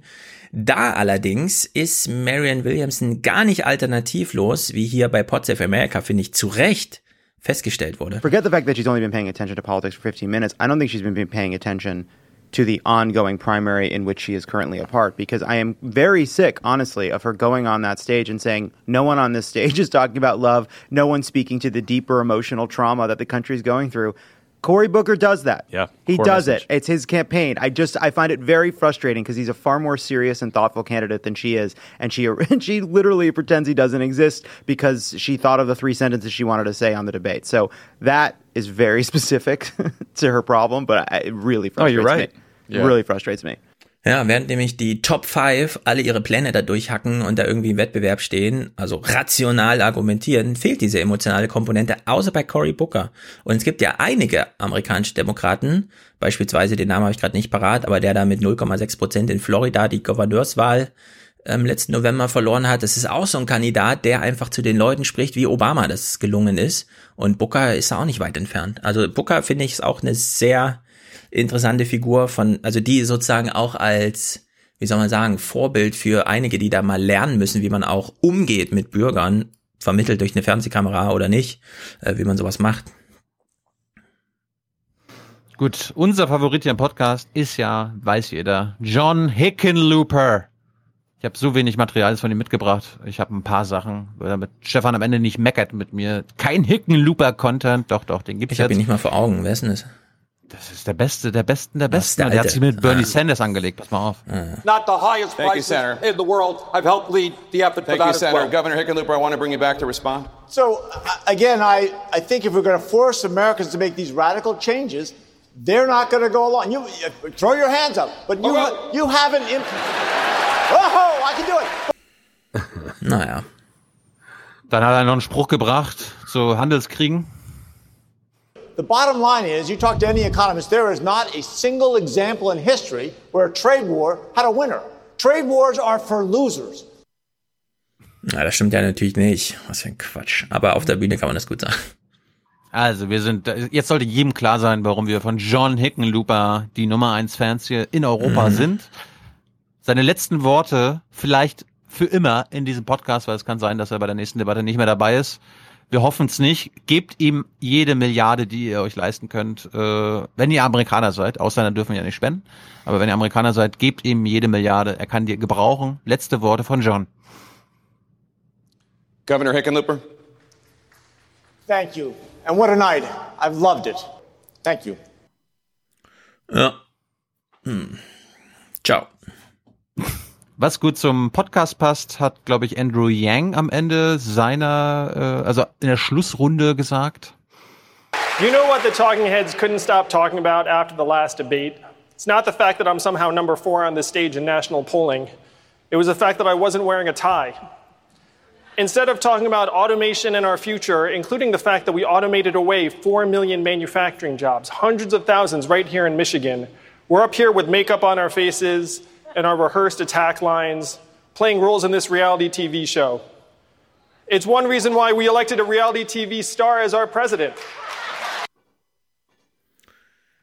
Ja, Andrew Yang hat absolut recht und Andrew Yang wirft auch die richtigen Themen auf. Ich empfehle allen, die sich für die eigentlichen Debatten interessieren, mein Talkradio zum Gespräch von Yuval Harari, der das theoretisch exemplarisch in seinen Büchern ausarbeitet mit Mark Zuckerberg, der genau aus dieser Welt kommt. Nochmal angeheizt die Debatte dadurch, dass der El Paso-Attentäter in seinem Manifest auch auf Andrew Yang und die Verweise hinsichtlich allen diesen Entwicklungen, was ist mit meiner Arbeitskraft und warum übernehmen die Hispanics meine politische Realität, indem sie sich hier in die Parlamente einmischen, oder bei der ersten Debatte sogar reihenweise ähm, Spanisch auf der Bühne gesprochen wird. Stimmt, das war diesmal gar nicht. Nee, das haben sie jetzt äh, sich nicht mehr getraut, weil es auch albern gewesen wäre. Allerdings ist die, wie soll man sagen, Botschaft unter der Botschaft bei vielen wirklich ganz schief angekommen nach der ersten Debatte. Und damit sind vor allem die Nicht-Demokraten gemeint, die das auch mitbekommen, dass die Demokraten jetzt auch noch den Hispanics auf nationaler Ebene politische Räume einräumen. Und das führt unter anderem zu Sachen wie in Texas. Das ist alles miteinander verwoben. Gut, letzter Clip, natürlich mit Joe Biden. Und ehrliche Frage jetzt an euch beiden. Hat er da jetzt einen Fehler gemacht? Oder ist das seine Adresse? We've acted together. We have never, never, never been unable to overcome whatever the problem was. If you agree with me, go to Joe 30330 and help me in this fight. I Was don't want the president this old. Was Ja. ist denn das? Ist das jetzt eine Joe URL oder so? Keine Ahnung. 30 Ist das eine Telefonnummer? Ja, aber das ist, das ist, das ist ja noch nicht mal eine URL. Dann hätte er .com sagen müssen. Oder ist das eine SMS? Oder was soll das? Na, vielleicht eine Telefonnummer oder so. Ja, ich glaube, es war tatsächlich eine, eine, eine Telefonnummer. Irgendwie Colbert hat sich da auch drüber lustig gemacht und Alle. gesagt, alle geben, ähm, ja, und andere, die anderen auch, ich habe jetzt gerade nur Colbert im Kopf. alle geben ihre, ihre, ihre, ihren, ähm, ihre Website oder so an und er kommt mit einer Telefonnummer daher. Was soll das sein? Also, ähm, ich weiß es auch nicht. Und dann erschien ja wirklich Mühe zu haben, die Zahlen korrekt Ja, hervorzubringen. Ähm, ich glaube, es ist wirklich einfach. Ja, es ist aber auch irgendwie so eine 303 Joe Nummer oder so. Ja, ja, das ja, ist, ja. Das ist nicht Ja. Joe 03303 oder so. Er hat es Ja. auch inhaltlich. Die, die, Andrew Yang hat sich ja dann das als URL Ah. gesichert und hat da gleich, Ja, so, weil ich es verstanden Also habe. New New York Times sagt, man konnte eine SMS an die 30330 mit Joe Aha. schicken. Ja, siehst Ja. SMS. Genau, nachdem Ja, aber aber, das- alle das- Kandidaten selbst ihre das kommt- URL ja. genannt hatten, Ja. hat dann Andrew Yang daraus auch eine URL gemacht. Ja. Ja, also Joe Biden, Ja, das ist, glaube ich nicht. irgendwie kommt er mir ein bisschen vor wie Robert Mueller. Oh, da kommen wir gleich mal drauf zurück. Ähm, Kommen noch Clips? Du bist durch. Okay, ähm, das es gibt in Amerika auch Umfragewerte hinsichtlich aller Kandidaten, also wo es wirklich um die Frage geht, wen möchten Sie als Präsident? Antwort 1, möchten Sie den aktuellen? Und dann werden die anderen vorgelesen. Die Zahlen sind ganz schön interessant, ehrlich gesagt. The Wall Street Journal NBC poll came out over the weekend, and uh, he's still uh, trailing uh, Joe Biden by nine points, uh, Bernie Sanders by seven points, Elizabeth Warren by five points, and Kamala Harris by a point.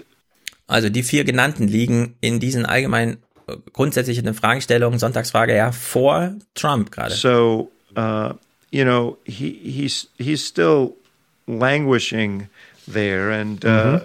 and uh, that tells you something. I mean, that's uh, he's languishing about where his approval rating has languished for the past uh, two two and a half years.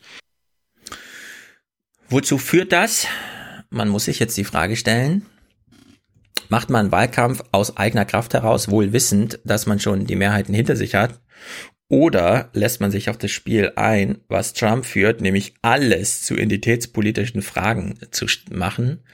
Und äh, da haben die beiden hier vom Hex on Tap Podcast nur eine Botschaft an alle Wahlkämpfer. The Democrats have to be careful about giving Trump the war he wants because they can have all the moral high ground and they have it on this. But if it if it comes down to a big racial identity war uh, in America, that is fuel for Trump's type of demagoguery. And Yeah, well- they ought to think about snuffing out the oxygen rather than risk that bonfire. Even though it's Trump's fault as a tactic in those Trump counties, there can be power in this, and they're they're walking right into his his framework right now. And See, I, the- I, the- I the- agree with this, and I think Democrats should call it out for what it is. It's a tactic.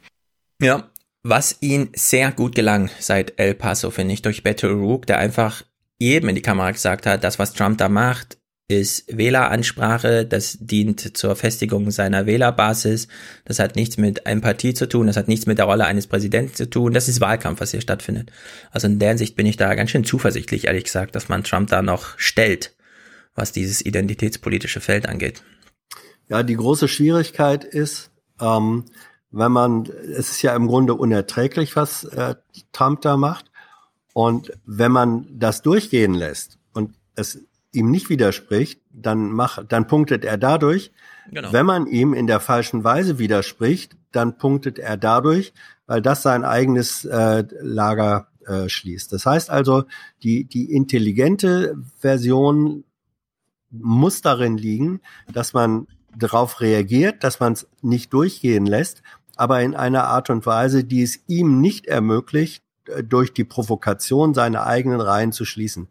Wie das genau nachher aussehen wird, da ist das, was, was O'Rourke sagt, sicherlich äh, ein Ansatz. Ich hatte äh, Thilo dir gestern irgendwie auch noch einen, einen Clip geschickt, nicht gesagt, bring den rein, aber ganz witzig, das, das war irgendwie so ein, so ein Snippet aus einer, aus irgendwie so einer Gemeindeversammlung, ähm, wo, wo aus, aus dem Publikum dann zwei äh, absolute Trump-Supporter äh, aufstanden und Plakate, Transparente hochhielten und, und äh, Parolen brüllten. Und dann sah die Kamera, wie auf dem Sitz daneben äh, ein Typ äh, sich einfach nur totlacht über das, was die macht. Ja. Völlig, völlig unaufgeregt lacht er sich nur tot. Und die, äh, die, die- die Anmutung, die davon herausgeht, der, der ließ sich nicht provozieren, der hat nur gesagt, was, was kann man nur, was machen die nur für einen Unsinn so. Das ist, finde ich, auch ein Teil so einer Reaktion drauf. Also man darf Trump nicht einfach freies Feld einräumen, man darf aber auch kein Benzin in sein Feuer kippen. So. Ja, und was Beto O'Rourke gezeigt hat, man muss vor allem, wenn die Medien das Spiel von Trump mitspielen, ihnen sagen, dass man das jetzt gerade nicht mitspielt. Dass Ja. man versteht, was die Medien da machen, aber dass man Richtig. diese Frage Ja, ja. gerade ablehnt, die da kommt. Ja. Das hat Beto O'Rourke gut vorgemacht. Der hat so krass Ja. gepunktet damit, das werden wir öfter Ja. sehen, glaube ich. Ja. Da gab's Punkte zu gewinnen. Also Mueller. Wollen wir mal kurz umsteigen, ja? So quasi den Weg zurück zum Heute-Journal, weil Mueller hat natürlich hier einen großen äh, Auftritt noch gehabt vorm Kongress. Wir hören mal Marietta. In den USA richteten sich heute alle Augen auf Sonderermittler Mueller, der vor dem Kongress aussagte. Mhm. Er klang als fast ein bisschen wie Mauer, als hätte sie das im Kopf durcheinander gebracht. Jedenfalls, wovon hätte man ausgehen können, Thilo, wenn man denkt, oh, jetzt ist die Anhörung. Mal gucken, was das ZDF heute Abend macht. Schließlich wurden wir ja vorbereitet. Sie haben die ganze Anhörung geguckt, haben das journalistisch ja. eingeordnet und dann ein Ergebnis präsentiert. Und sich jetzt irgendwie nicht mit Experten, Thinktankern und so weiter beschäftigt, weil es war ja alles. Genau, denn man hat ja die Erwartung geschürt, diese Anhörung. Im Bericht ist ja noch einiges geschwärzt, aber in dieser Anhörung, da, ja, ja, und so. Nee, es ist leider nur eine vom Tisch moderierte Kurzmeldung geworden. Das war die Befragung des Sonderermittlers zu seinem Bericht, den er bereits Ende März vorgelegt hat. Zur Frage, ob es im Präsidentschaftswahlkampf Absprachen zwischen russischen Regierungsvertretern und dem Lager von Donald Trump gab und ob Trump als Präsident später die Justizermittlungen behinderte. Mullers Befragung ging über Stunden. Sie hat aber keine neuen Erkenntnisse gebracht. Maller bezog sich in seinen Aussagen immer wieder auf die Feststellungen seines Berichts. Aha. Und dazu gehört auch, dass der Präsident nicht komplett vom Vorwurf der Justizbehinderung entlastet sei, Lame. anders als Trump das selbst erklärt hat. Ja, also hier sind äh, zehn Löwen zum Angriff gestartet und als dann der Bericht da war, hat sich das heute schnell gedacht, lass die Mieze noch mal kurz miauen, machen wir als Dings und Zack, ja, haben sie, Luft raus. Aber haben Sie Müller wenigstens einmal einen O-Ton gegeben, damit man einmal nein. in nein, zwei nein, Jahren seine Stimme hört? Nein, und ehrlich gesagt verstehe ich das ganz gut, denn wenn man Müller gehört hat, ich habe sie mir im Urlaub auf dem iPad angehört, wirklich stundenlang. Ich lag so auf der Wiese und gedacht, komm, lässt du mal laufen, so nebenbei. Es war gruselig. Und Adam Curry hat auch mit Bild, ich hab's, ich hab's mir im Video anguckt, mit Bild war es noch gruseliger. Es ja. war eigentlich eine Selbstdemontage. Richtig. Äh, dieses so hoch gehandelten äh, super Aufklärers. Ja, du hast, du hast einen in Teilen tatterigen, ähm, äh, fast verkreisten äh, Mann, der sich an Formalia festgehalten hat und vieles nicht verstanden hat, äh, erlebt. Und das war die das war die eigentliche, wenn man so will, deprimierende Supernachricht oder äh, super Erkenntnis dieses, dieses Hearings. Und das war in Ton und Bild war es wirklich ja. deprimierend, hochdeprimierend. Und ja. ein Stück weit, deswegen habe ich das vorhin gesagt, ein Stück weit transportiert Biden für mich nicht in, nicht in der Intensität äh, wie äh, Maler, aber es ist einfach auch ähm, irgendwie zu alt. Ja. Über, über den Punkt weg geht nicht mehr.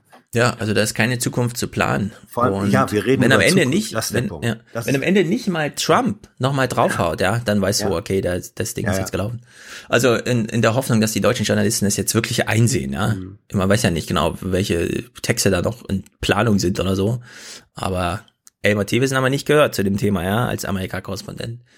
Allerdings. Ja, ich, ich weiß nicht, mhm. ein, ein, paar Tage vorher oder parallel oder danach gab es ja dann den äh, Senate Intelligence Committee Report zum Thema Russian Interference. Ja. Oh. Und das wurde auch wieder sehr interessant, also wie, wie darüber berichtet wurde, dass sie was gefunden haben und dass da ganz schwer geschwärzt wurde, was die Journalisten dann wieder so, ja, das heißt, da steht eine Menge drinne und da ist so viel krasses Zeug und sie warnen vor russischer Einflussnahme in 2020, alles richtig. Ja. Wenn du den aber den New York Times Text einmal durchliest, den können wir gerne verlinken. Ich lese mal zum Beispiel vor. Also der Report, it, it, it concluded that while there was no evidence that any votes were changed in actual voting machines, Russian cyber actors were in position to delete or change voter data in the Illinois voter database. The committee found no evidence that they did so. Also das war das eine. Und dann fand ich ganz interessant, ähm, dass das Committee auch Tipps gegeben hat, an die Bundesstaaten, ja, wie sie ihre Wahlprozesse jetzt verbessern könnten und auch, dass es neue Cyber-Norms geben soll. Aber das Committee selbst sagt, dass das dass die Amerikaner und die US-Regierung das nicht als allgemeingültige äh, Normen weltweit propagieren sollten. Warum? Weil dieses Committee natürlich will, dass die Amerikaner selbst in anderen Ländern Wahlen beeinflussen können. Das steht ja. auch im New York Times Text. Ja, es kam auch heute Morgen erst wieder die Meldung, dass in irgendwelchen ähm, äh, Lagerhäusern die elektronischen Wahlgeräte halt rumstanden die letzten Monate und man nicht genau wusste, wer da rein und rausgelaufen ist. Aber jetzt stehen halt Wahlen an irgendwann dann nächstes Jahr und so. Es ist du liest dir, drunter du liest und drüber. Diesen, du liest dir diesen Text dieses äh, Geheimdienst, ähm, was ist das? Committees durch. Und du, und du denkst so, okay, wenn ihr Angst davor habt, dass eure Wahl, euer Wahlprozess beeinflusst wird, dass da irgendwie manipuliert werden kann, dann sprecht nicht 30 Seiten darüber, welche Computer und welche Software eingesetzt werden kann. Macht es einfach so wie in Europa. Per Hand auszählen Mhm. mit äh, Wahlzetteln. Ja, man kann ja gerne genau die Wahlmaschinen benutzen, aber es soll halt ein Papierstück rauskommen, das am Ende als, ja, wenn irgendwelche Unklarheiten sind, durchgezählt wird. Und dann bleiben die Wahlcomputer, so einfach sie den Prozess dann auch machen, halt nebenstehen, ja, sobald da Kontrollen anstehen. Gut, Thewissen war allerdings zu hören aus Amerika. Er ist ja Korrespondent und nach allem, was wir jetzt so gesagt haben zum Thema Mützenich steht als verantwortlicher Führer einer Fraktion, die Regierungsgeschäfte in Deutschland führt und sagt, Donald Trump ist ein Rassist. Hören wir jetzt nochmal Elmar Thewissen, ob er sich jetzt auch mal traut, neben Wir werden sie jagen und dem ganzen Kram einfach mal Tacheles zu reden. Das Niveau im politischen Diskurs sinkt weiter, weil Donald Trump offenbar eins nicht wirklich sein will. Ein Präsident für alle Amerikaner. Offenbar. Das nervt mich, solche Kleinigkeiten. Donald Trump will nicht Präsident aller Amerikaner sein. Das ist das Prinzip seiner Regierungsführung. Im Wahlkampf, ja, das muss man sich auch mal vorstellen jetzt. Im Wahlkampf war doch völlig klar, Donald Trump steht da irgendwie da und sagt, ich lasse keine Leute auf der Straße tot rumliegen, nur weil sie keine Healthcare haben oder so, ne? Solche Sachen hat er gesagt. Oder unsere Flughäfen sind zerstört, keine Ahnung. So, und beim Thema Baltimore zum Beispiel, ja, sagt er einfach, ich bin zwar Präsident von Amerika, aber für Baltimore bin ich nicht zuständig. Das sind die lokalen Politiker, ja, die dafür verantwortlich sind. Oder Genau. ihre Vertreter hier im Senat oder so. Aber ich als Präsident bin da nicht für Baltimore zuständig. Eigentlich, ja, müsste das Argument genau andersrum laufen. Lieber Herr Trump, gucken Sie sich mal Baltimore an. Wir können Sie nicht länger als Präsident dulden. Und er kommt einfach hin und sagt, also für Baltimore, ja, für dieses rattenversiffte Drecksloch bin ich nicht zuständig. Und dann Elmar Thewissen, also Ja, offenbar will er nicht äh, für alle äh, zuständig nee, sein. Nee, nee, aber, aber offenbar, ähm, offenbar ist, ist ja was anderes als scheinbar.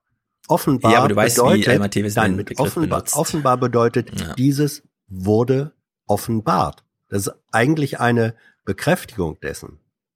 Das ist Ich keine, wünschte, Elmar Thewissen würde das Wort so benutzen. Sag mal's mal. ja, ja, also äh, ich finde das Wort, ich finde das Wort hat keine andere Er Bedeutung. meinte scheinbar wahrscheinlich. Dann hätte er scheinbar sagen sollen. Also für mich Elmar hat, Thewissen nutzte das in dieser abschwächenden Form. Da lasse ich mich auch nicht rausreden. Für ihn will offenbar Das Trump jetzt- und so. Das, das ist jetzt deine Wahrnehmung. Elm offenbar. Elm offenbar. Offenbar ist das deine Wahrnehmung. Offenbar meine Wahrnehmung, Ich, ja. ich äh, erlaube mir an der Stelle gerne auf den tatsächlichen, auf die tatsächliche Bedeutung dieses Wortes hinzuweisen. Und von daher ist das so, Tilson Darum lieben wir dich. erfreulicherweise bestätigt, dass Trump das nicht ist. Mhm. Und es nicht Darum sein bist, will. du, darum bist du die Show. Ja. Ich hoffe, Elmar Thewissen wird da expliziter. So. Ich hätte nur noch ein Thema. Ich habe nur noch Rassismus. Rassismus. Passt doch jetzt gerade. Wir kommen zum Fall Clemens Tönnies. Mhm. Äh, größter Sch Fleisch, äh, Schweineschlachter in Deutschland und Aufsichtsratsvorsitzender von Schalke 04. Äh, Ich dachte Boss. Nee, ja, Geld, ist nicht mal Schalke-Boss. Pippo hat's geklärt. Kommen wir gleich zu. Er hat äh, bei einem Handwerkertag, einer Handwerkertagung in NRW, was gesagt, was äh, eine Menge Menschen aufgeregt hat. Wir kommen da gleich zu. Wir kommen mal zu dem Ausgangsbericht.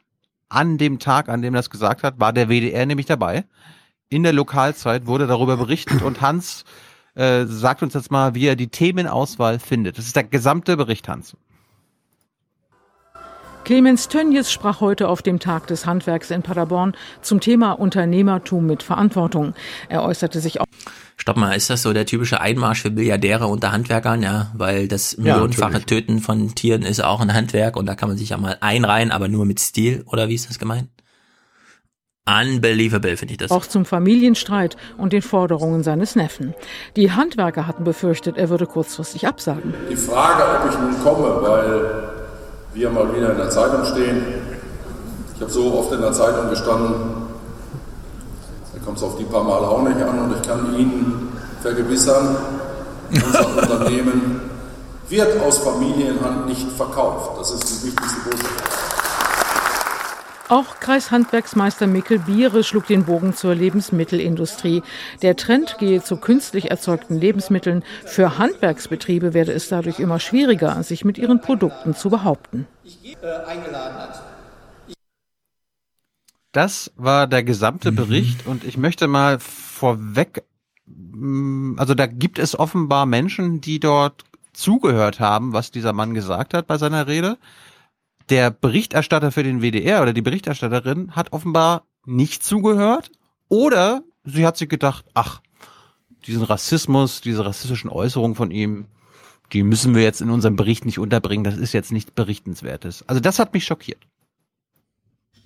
Erst ein paar Tage später, also nachdem das rausgekommen ist, äh, ging ja dann der öffentliche Druck los und ähm, es ging dann erst so am 5. August so wirklich weiter in den Medien. Hans, äh, das hat mich so ein bisschen geärgert, dass das in diesem Bericht nicht vorkam. Die war ja da, die, die Kollegin. Ja, ja, also ich war nicht da, deswegen weiß ich nicht, ob sie zum Beispiel die ganze Zeit da gewesen war oder nicht.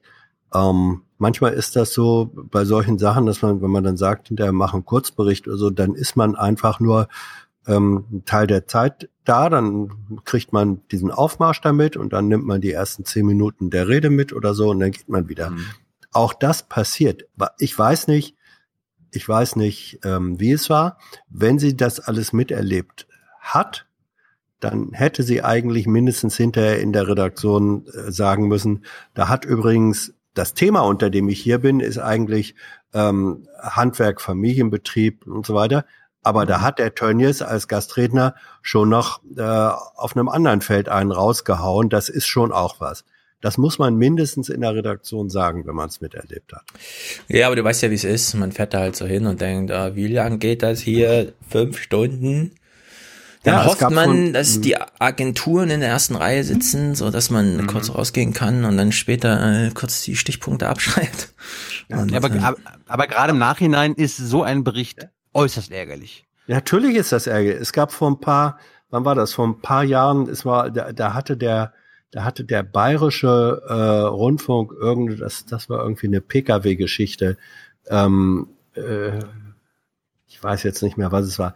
Da war bei einer, auch mit mehrwöchiger Verzögerung, ist dem bayerischen Rundfunk dann erst aufgefallen, dass sie bei einer Veranstaltung gedreht hatten wo eine skandalöse Information, ich weiß es nicht mehr, aber es, es war irgendwie Autogeschichte.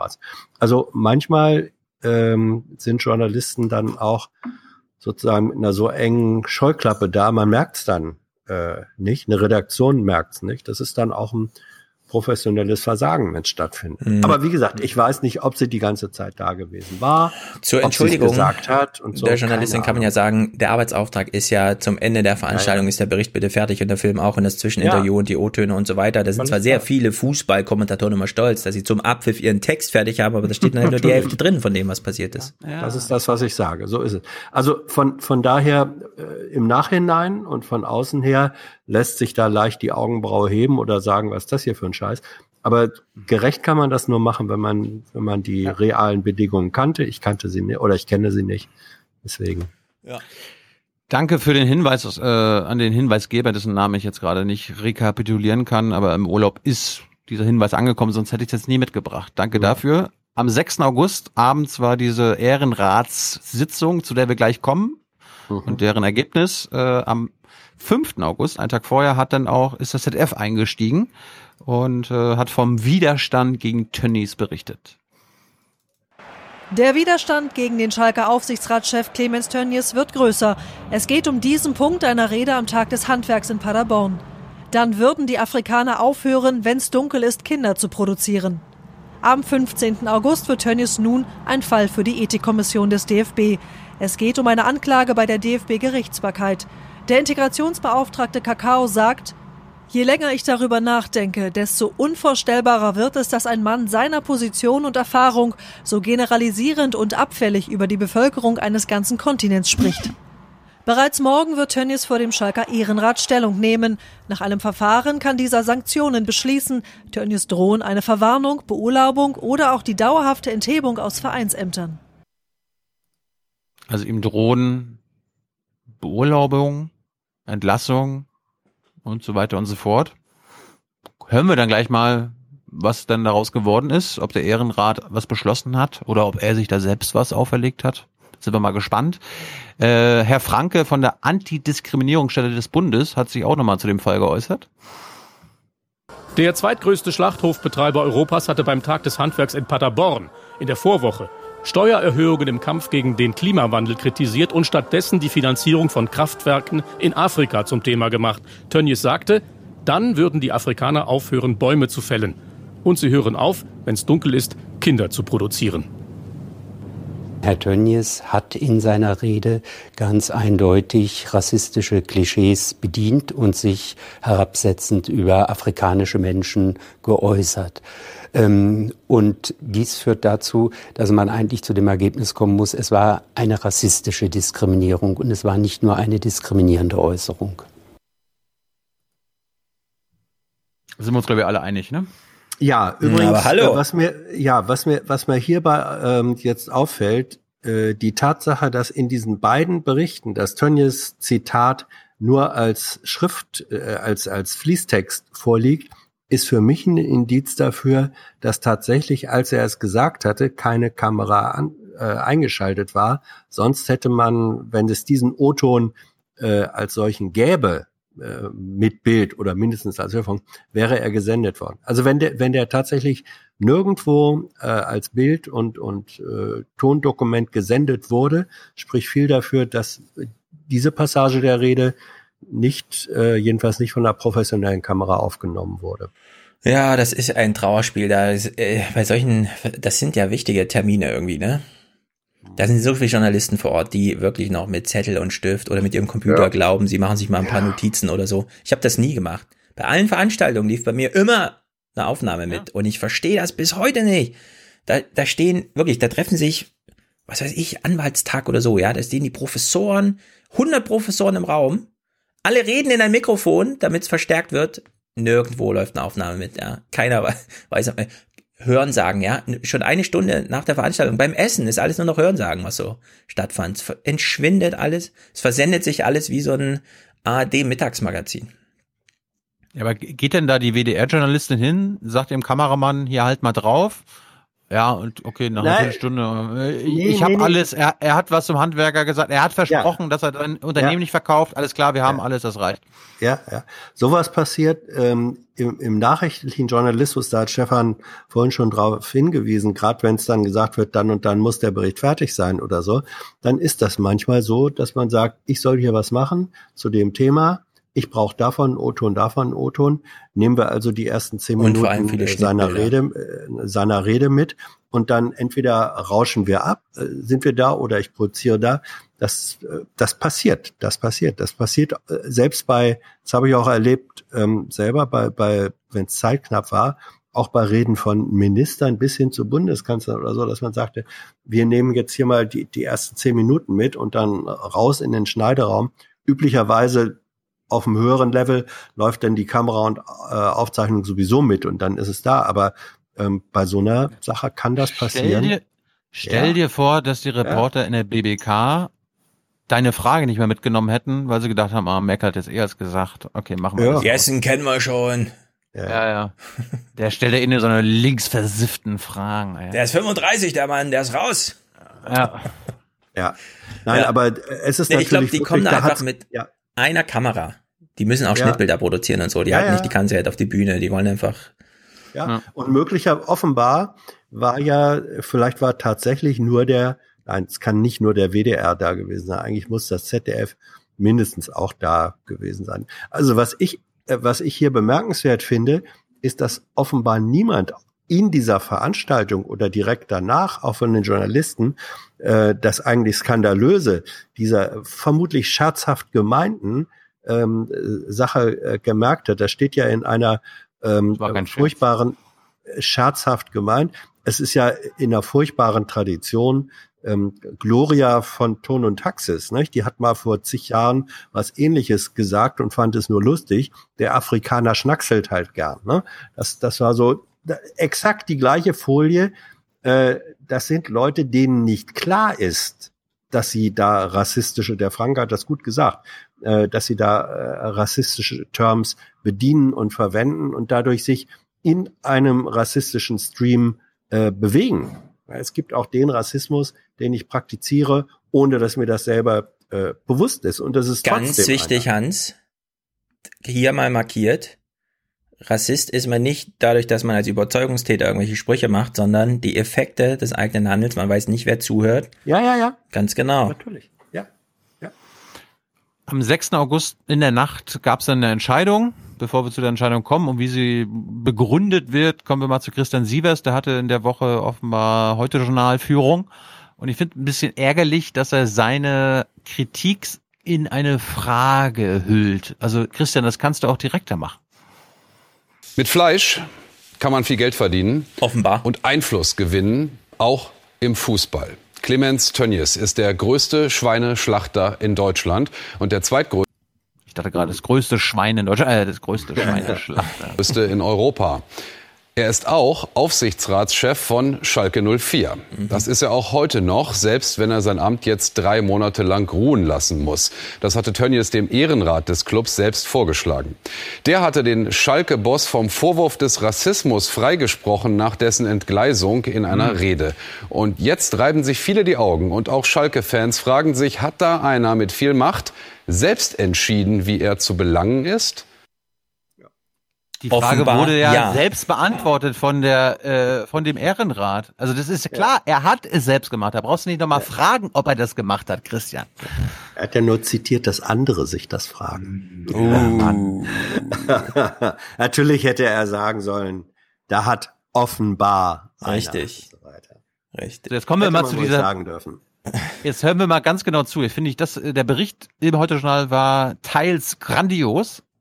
Ein Beispiel ist, sie haben sich diese Pressemitteilung mal vorgeknöpft, weil da stehen einige Wörter oder Namen gar nicht drinne, Hans. Die Pressemitteilung zur dreimonatigen Auszeit des Milliardärs ist kurz und bemerkenswert. Weder die vermeintliche Strafe noch der Name Clemens Tönnies tauchen darin auf. Stattdessen hehre Ziele. Zitat wir betonen noch einmal, dass wir uns immer entschieden gegen Rassismus und Diskriminierung stellen. Die Werte des Vereins sind sein höchstes Gut. Sie stehen über allem und allen. Geil. Ja, hier, wir haben, wir haben getagt wegen rassistischen Äußerungen unseres Vorsitzenden Tönnies. Aber Sie hätten nur noch reinschreiben müssen, dass sie sich auch wünschen, dass Europa bis 2050 klimaneutral ist und Mhm. natürlich demnächst die EU-Kommission gender äh, parenthetisch oder wie es halt auch heißt, äh, verteilt wird. Jawohl. Das ist der Versuch einer Schadensbegrenzung, der nicht wirklich klappt. Was ich gut finde, der Ehrenrat von Schalke 04 ist ein absoluter, also die, die Opposition in diesem Verein, Stefan. Das musst du jetzt, du bist ja nicht so fußballaffin. Die Kurve ist Äh, die Opposition, habe ich gelernt. Ja, ja. Nein, nein, der Ehrenrat. Also das sind lauter Gegner von Clemens Tönnies, die da drin sind. Ja. Der Ehrenrat, das sind vier Männer und eine Frau, alle mit Clemens Tönnies gut bekannt, darunter auch sein ehemaliger Rechtsanwalt. Wenn du mir das Bild gezeigt hättest und hättest einen Quiz gemacht und hättest mich gefragt, was eint diese fünf Leute? In 35 Jahren als 37 Milliardenste Antwortmöglichkeit hätte ich gesagt, das ist der Ehrenrat von Schalke 04. Oh Gott.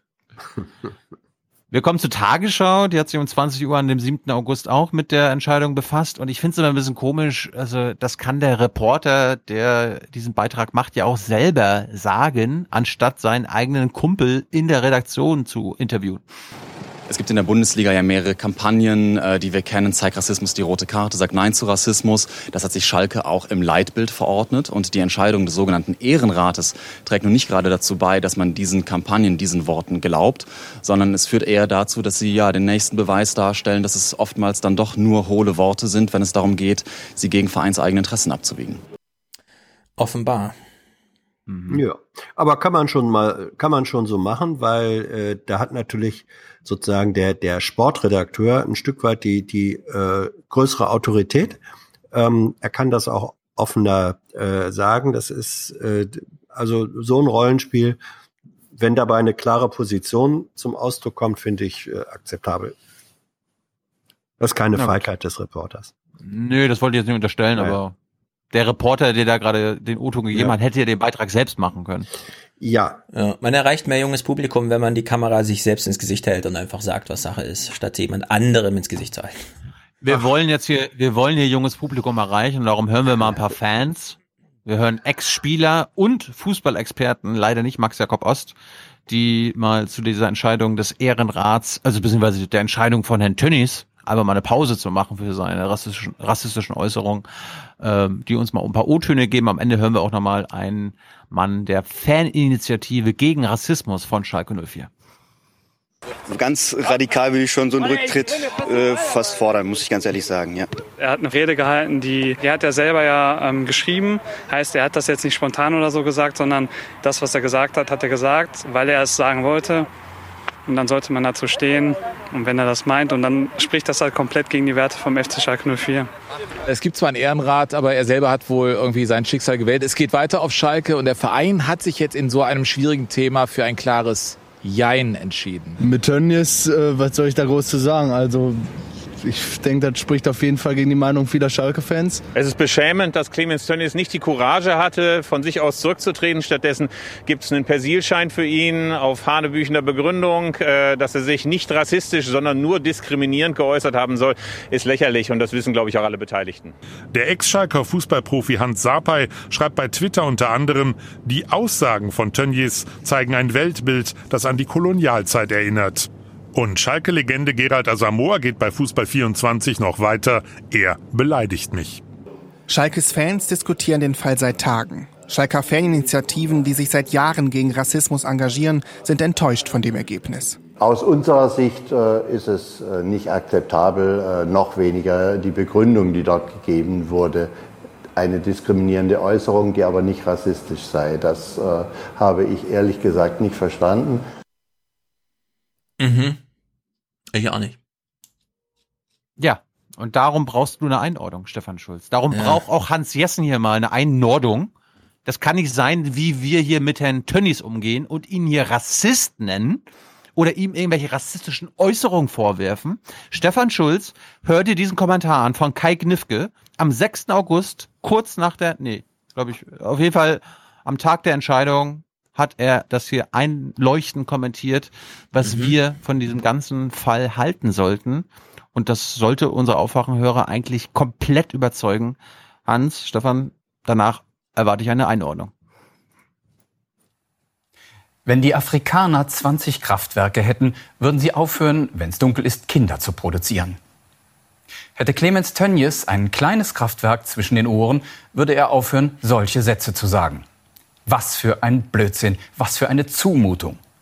Aber ist Tönnies deshalb ein Rassist? Ja. Nein. Und nach allem, was ich über ihn weiß, wirklich nicht. Rassismus ist eklig, aggressiv und menschenverachtend. Wir dürfen Rassismus nirgends verharmlosen. Ah. Wenn wir nun alles in die Schublade Rassismus einsortieren, was man für gedankenlos, gestrig und altherrengewäsch hält, dann erklärt man sehr viele Menschen in Deutschland zu Rassisten. Oh. Dann lässt man die Grenzen verschwimmen dann lässt man es zu, dass widerliche, gemeingefährliche Rassisten und Hassprediger in der Masse untertauchen. Und was noch schlimmer ist, man stempelt Menschen ab, die zwar gedankenverloren alte Vorurteile pflegen und Sprüche klopfen, die sich aber niemals mit braunem Mob verbrüdern würden und eine klare Grenze ziehen. Keine Sorge, ich sage jetzt nicht, man wird ja noch sagen dürfen. Ich selbst habe im Laufe meines Lebens vielleicht manchmal Sprüche geklopft. Was? Aber wir Menschen halten uns doch für lernfähig, oder? Ich sage bestimmte Worte für Schwarze nicht mehr. Nicht wegen einer falsch verstandenen Korrektheit, sondern weil es Menschen verletzt, weil es ganze Gruppen herabwürdigt und den Respekt unterwandert. Denn es ist das Gegenteil von Fußball und Fair Play. Und ich bin sicher, das versteht auch Clemens Tönnies. Das war der Intendant des Südwestrundfunks. Und ehemaliger Chef von ARD aktuell. Naja, er hat äh, im letzten Teil den ersten Teil und damit sich selbst widerlegt. Äh, er hat am, er hat am Anfang gesagt, äh, das ist im Grunde diskrim. War das, war das, das war doch nicht, äh, das war doch vor der Entscheidung des Ehrenrates. Ja, ich hatte es am 6. August, das, darum hatte ich mich gerade gewundert. Ja. ja, eben. Die Entscheidung des Ehrenrates war am 7. August und der, wenn ich das richtig mitgekriegt habe, ja, das hier war, also war der, 6. Der Ehrenrat August. hatte am ja. 6. August abends sich getroffen und er hat quasi ja. parallel dazu einen Kommentar gesprochen. Ja, aber offenbar okay. war, war da diese eigenartige Entscheidung und so weiter noch nicht bekannt. Äh, kam mir jedenfalls. Die, die hätte auch, er mitgetragen, offenbar. Ähm, wie, wie auch immer. Äh, wie auch, wie auch immer. Er hat, er macht ja doch folgenden, äh, folgenden, ich sag mal, Trick. Oder er macht folgendes, er sagt Rassismus und dann hat er eine Definition von Rassismus, die bedeutet eigentlich nur der übelwollende Nazi-Rassismus, der sozusagen die aller, die aller dumpfeste, die aller grausamste Form äh, von, äh, von Rassismus. Nur das ist für ihn Rassismus. Und wenn er das als Maßstab nimmt, dann kann er natürlich sagen, was der Tönnies da gemacht hat. Das war eher verletzend, dumm, diskriminierend, aber kein Rassismus. Aber hinten, wo er dann über sich selbst redet, sagt er, ich habe ja gelernt, ich benutze solche Worte nicht mehr, weil sie genau das und das und das sind. Und damit sagt er indirekt, ich benutze sie nicht mehr, weil das einem rassistisch geprägten Weltbild entspringt. Also vorne sagt er, das ist kein Rassismus, hinten sagt er, ich mache das nicht, weil es eben doch mit Rassismus zu tun hat. Und deswegen widerlegt er sich in dem Kommentar selbst. Ja. Naja, ich meine, es ist nur eine Formatfrage. Er hätte ja auch einfach zwei Kameras nehmen können, den gleichen Text ja. einmal von rechts, einmal von links gefilmt ja. und dann immer wechseln entsprechend. Ja.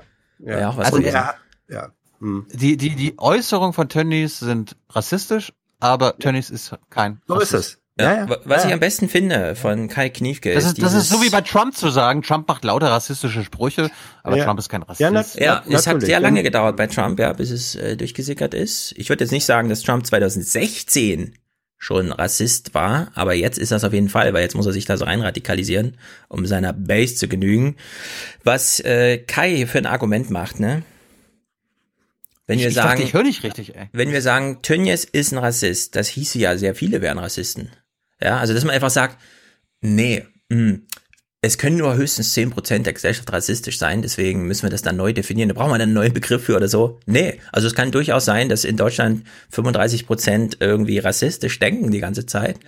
Und äh, dass in solchen Sprüchen dann, äh, dass sie einfach Rassisten sind, ja. Also das, ja. lieber Kai, das also kann durchaus sein. Da würde ich jetzt, ja. das Argument gilt dann nicht, ja, dass man sagt. Es gibt da eine Parallele, ja, also, Stefan. Es gibt eine Parallele. Wir kennen alle die die bekannte Sinus-Studie aus den 70er Jahren. Zum äh, Beispiel. Äh, 20, 20 oder mehr Prozent der Deutschen haben antisemitische Vorurteile oder Einstellungen. So. Mhm. Ähm, das war bekannt. Und die, die große Frage ist, und das war damals die Diskussion, ist es heute auch nicht, sind das deswegen alles Antisemiten? Und damals wurde gesagt, nein, es sind natürlich nicht alles Antisemiten, aber Kennen sie haben dahin? diese antisemitischen, äh, antisemitischen Vorteile. Offenbar denkt er in genau dieser Unterscheidungskategorie auch. Und da zeigt sich einfach, dass so ein einfaches, ich sag mal, schwarz-weiß Rassismus ja, nein, so einfach nicht funktioniert, sondern da muss man dann schon feststellen, Rassismus ist etwas, was sehr viele Abschattierungen hat. Manche nennen das dann den Alltagsrassismus, der, wo mir gar nicht bewusst wird, dass er damit zu tun hat. Und trotzdem ist es einer. Und wenn der, wenn der Kollege oder Ex-Kollege Gnifke das Kraftwerk zwischen seinen Ohren nochmal anschaltet, dann wird er vielleicht auch dahin kommen, dass er sagt, ich muss vielleicht meinen Rassismusbegriff auch nochmal überdenken. Hast du ihn gerade aus deinem äh, Kollegenkreis aussortiert oder was hab, war das? Naja, guck mal, er war, äh, Intendanten sind, sind ja eigentlich keine aktiven Journalisten mehr deswegen. Und ich habe ihn ja noch als ja, Kollegen, als journalistischen ja, aber, Kollegen erlebt. Ja. Aber das Problem ist doch, er entschuldigt mm -mm, so das viele größte, nein, nein, Das größte jetzt. Problem in dieser, ja, keine Rass. In, das größte Problem in diesem Kommentar ist, dass und da lade ich jeden dazu ein, den Kommentar sich einfach nochmal anzuhören. Das kann man nur aus einer privilegierten Stellung, Klammer auf, der Rassismus, den ich hier so ambivalent bezeichne, da bin ich auf jeden Fall nicht Opfer von, Klammer zu, ja. Nur dann lässt sich der Kommentar überhaupt noch in eine Logik reinbringen. Wir haben ja eben schon Beispiele gehabt, ja, von Leuten, die sich ja Asamoah und so weiter ist mal jemandem aufgefallen, dass Menschen, die auf Seiten der Opfer diese Form des Rassismus sind, sich negativ äußern und dass jemand, der auf jeden Fall nicht, ja, in die Bedrohungslage kommt, auf dieser Seite, auf dieser Opferseite dieses Rassismus mal zu stehen, hier einen Kommentar spricht mit, ja, das kann man aber auch so und so sehen und Ambivalenz und am Ende, hm, ja, da machen wir mal eine Abwägung. Nee, das geht eben da, nicht. Da steht wieder ein alter weißer Mann, sorry, Genau. ein alter weißer Mann, der sagt, wann was Rassismus ist und wann nicht. Genau, und das geht so nicht, ja. Also die Definitionskraft hat er einfach nicht. Nee, das geht so nicht. Und äh, das hat ja noch Folgen gehabt. Äh, gestern zum Beispiel ist Charles Huber äh, aus der Richtig. CDU ausgetreten. Ähm, Warum? Das, der war, Moment, Charles Huber, äh, Schauspieler, Ja. ähm, CDU-Mitglied war von äh, 2013 bis 2017 Mitglied des Bundestages. Ähm, er ist ein Farbiger. Ich glaube, sein Vater ist, äh, ist, ist ja Kenianer. Also auf jeden Fall, ähm, Charles Huber hat eine sehr dunkle Hautfarbe und der, ich glaube, er lebt jetzt wieder in Afrika und er ist aus der CDU ausgetreten, weil er gesagt hat, nach Tönnies hat sich auch der Afrika-Beauftragte der Bundesregierung, Günther Noke, in einer ähnlichen Form relativierend geäußert und gesagt, und das ist dann nicht mehr meine Partei. Also äh, da kann ich nicht mehr Mitglied sein. Das heißt, diese Tönnies-Äußerung wirft ein Schlaglicht auf das, ähm, was alles zu Rassismus ähm, äh, dazugehört als Ja. Begrifflichkeit. Und da so, können wir und dieser Noke. Ja. Bitte? Dieser Noke. Ja, Noke, ja, ja. Wir haben ja festgestellt, dass Merkel irgendwann mal Afrika entdeckt hat. Ach so, 2015 war das, warum auch immer, ja. So, dann hat sie plötzlich diese Afrika-Touren gemacht. Einer ist nicht mitgefahren und das war dieser Noke. Warum? Weil schon vor drei Jahren diese Vorwürfe da waren. Der Typ ist hier irgendwie ein bisschen ballerballer, den kann man auf gar keinen Fall als, ja, im Kanzleramt zuständig für Afrika-Fragen äh, halten, ja. Und der ist jetzt immer noch da. Und jetzt hat man sogar solche Sachen, dass es dann Parteiaustritte gibt, weil man einfach sagt, Leute, das, das geht so nicht weiter. Also wir haben hier ein ähm, nicht nur ähm, Rassismus, sondern auch in den deutschen Eliten verankerten Rassismus, der sich in den Parteien niederschlägt, der sich in offenbar dann ja sogar bei diesem Noke in diesen Gremien da irgendwie niederschlägt. Ja, der sich dann äh, niederschlägt in solchen Kommentaren, wie wir sie hier bekommen, wo so halbgar differenziert Einordnung gemacht wird und solche Sachen. Also das äh, geht so alles nicht. Ja, und das ist der nochmal, es ist, es ist nicht der, es ist nicht die Form von Rassismus, die sozusagen hasserfüllt aktiv vorgetragen wird, sondern es, es ist ein auf Gedankenlosigkeit und Nichtreflexion basierender äh, Anwendung äh, oder sich bewegen in dem rassistischen Feld, das dadurch dennoch äh, befeuert wird. Das ist einfach so. So. Diese äh, zu sagen, Rassismus ist nur, wenn da einer mit so Ku Klux Klan mäßig mit der mit der Hasskappe daherkommt, das reicht nicht aus. Das Ja. reicht einfach nicht aus. Da müsste Kai Kniefke ehrlich sein. Kommentar beginnt mit, liebe Mitbürger, ich erkläre Ihnen jetzt mal, was Rassismus ist. Ja, also einfach mit so einem Spruch, dass man einfach sagt, okay, äh, gut, Kai. Dann sehen wir jetzt, okay, es gäbe auch Alternativen, nämlich dass uns jemand anders einen anderen Rassismus erklärt. Aber erklär uns du mal, was du unter Rassismus verstehst. Hat er, hat er gemacht mit seinem. Ja, aber er hat es nicht so Ja, eingeleitet, so explizit, ja, ja, sondern er fing so an, so, ja, hier und so. Sie haben es ja auch mitbekommen, es gab Sprüche. Ich fand's ja, ich auch ich fand's ja auch, ein- fand's ja auch interessant, wer Tönnies zur Seite gesprungen ist. Wolfgang Kubicki, ja, Carsten Linnemann ist ja, mit ihm Carsten sogar Linnemann. zum Handwerkertag da äh, hinter ihm hergelaufen. Dessen Shitstorm habe ich jetzt ausgelassen. Ich hab, weiß nicht, ob da Ja. irgendwas. Nö, nö, nö, nö. Ja, das hat mich aufgeregt. Ja, dann, wenn wir alle schon so gereizt sind, ja, gucken wir noch mal kurz in die große Gereiztheit. Denn es gab ja auf Twitter verbreitet ein kleines Interview von unserem Lieblingsmoderator Klaus Kleber mit Herrn Pörksen, wie auch immer er äh, im ich Vornamen bin nah heißt. am Wasser gebaut. Genau, ist nah am Wasser gebaut. Also, Klaus moderiert mal zum Thema Gereiztheit und wir hören mal so ein bisschen auf den Gemütszustand, in dem er uns das jetzt hier so implizit darbietet. Es ist keine kleine Minderheit. Millionen Mhm. Menschen haben das Gefühl, unser Land driftet in die falsche Richtung. Niemand nimmt unsere Sorgen ernst, außer der AfD auch die Opposition nicht und die etablierten Medien, vor allem die öffentlich-rechtlichen, erst recht nicht.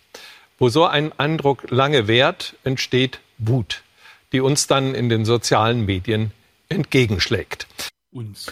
Wenn man jetzt genau zugehört hat, da war ein kleiner Tonfehler, da war einfach kein Ton auf der Spur. Das lag einfach, das ist in der Datei so drinne, keine Ahnung, das kommt auch später in diesem Clip. Also es ist ein technischer Fehler, würde ich sagen, aber der Satz war ja drin, ne? Uns nimmt keiner ernst, außer die AfD. Selbst wenn er das einordnet mit so denken manche Deutsche oder so, keine Ahnung, ja, den Satz einfach so zu produzieren, wohl wissen, dass Oma Erna auch nur mit dem halben Ohr hinhört, finde ich irgendwie ein bisschen over the top, wie man so schön sagt, ja. Also ist mir ein bisschen zu viel.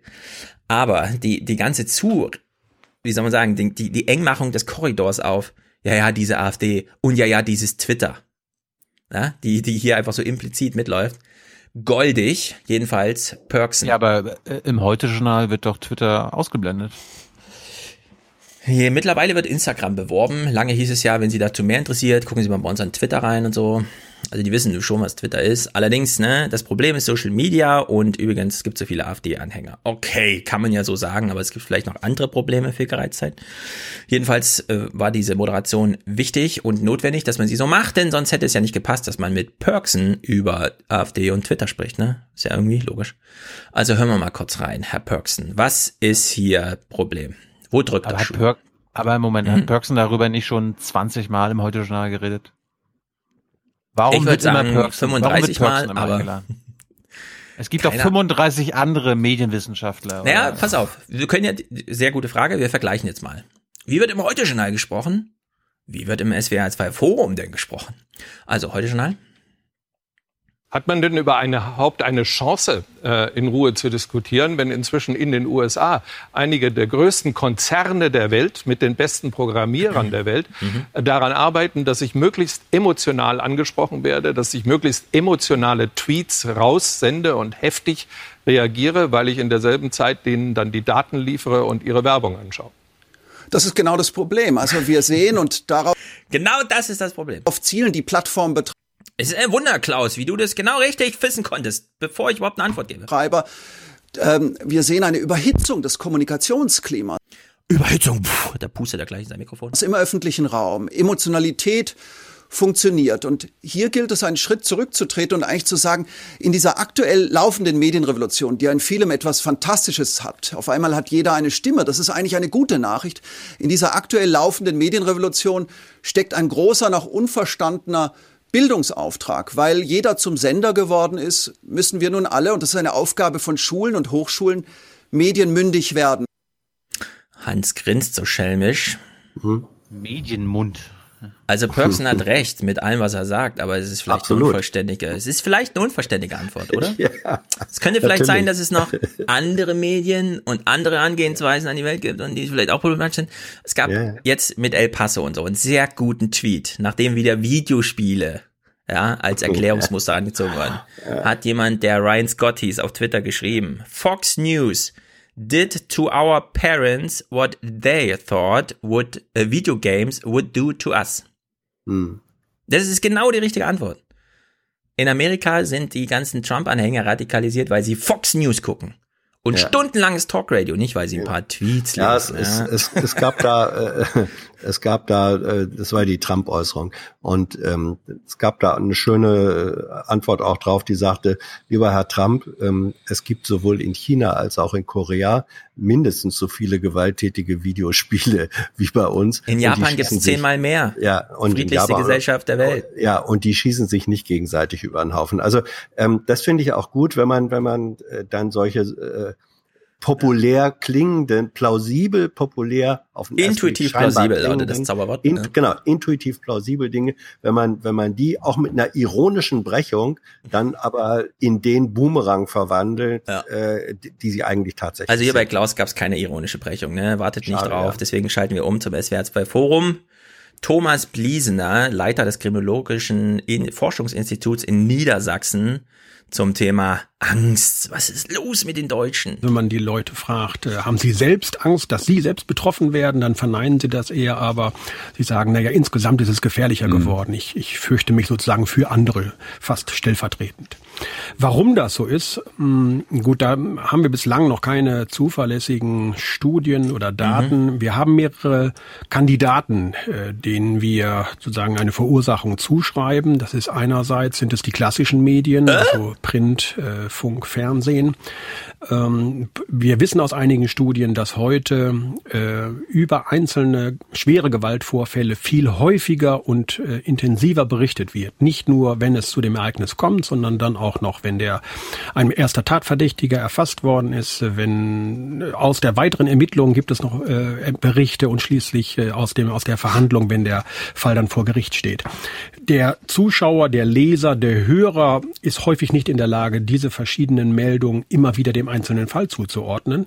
Und äh, bei ihm entsteht der Eindruck, dass viel mehr passiert. Ja, also wenn man Perksen im Deutschlandfunk hört und so, dann ist da auch immer davon die Rede. Der Journalismus braucht mehr Transparenz, man muss offener darüber berichten, dass man hier gerade an eine schon laufende Meldung, dass es kein neuer Fall ist mit dem Schwert, sondern das ist der von, wo sie letzte Woche schon nervös wurden, liebe Oma Erna und so weiter und so fort im Gespräch auch, das ist ja halt, ne, da sitzen dann drei Leute. Äh, Jörg Barbarowski, Historiker und Gewaltforscher, hat der was zu Twitter zu sagen? Man muss ja nur mal in äh, mal googeln, man gibt mal Bahnhofstupser und Messerattacke und ähnliches ein und dann sieht man aus der seriösen Presse, nicht aus den sozialen Medien und aus den Krawallecken, äh, sieht man ja einfach, dass, dass es viele solcher Fälle auf lokaler Ebene gegeben hat, die auch in der Lokalpresse äh, mhm. diskutiert wurden. Und wenn sie sich häufen, ja, natürlich, da würde ich dem Kollegen sehr, sehr recht geben. Jetzt sind sie eben im Fernsehen. Jetzt kann man überall davon erfahren, was man früher vielleicht gar nicht mitgekriegt hat. Dann verunsichert das einen. Aha, also so eine Schubserei wie in, in, in Frankfurt, ja, dass ein, ein Junge vor einen Zug gestoßen wird und wir nicht genau wissen warum, aber wir wissen, er hat es nicht überlebt dann macht der Deutschlandfunk eine Nachricht daraus, dass man das nicht äh, zu einem deutschlandweiten, für den Deutschlandfunk äh, wichtige Nachricht macht, sondern man bleibt, man sagt, es ist Lokalpresse, ja, man kann sich darüber informieren, aber nicht in der bundesdeutschen Presse. Dann steht man damit völlig alleine als Deutschlandfunk, ja, und muss das die ganze Zeit erklären. So, Barbarowski hat es hier nochmal schön dargestellt, ja. Ja, da war übrigens, äh, ich empfehle selten Markus Lanz, aber äh, irgendwie vor zwei, drei Tagen war eine, eine relativ gute Diskussion, wo äh, auch Robin Alexander von der Welt da war und ähm, eine Autorin, Wissenschaftlerin, wie sie, äh, die, die bei diesem äh, eigenartigen Constructive Journalism äh, Projekt mitmacht. Mhm. Die haben sich auf eine ganz, äh, guckt euch das an, es ist mindestens als Diskurs äh, interessant. Und Hast du keine Clips das, mitgebracht oder was? Nee, habe ich nicht. Äh, äh, man kann auch mal selber googeln äh, und gucken. Und da ist natürlich, es ist völlig richtig und waren sich auch alle äh, einig drüber. Ähm, und da sind jetzt aber auch die etablierten Medien in einer relativ ähm, äh, in der Falle drin, weil richtig. wenn man wenn man nämlich weil diese Berichterstattung, auch die Skandalisierung und Hyperisierung mhm. findet in den Social Media sowieso statt wenn du als äh, etabliertes Medium das nicht aufgreifst, dann wirst du mit dem Vorwurf Lügenpresse, Verheimlichung und so weiter überzogen. Ja. Wenn du es machst, riskierst du das gesagt, jetzt gießt du auch noch Öl ins Feuer. Also genau. in dieser Zwickmühle steckt man da und da, ähm, ich weiß auch nicht, ob es da irgendeinen Königsweg äh, für die richtige Linie äh, gibt, aber es, es ist ein wirkliches Problem. Ich meine, Kölner Silvesterkrawalle, ähm, mhm. die waren genau in dieser Zwickmühle entstanden. Genau. Wie kommt man da raus? Also ich wir müssen uns nicht über den Königsweg unterhalten. Es reicht ja. schon mal, wenn man sich darüber verständigt, was nicht funktioniert. Was ich interessant fand in diesem SWR 2 Forum, wo es eigentlich immer kontrovers zugeht. Deswegen gucke ich das und lerne daraus, wie man Kontroverse ordentlich macht waren sich alle einig. Als Dritter im Bunde, nach dem Historiker und nach dem Leiter des Kriminologischen Forschungsinstituts, Harald Welzer, per Telefon zugeschaltet. Er versucht mal zu erklären, wie kommt es denn dazu, dass die etablierten Medien, die jetzt hier gerade schon ins Gespräch geholt wurden, die ganze Zeit diese Berichterstattung machen. Aber wenn man nochmal Kontexte anguckt, dann haben wir vielleicht ja auch eine andere Qualität heute in der Wahrnehmung von Gewalttaten durch anderen medialen Umgang. Wir haben ja anfangs schon die sozialen Netzwerke thematisiert, die sogenannten Direktmedien, die ja äh, scheinbar viel dichter dran sind als klassische Nachrichtenmedien. Äh, wir haben aber in den klassischen Medien den Effekt dadurch gehabt, dass man versucht, auch ganz schnell und auch ohne ähm, sozusagen gründliche Recherche immer mal gleich was rauszuhauen, damit man nicht völlig abgehängt wird. Und wir haben einen dritten Faktor, nämlich Politik, die sofort äh, sich genötigt fühlt, auf diese Dinge zu reagieren. Ich unterbreche meinen Urlaub. Ja, also man kann natürlich sagen, äh, gäbe es denn vielleicht Alternativen? Ja, okay, muss man drüber streiten. Was man auf jeden Fall sagen kann, äh, äh, man muss nicht überreagieren. Und zu überreagieren im Journalismus gehört auch, dass man das Phänomen, dass sich Menschen bei Twitter unter einem Hashtag versammeln, um gemeinsam zu trauern, wie hier auch in Frankfurt vor Ort, also wirklich im extremen Ausmaße getrauert wurde, wo wirklich die Leute hergekommen sind, der ganze Bahnhof voller Blumen und so weiter und so fort, ne? Dass man dann da sagt, okay, um da irgendwie einen Fuß in die Tür zu kriegen, Inhalte können wir nicht liefern, weil wir wissen es nicht, also wir wissen nichts über den Gemütszustand und die psychische äh, Zustände des Täters. Wir wissen nur, da gab es offenbar ein Problem. Irgendwas müssen wir ja berichten. Also machen wir mal, mh, was macht man im Heute-Journal so? eine Straßenumfrage an Gleis 7 im Hauptbahnhof Frankfurt, ja, und das finde ich so daneben. Wir hören uns das mal an, ja. Das ist hier bundesdeutsche Berichterstattung, heute Journal, sozusagen am Tag des Ereignisses, als alle durch den Wind waren, kommt das heute Journal und versucht, den Twitter und Facebook und Instagram Trauer versuchen, so äh, auch noch was abzuzwacken, ja, und da ein bisschen mitzuspielen. Ich werde jetzt auf jeden Fall darauf achten, dass ich nicht mehr nah am Zug stehe, sondern so weit wie möglich erstmal weg. Und ähm, auch wirklich darauf achten, dass niemand mehr hinter mir steht. Ich habe das in Förde mitbekommen mm, und bin da schon eher so ein bisschen achtsamer geworden. Und ich werde einfach mit meinem Kind nochmal über sowas reden. So unergründlich und so sinnlos. Es kann jeden treffen. Ich habe selber Kinder und es passiert momentan so viel. Wir müssen irgendwo zusammenhalten gegen diese Menschen, die so verrückt unterwegs sind. Wo ist der Mehrwert? Wo ist der, was ist, welchen da Auftrag ist, hat man sich ist, hier selbst nein, gestellt? Nein, also ich, ich, ich habe ja, ich plädiere häufig genug für solche Voxpops. Ähm, das war völlig misslungen. Offenbar gab es keine gezielte Fragestellung, über die man ja hätte nachdenken können, sondern so ungefähr, das war zwischen was was sagen Sie denn dazu? Und ja. äh, wie fühlen Sie sich? Das war jetzt? Wie fühlen Sie sich? Nicht? Ähm, und das, das hat ein, das hat ein völlig willkürliches ähm, äh, Spektrum von Antworten, die keine Konsistenz hatten. Da wurde Sendezeit gefüllt, weil man dachte, das Thema ist so wichtig, dazu müssen wir die und die Sendezeit füllen. Das war eine rein symbolische Aktion ohne irgendeinen wirklichen äh, erkennbaren Mehrwert. Und das war, ja, Tilo? Kurze Lernfrage, Hans. Glaubst du, mhm. dass dieser mediale Sturm nach der Tat in Frankfurt so groß gewesen wäre, wenn der Täter ein Deutscher gewesen wäre, also ein Bio-Deutscher?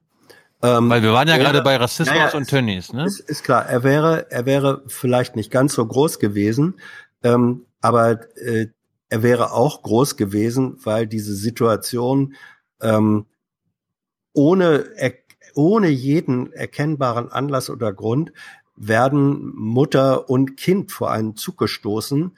Ähm, die Mutter äh, überlebt, das Kind ist tot. Also das hat so viele Betroffenheitspunkte, nenne ich das jetzt mal. Ähm, das hätte auch eine Berichterstattung über das lokale Ereignis hinausgegeben, wenn da niemand mit Migrationshintergrund das gewesen wäre. Dann, reform dann reformuliere ich meine Frage, hätte Horst Seehofer seinen Urlaub für einen biodeutschen Täter unterbrochen? Das weiß ich nicht. Ja, äh, also die, da würde ich gerne den IQ ein bisschen heben, weil die Frage finde ich nicht ganz okay diesmal, leider, muss ich sagen. Denn ja, wir haben über Rassismus gesprochen und dass der Eritreer ist, spielt eine Rolle, aber in dem Moment, wo bekannt wird, er kommt aus Eritrea, kommen natürlich rassistische Reflexe. Es kommen aber auch sehr viele Reflexe, die genau diesen Rassismus schon wieder antizipieren, die also sozusagen mit einem Antirassismus, um den Rassismus einzufangen, genauso mobilisiert werden. Ja. Und wenn man jetzt sagt, ähm, äh, hier wurde, der Minister hat seinen Urlaub unterbrochen, dann hat es nicht nur mit dem Eritreer zu tun, sondern auch mit der Gegenbewegung, weil man genau weiß, okay, da ist ein Junge gestorben, ja, und der Angriff galt insgesamt drei Personen und zwei haben überlebt. Aber es gibt eine Gemengelage, nicht nur durch Rassismus, sondern auch durch die Gegenbewegung, die mit in der Luft liegt, die dann gleich aufkommt, wenn man hört, es ist ein Eritreer. Deswegen ist das ein bisschen zu komplex, um jetzt einfach zu sagen, ja gut, der ist halt nur, ja, ja. also Horst Seehofer ist nur, weil es ein Eritreer war, aus dem Urlaub zurückgekommen. Es ist, ne? es ist einfach, ein du hast recht, es ist eine, es ist eine hochentzündliche und hochsensible äh, Gemengelage, die durch diese mehreren Faktoren äh, äh, erzeugt wurde. Und da ist dann eben auch so, so, so eine Ministeraktion auch wieder ein Reflex darauf. Genau. Das äh, ja. ist nicht Also einfach. die, die Eigenlogik des der medialen Seite des Ereignisses greift da ziemlich schnell. Das entkoppelt sich sehr, sehr schnell von dem eigentlichen Grund. Das ist der berühmte Schmetterlingsschlag, den ja Hans vorhin auch schon negieren wollte, weil es sein Schmetterlingsschlag war. Aber ja, Chaos-Theorie. Jedenfalls, die Umfrage war noch nicht mal das Schlimmste, sondern wir hören jetzt mal die Abmoderation, nachdem die Umfrage war, bis zum Ende des Berichts. Das Finale des Berichts sozusagen, das was ja, sozusagen, jetzt wird der Anker geworfen. Und während wir das hören, fragen wir uns, wer wird hier angesprochen? Für wen ist das gemacht? Ja, und dann, was ist es für eine Berichterstattung? Aber vor allem, über wen wird berichtet und für wen wird berichtet? Das sind die beiden Fragen, die wir uns jetzt mal stellen. 500.000 Menschen kommen an einem normalen Werktag in den Frankfurter Hauptbahnhof. Diese Menschen werden nun wachsamer sein, vielleicht auch voller Angst, während sie auf ihren Zug warten. Zumindest in den nächsten Tagen, wenn sie noch daran denken werden, dass an Gleis 7 ein achtjähriger Junge auf sinnlose Weise sein Leben verlor. Ja, also dann lieber Social Media. Ja? Weil ehrlich gesagt, diese Menschen, 500.000 Menschen kommen, die hätten alle Opfer sein können. Und morgen kommen sie wieder und sie sind wieder potenzielle Opfer. Und sie werden sich die Frage stellen, wie viel Angst ist jetzt gerechtfertigt? Ja. Wie viele Schritte also, gehe ich vom Bahnsteig ja. zurück? Es, das, ist ein, es ist ein falsch verstandener und deswegen auch misslungener Versuch, Nähe zu den äh, Sorgen, Nöten, Gefühlen der Bevölkerung zu demonstrieren.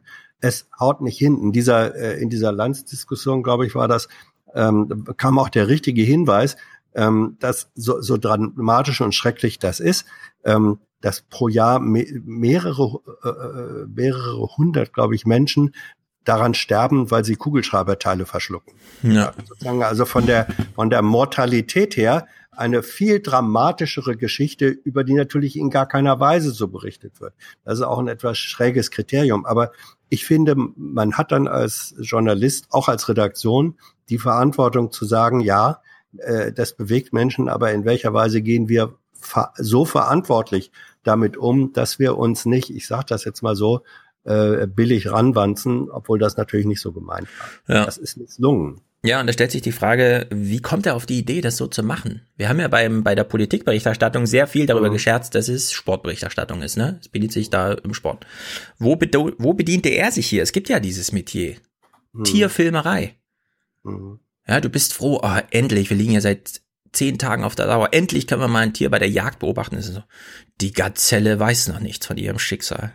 Aber hinter diesem Busch, den wir Ihnen hier schon zeigen, lauert ihr Fanal, der Wolf.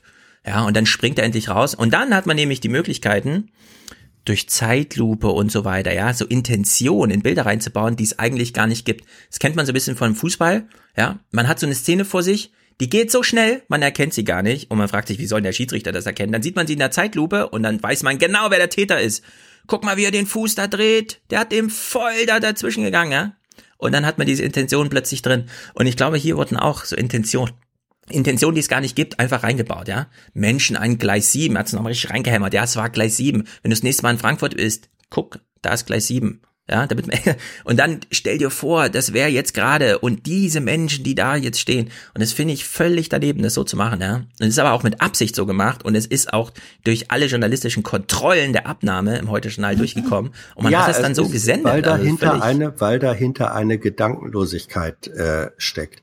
Ähm, es, die, äh, es ist der erste Gedanke, der sagt, oh Gott, da ist was, was Schreckliches, verletzt äh, ganz viele äh, menschliche äh, oder berührt ganz viele menschliche Empfindungen, bewegt die Leute, ist ein Riesenthema. Und jetzt müssen wir zeigen, dass wir da nicht unsensibel sind, dass wir das begriffen haben, dass wir auf der Seite der Mitfühlenden sind. Und dadurch, dass man nur diesen, diesem ersten Gedanken folgt, macht man den Fehler, äh, die größere Mitfühlsamkeit wäre eher gegeben gewesen, wenn man gesagt hätte, natürlich berichten wir darüber, aber wir machen es so zurückgenommen wie möglich und respektieren ja. damit viel mehr äh, die, die äh, Situation, in, in der Menschen sich fühlen mögen. Also hier ist durch eine, ich nenne es mal partielle Gedankenlosigkeit, wurde das Gegenteil von dem gemacht und bewirkt, was man eigentlich dachte, dass man macht und tut. Ja. Ist jedenfalls ein echtes Problem, weil wenn man sich das, ja. also wir haben in Frankfurt ein echtes Problem mit Verkehr und der Möglichkeit, dass sehr viele Menschen einfach mal sterben, weil sie unachtsam, unachtsam sind. Das ist aber nicht im Bahnhof, sondern wir haben tatsächlich vor dem Bahnhof die Situation, dass da zwei Ampeln sind, wo Autos einfach mit 50 kmh plus im Stadtverkehr durchrauschen. Vier Autospuren insgesamt. Und da sammeln sich alle ja, und da geht einfach jeder bei Rot rüber und äh, es wundert mich, dass es da, wenn man da Leute vors Auto schubst, ja, zehn Tote auf einmal. Also wir haben sozusagen, wenn man sich jetzt fragt, wie kann man für Sicherheit sorgen, die Ampelsituation zum Beispiel, ne, wäre allerdings nur ein lokales Problem, kann man jetzt im Heute-Journal nicht davon berichten, sich am Gleis unsicher zu fühlen, also am Frankfurter Hauptbahnhof sind die Gleise breit genug. Da gibt's andere Bahnhöfe, wo es irgendwie schlimmer ist. Es gäbe so viel zu berichten, ne? aber man hat halt sich dafür entschieden, das so zu machen, den Vogel abgeschossen an dem Tag, ja. Und eigentlich spiele ich ja keine AfD-Clips, aber ich finde das so bizarr, dass Björn Höcke auf der Bühne steht, diesen Frankfurter Vorfall hier anspricht und plötzlich, weil er glaubt, es sei witzig, nochmal den Begriff Klimawandel unterbringt, ja. Das ist also so eiskalt, hat man selbst Björn Höcke selten gesehen, aber unfassbar. Rechtsaußenmann Björn Höcke nutzt die Tat von Frankfurt für sein düsteres Deutschlandbild. Liebe Freunde, der Mord in Frankfurt war kein Einzelfall. Er ist die Folge eines, und es mag jetzt etwas zynisch klingen, eines menschengemachten Klimawandels. Ich spreche vom gesellschaftlichen Klimawandel in diesem Land. Ja, plötzlich das Zugeständnis, ja, es gibt menschengemachten Klimawandel. Klammer auf, wir wollen mal über Frankfurt sprechen. Nee, wo aber ein das, Eritreer das einen deutschen Jungen getötet hat. Oh, Hans, äh, ich glaube, Stefan wird das Kalbitz-Interview nicht gesehen haben, aber das Ich hab's gesehen und ich fand's unmöglich, Tilo. Das muss ich kurz sagen. Es ist wirklich unmöglich. Warum? Das kann man so Was? nicht machen. Was? Jetzt, wo du es ansprichst. Oh, wieso sprichst du es an? nee, ich fand's unmöglich. Unter aller Sau. Nee, es war kein gutes Interview. Diese ganzen ostdeutschen Faschisten, das muss man leider so sagen, ja, er ist ein Faschist. Die haben eine Aufgabe, die stellen sich genau eine Aufgabe. Nationalsozialismus als Sozialismus zu verkaufen. Wir kümmern uns um deine Rente, wir kümmern uns um dein Wohlergehen, pipapo, ja. Und wenn du dann einfach sagst, okay, dann reden wir mal 20 Minuten über deine Nazi-Vergangenheit, dann sagt er, ja, hier, es waren ja nur Mitgliedschaften, keine Ahnung. Und danach hackst du das ab und sagst, okay, über den nationalen Teil haben wir jetzt geredet, jetzt reden wir über den Sozialismus. Oh, zu 100 Prozent in die Falle gelaufen.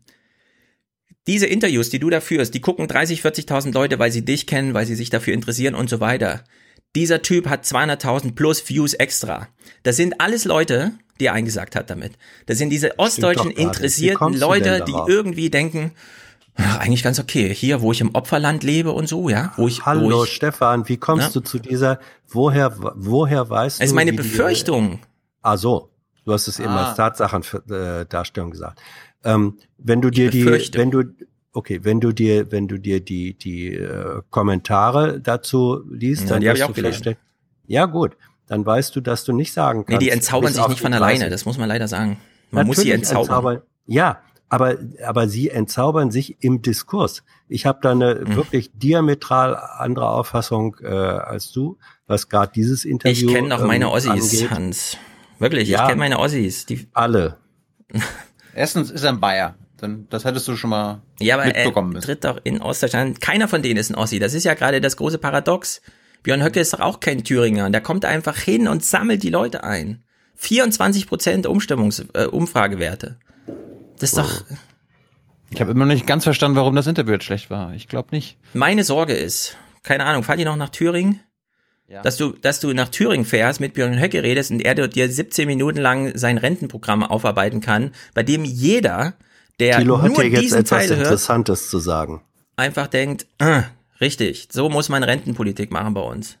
Also mit Urban und Höcke werden wir nicht sprechen, weil sie ein Interview abgelehnt haben. Sehr gerade gut. Deshalb, gerade deshalb ist es gut, dass ja. Kalbitz äh, zugesagt ja. hat, weil Kalbitz der, der Kopf der, des Flügels ist. Ja, aber ich, der hat sie eingesammelt. Voigt übrigens auch, dass die nee. SPD das selber teilt. Das ist doch eine Niederlage. Nee, also wenn die, wenn die, wenn deine, wenn deine Befürchtung eine Berechtigung hätte, ja. dann hätten, äh, dann hätte Höcke und wie heißt der dritte ähm, mit mit Wonne äh, auch Thilos Angebot annehmen müssen und sagen, jawohl, und da hauen wir jetzt noch mal anderthalb Stunden äh, rauf. Die Tatsache, dass die beiden gesagt haben, nein, machen wir nicht, ist für mich eher ein Indiz dafür, dass die es zumindest ganz anders sehen als du. Ja, aber Höcke ist deutschlandweit bekannt. Wie, wie, seit wie vielen Jahren werden Witze in der Heute-Show über Bernd Höcke gemacht? Der braucht die Aufmerksamkeit nicht. Der Kalbitz, den kannte niemand. Wirklich, der war einfach unbekannt. Den hat ah, man jetzt stimmt. kennengelernt, dann kam so Witze, der sieht aus wie Göring oder so, keine Ahnung. Aber... Ja. Nee, äh. ich, äh, also unter mein mein Sozialkundelehrer hat uns das damals eingeimpft. Was unterscheidet Nationalsozialismus von Sozialdemokratie? Was ist der Unterschied? Das muss jeder Deutsche wissen. Was ist der Unterschied, Hans, zwischen Nationalsozialismus und Sozialdemokratie?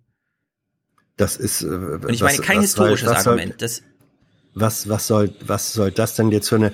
Also. Ja, was, was ist denn der Unterschied? Da jetzt so, na der der Unterschied ist, dass die Sozialdemokratie aus der aus einer sozialistischen, gemeinschaftlichen ähm, Bewegung hervorgegangen ist und das immer noch als Ziel hat, während der Nationalsozialismus sich einer Terminologie bedient, die tatsächlich menschenverachtend, vernichtend äh, ist. Das sind diametrale, diametral entgegengesetzte äh, Gesellschaftspolitik und Handlungsvorstellungen. Ja? Ja, aber Kalbitz hat doch diese Worte alle da gar nicht, also der hat sich ja keiner äh, bösen Term Terminologie benutzt. Der hat ganz normale Sozialpolitik vorgestellt. Nur der Unterschied ist, Sozialdemokratie ist für alle da, der große Demos, der allgemeine Begriff. Nationalsozialismus ja, ist halt nur für manche da, wie wir es jetzt bei so langsam offenbar dann auch bei Trump sehen. Es ist nicht der Präsident aller Amerikaner. Der zieht da ja. klare Unterscheidung und die Leute, die ja. er da nicht mit reinholt, die tut er in so einen Käfig und lässt sie da. Aber solange, solange, solange eine Mehrheit der Amerikaner ähm, äh, es so empfindet, dass sie sagt, doch, wir sind der Auffassung, er ist für uns alle da, muss man das mindestens als eine Realität ähm, äh, alles zugestanden. Wahrnehmung, alles zugestanden. Äh, so, und ja. muss sich deswegen damit äh, auseinandersetzen. Ja klar. Und auseinandersetzen ja, klar. heißt mit Kalbitz reden, äh, zu gucken, wo äh, wo wird er wo hat er seine eigenen Schwächen? Er kannte seine Biografie nicht. Er ist beim Klimathema äh, völlig ins Rotieren äh, geraten. So und das ist äh, da, damit bringst du niemanden, der Kalbitz Anhänger ist, davon weg. Äh, und die, die vorher schon gegen waren, äh, gegen ihn waren, sind jetzt auch gegen ihn. Ähm, das Interessante ist dieses, ich sag's mal, möglicherweise unentschiedene Mittelfeld. Und da glaube ich, dass weniger Leute jetzt zu, äh, ach, ist ja doch ganz nett, Kalbitz Anhängern geworden sind, sondern mehr und dann auch gerade durch, durch Diskussionen mehr skeptisch ihm gegenüber sind. Das ist ja. jetzt meine Hoffnung. Du hast ich, deine Befürchtung, ja. ich habe meine Hoffnung. Ich will vor dem Inter vor dem Interview kannten zwei Drittel laut RBB-Umfrage diesen Mann überhaupt nicht. Ja, Wenn eben. jetzt ein paar Männer ihn jetzt, äh, ein paar Leute mehr ihn kennen und wissen, was er für ein Mensch ist, durch dieses Interview, dann ist das dann voller Erfolg. Ja, aber was wissen Sie denn? Man muss, guck mal, du, du hast ihn doch, äh, ich meine, er konnte seine Sozialpolitik ausbreiten. Und ich finde, bei solch, also beim, er eben nicht, bei manchen Menschen äh, muss man, und das ist dann die Aufgabe des Fragestellers, sage ich jetzt ganz klar, da muss man jede sozialpolitische Regung, die von diesen Menschen kommt, immer mit der Frage verbinden, für wen? In Frankfurt zum Beispiel sind mittlerweile 53 Prozent der steigenden Tendenz entweder Migranten, oder Migrantenkinder, also sozusagen nicht Deutsche. Für die würde jemand wie die AfD keine Politik machen. Das, Wenn hätte, also er aber so, das hätte er aber so oder so nicht gesagt. Er hat heute in diesen ja, da muss ich danach fragen, totale, bis er das totale sagt. Kreide gefragt. Bis er das, das sagt. Hätte, das hätte er nicht gesagt. Nein, ich habe also, ihn doch bei Familie und so weiter, ich habe ihn doch direkt, ich habe ihn versucht auf vielen Ebenen auf äh, aufs Glatteis zu führen. Der hat er hat da einfach nicht mitgespielt. Da das genau das, was du was, womit du, was du forderst, damit hat er doch mal gerechnet. Er hätte mir immer gesagt, für alle Menschen. Für alle Menschen, für alle Menschen. Darum nee, habe ich seine Sozial, seinen Sozialscheiß ihm gar nicht durchgehen lassen und habe hab einfach weitergefragt und habe das alles ignoriert.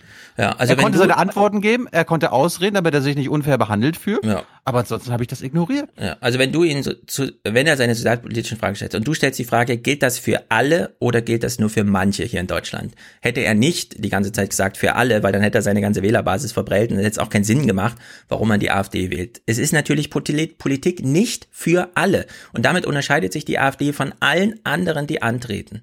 Es ist Nein, keine Sozialpolitik für alle. Und das muss man in jeder einzelnen sozialpolitischen Regung, die da inhaltlich kommt, immer wieder darstellen. Und sei es nur als immer wieder Frage in den Raum stellen, auf die er dann nicht antwortet.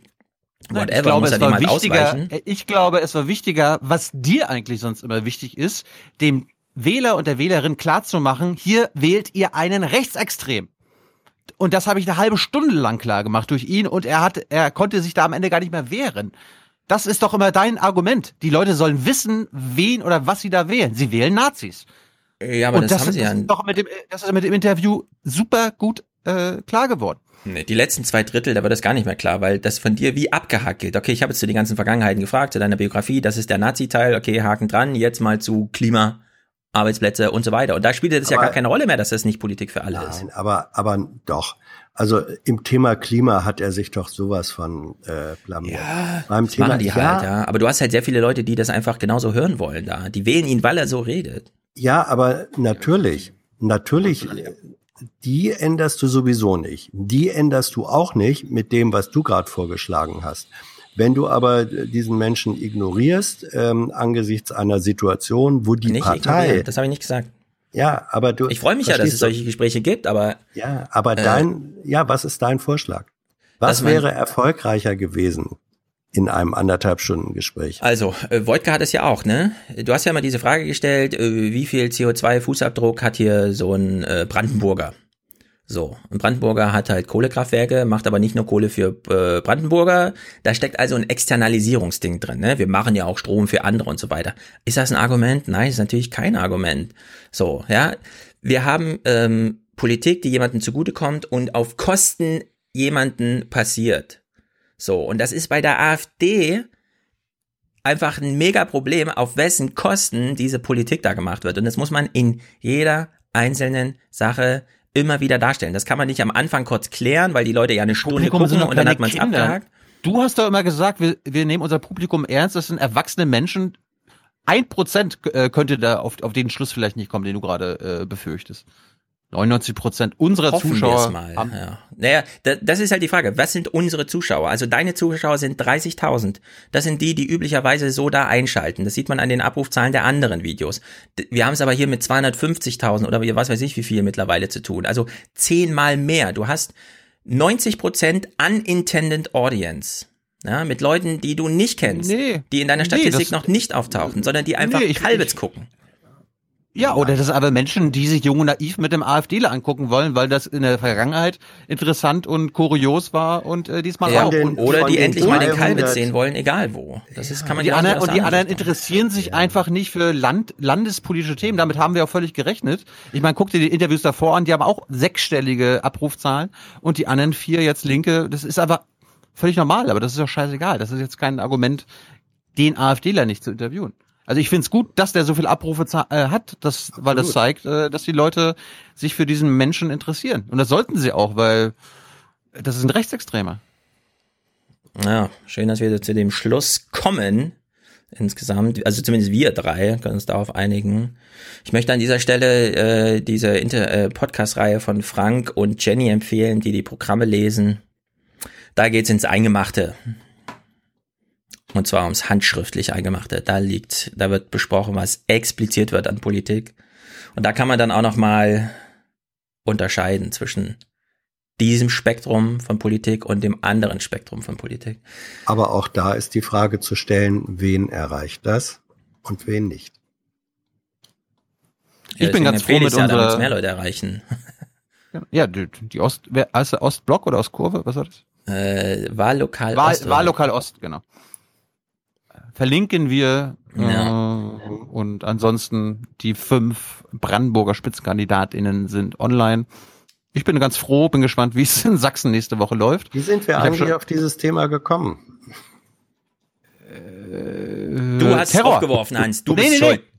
Nee, es kam doch, es kam, es kam doch gerade von Höcke irgendwie mit Klimawandel und das hat mich Genau. an Kalbitz erinnert, weil Ja, der so auf einmal ist es, mit so dem. Klimaterror kam. So, und da möchte ich jetzt noch was sagen äh, zu, zu dem, zu dem Höcke-O-Ton.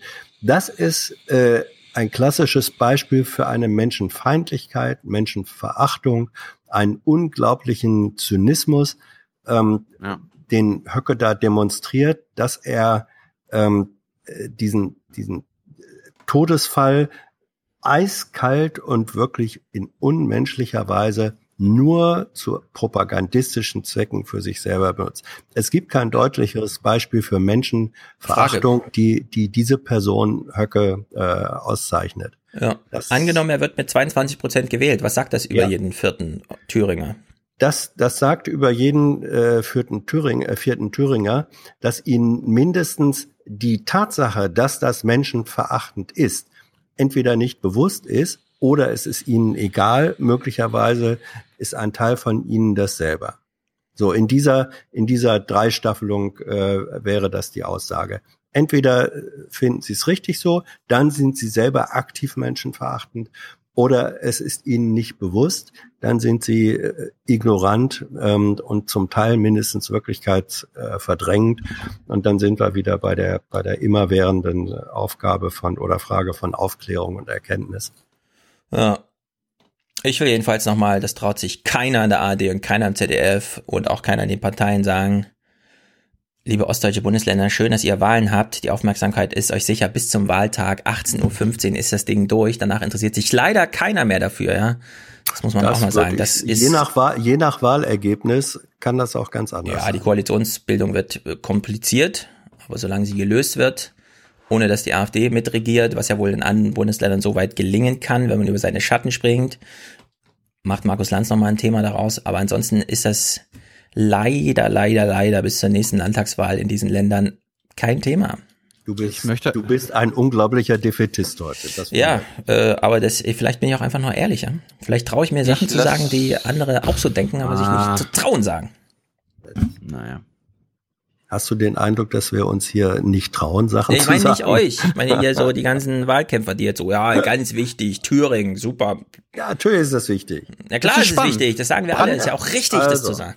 Ja, aber gut. ohne Scheiß, Brandenburg, das ist das erste Mal, glaube ich, in der deutschen Geschichte, dass es fünf verschiedene Parteien sind, die in etwa gleich auf sind, wo wir drei Wochen vor der Wahl noch gar nicht wissen, wer der stärkste Partei wird, wer der Ministerpräsident werden könnte, was für eine Koalition möglich ist. Na, es ist eine Dreierkoalition möglich, das ist doch schon mal ein Punkt. Es ist aber auch eine schwarz, eine schwarz-blaue möglich. Also nach unseren Recherchen äh, könnte die CDU in Brandenburg auch mit der AfD koalieren. Also so, da sollten nee, wir nicht nur nicht. in Das weißt du nicht, Stefan? Ich nicht. Oder, oder hast du, hast du da deine Quellen? Ich kann nur sagen, Hans und ich haben unsere Quellen und die sagen uns, geht, sei, geht nicht davon aus, dass die CDU nicht mit der AfD koaliert. Wie diesmal habt ihr keine Berliner Blasenargumentation. Das würde die Berliner Blase doch nie zulassen. AKK wäre weg vom Fenster. Also die ganze Partei wäre ja völlig. Es gibt, es gibt ja immer noch Sachsen, es, es gibt in Sachsen Planspiele, wie die, äh, wie Kretschmer indirekt durch die AfD äh, Ministerpräsident werden könnte, ohne dass die AfD ihn wählt. Also Hans kann das ja gerne mal kurz erklären. Ja, also es ist das Wahlrecht äh, in Sachsen, wo ein Ministerpräsident im äh, ersten Wahlgang braucht er die äh, absolute Mehrheit. Ähm, Im zweiten Wahlgang würde aber die Mehrheit der abgegebenen Stimmen äh, reichen. Und wenn sich dann zum Beispiel äh, die AfD enthält, ähm, dann würde Kretschmer gewählt werden, ohne aktive Stimme der AfD, aber doch nur durch die Tatsache der Wahlenthaltung der AfD. Ja. Das Vielleicht heißt, enthält sie sich ja, weil sie nur 30 Plätze bekommt, obwohl ja 35 ja, zustehen. ja, who, who knows. Aber es ist, es ist also möglich, äh, dass in äh, Sachsen Kretschmer Ministerpräsident durch Mithilfe der AfD wird und die Mithilfe würde darin bestehen, dass die AfD sich in diesem Wahlgang enthält. Hätte sowas mal Heide Simonis gewusst. Hm. Ein AD-Film weniger. Danke nochmal an unsere äh, Foristen. Die haben ja auch schon einen Thread zu CDU in Sachsen gemacht. Ihr könnt gerne auch nochmal einen anderen äh, Thread aufmachen zu Sachsen allgemein, weil nächste Woche wird's ernst. Damit muss ich mich beschäftigen mit den Grünen, Linken und der SPD auch. SPD ist ja auch an der Macht dort. Hier, ich habe noch ein bisschen, äh, lass, lass kurz einen Rauschmeißer ja. machen, wo wir schon bei Horse Race sind. Äh, Politbarometer von Juli, Stefan, weiß nicht, ob du das mitgebracht hattest. Ansonsten kurze Ergebnisse. Äh, die Deutschen zum Thema, Thema Seenotrettung haben bei der Medienwirkungsforschung äh, komische Ergebnisse. 67 Prozent der Befragten finden private Seenotrettung gut.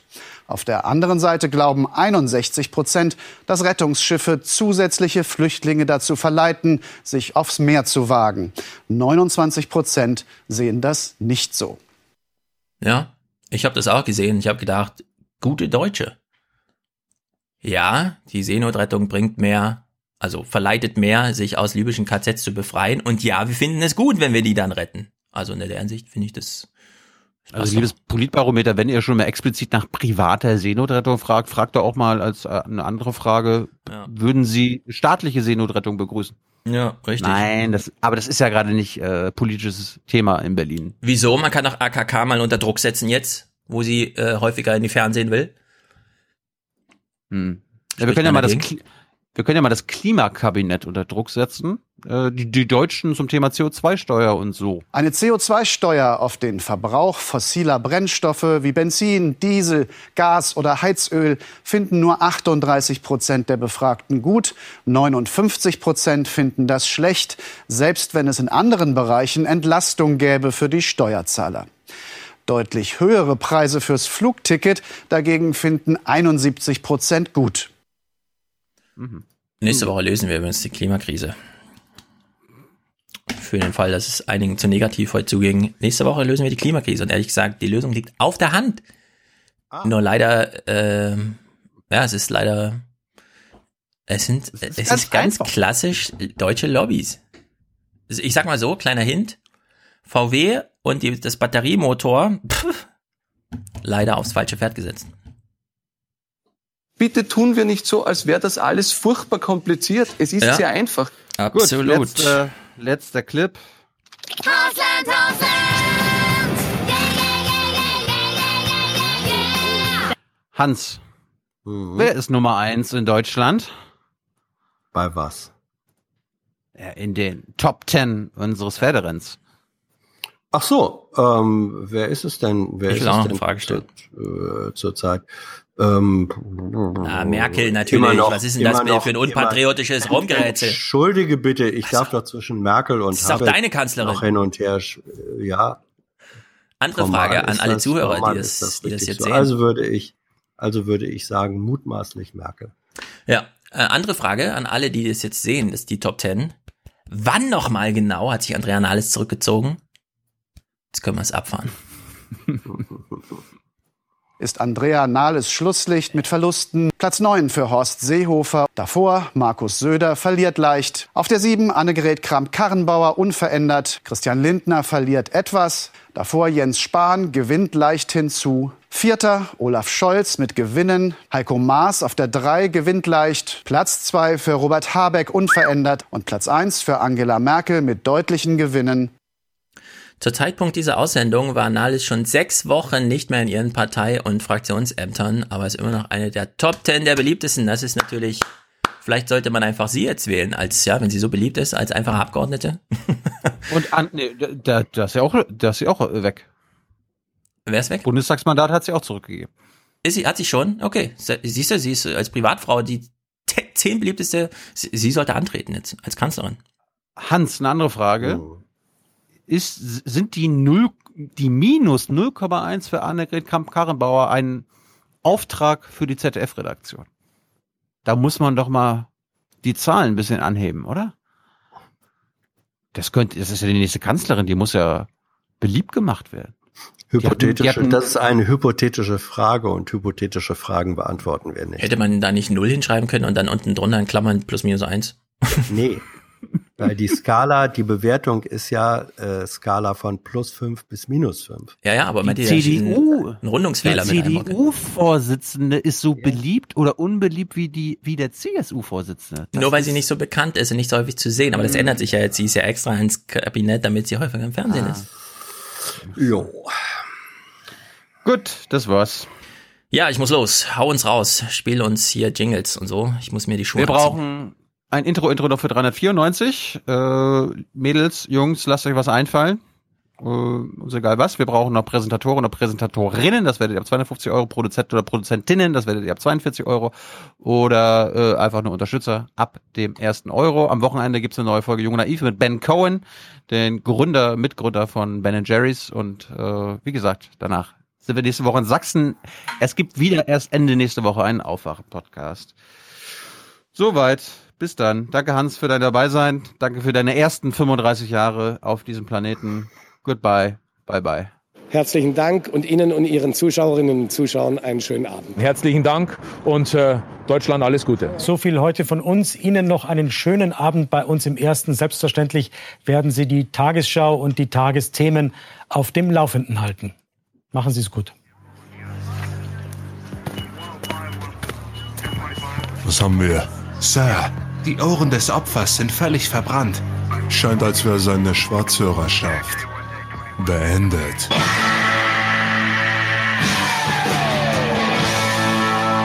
So viel erstmal von mir, weil ich bin ja noch fix und fertig und es ist auch lang genug. Ja? Ihr Lieben, das war's von mir. Herzlichen Gruß und einen dicken Knutscher. Tschüss zusammen. Wiedersehen. Ciao, vielen Dank.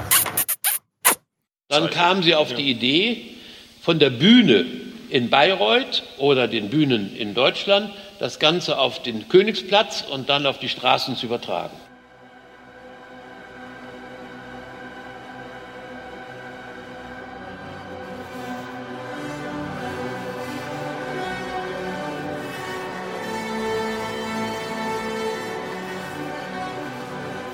Aber ab Königsplatz baute Hitler dann seine großen Gedenktempel für die 9. November 23 bei seinem Aufstand, bei seinem theatralischen, heute würde sagen Performance, äh, zufällig zu Tode gekommenen Herrschaften, die alle im Chor wie in der antiken Tragödie aufgerufen wurden. Das ist eine Ungeheuerlichkeit der Wagnerschen Inszenierung. Äh, Im Militär ist es so, dass beim Appell jeder beweisen muss, dass er da ist. Das wurde vorexerziert beim Militär, indem man die Soldaten antreten ließ, um die Formation zu verifizieren. Jeder einzelne Name eines Mitglieds einer solchen militärischen Formation wurde aufgerufen. Und der Betreffende hatte dann mit hier zu rufen. Also Franz Mayer, hier. Das, was die Nazis von Wagner lernten, war, wie die mythologischen Personen, nämlich die Toten, vergegenwärtigt werden konnten. Alleine, dass alle beim Namen der Toten hier rufen. Da standen Tausende von Soldaten. Die Formationen auf dem Königsplatz waren dann eingeschränkt auf, glaube ich, 380 Menschen, Soldaten. Und dann wurden die Namen der Toten vom 9. November vorgelesen. Und bei jedem Namen schrie die gesamte angetretene Menschheit hier. Das sind Fotoaufnahmen von Fernsehaufnahmen, nee, äh, Filmaufnahmen, äh, akustische Repräsentationen dieses Ereignisses, es einem heute noch kalt über den Rücken läuft. Wie heute die, äh, die, die kollektive Verwerbung und Unternehmensrepräsentation, ja, das nennt man ja Unternehmenskulturgestalter, machen das ganz genauso und haben das alles bei Wagner gelernt. Von der Uniformierung der Mitglieder der Gesellschaft, also mit Kittelchen oder mit einem Logo, äh, Kennzeichen per Logo, das ist alles von dieser militärischen Organisation übernommen und durch Wagner sozusagen ausgefaltet worden im Blick auf die zivile Gesellschaft. Wagner ist das Scharnier, von dem die militärische Formierungsgeschichte äh, auf die zivile Gesellschaft übertragen wird. Und die Oper ist die eigentliche Lehranstalt der modernen Gesellschaft gewesen, Wagnersche Oper. Wie schaffe ich es in der Realpolitik, solche präzisen Signalements zu setzen, wie sie auf der Bühne bei Wagner für jeden sichtbar und extrem wirksam. Die Leute hängen da ja als Publikum, formieren sich als Publikum zur neuen Macht der Bestätigung und sind begeistert und sind ergriffen und äh, bilden eine eigene gesellschaftliche äh, Kraft. Die Wagnerianer, angeführt durch die Bayreuther Blätter, das war die Paroli, Kampfblatt dieser neuen Kraft, hieß Bayreuther Blätter. Wagner hat sie alle bestückt mit Wagner Schutzvereinen, Förderungsvereinen, Wagner Behuldigungsvereinen. In jeder Kleinstadt gab es einen solchen Verein der Wagner Behuldigung. Im zehnten Band seiner gesammelten Werke können Sie nachlesen, was das ideologisch bedeutet. Es sind alle ideologischen Schriften zusammengefasst. Das haarklein wird dann beschrieben, was das Schicksal des 20. Jahrhunderts war. Inklusive der Formulierung wie uns Deutschen erst wäre, verlieren wir nur alle falsche Scham die Aufgabe zugeteilt, endlich mit diesen Juden aufzuräumen. Also wortwörtlich die Programme, die dann in 20er Jahren ab 1900, vorsichtig gesagt, jetzt 30er Jahre, also vor Hitler war die ganze Hitlerei schon da, das ist entscheidend. Wagner ist der entscheidende äh, Produzent dieser Ideologie.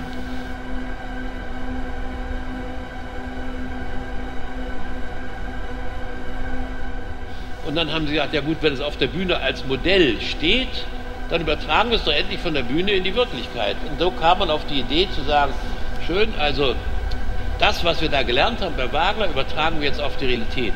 Von der Bühne auf den Königsplatz, vom Königsplatz aufs Reich. Und dann ist so eine Götterdämmerungsschlacht sehr einfach übertragbar, indem man einen Krieg als Theateraufführung führt.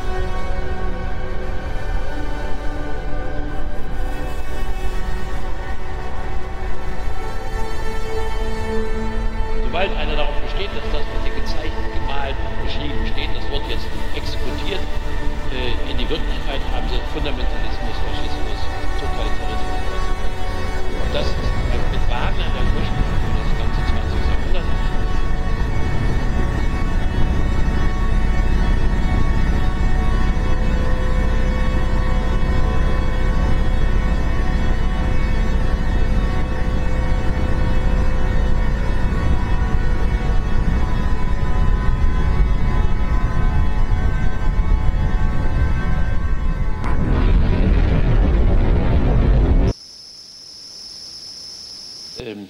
vor Hitler war die ganze Hitlerei schon da. Das ist entscheidend. Wagner ist der entscheidende Produzent dieser Ideologien.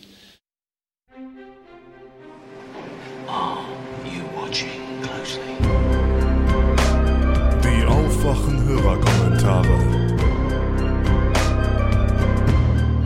The stage is yours. Hallo liebes Aufwachen-Team, hier ist der Fabian aus Düsseldorf. Ähm, ich muss euch ganz ehrlich gestehen, ähm, euer Film-Podcast hat mich äh, richtig geflasht. Ähm, da sitzen drei Leute zusammen und sprechen über Filme und ähm, zerlegen unsere gesellschaftlichen Verhaltensweisen, die Art und Weise, wie wir zusammenleben, wirtschaften und so weiter und so fort in ihre Einzelteile. Ganz großes Kino, ähm, ist für mich auf jeden Fall eine Sternstunde der deutschsprachigen Podcast-Kultur und äh, wollte euch dafür ein großes Lob aussprechen und auf einen Film beziehungsweise auch über eine Art Film ähm, informieren oder einen Tipp geben. Koya Aniskatsi ist äh, ein Film aus den 80ern. Ähm, der Begriff bedeutet auf einer indianischen Sprache so viel wie Leben im Einklang mit der Natur. Ähm, Thema ist äh, deshalb auch eigentlich die Art und Weise, wie wir es eigentlich nicht schaffen, ähm, dieses äh, Leben im Einklang mit der Natur zu gestalten. Und ähm, das Interessante dabei und der Link zu eurem Gespräch ist, äh, ihr habt viel über die Protagonisten gesprochen. Ähm, dieser Film kommt eigentlich gänzlich ohne ähm, ein, individuell, ein Individuum als Protagonist aus, ähm, das ähm, ein Film ist, der auf große Bilder, auf Massen von Menschen, Massen von Tieren, Massen von Prozessen eigentlich abstellt und die einzelne Person an sich irgendwie als Protagonist überwunden wird. Ähm, aber dennoch schafft es der Film, dass man sich mit den Gesichtslosen in der Masse irgendwie dahingehend identifiziert, ähm, generelle Verhaltensweise unserer Gesellschaft in Frage zu stellen. Ähm, ja, also es ist wirklich ein, ein großartiger Film, äh, der relativ alt ist und trotzdem nicht so bekannt. Deswegen wollte ich ihn einmal hier benennen und äh, sofern ihr oder auch eure Hörerinnen äh, und Hörer da mal reinschauen, wünsche ich viel Spaß. Ähm, wirklich, ähm, dieser Film regt zum Nachdenken an. Tschüss. Lieber Thilo, lieber Stefan, liebe Community, liebe Leute, die sich ums Klima sorgen, ich bin gerade so wütend geworden, als ich diesen Brennpunkt im ARD gesehen habe, weil ich zufälligerweise daheim war und mit meinem Vater auf der Couch saß.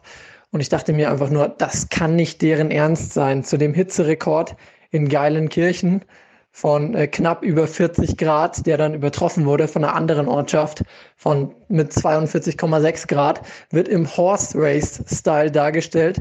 Man zeigt einen Pokal, wo eine 1 draufsteht oder dann glaube ich später eine 2 und der Oberbürgermeister wird befragt der Stadt und es ist einfach unfassbar, ähm, wie das dann, was das für ein Tenor ist, dass sie jetzt nicht mehr die heißeste Stadt äh, Deutschlands wären. Sag mal, was ist das für ein Rekord und was, was soll denn das? Das macht mich wirklich, wirklich wütend.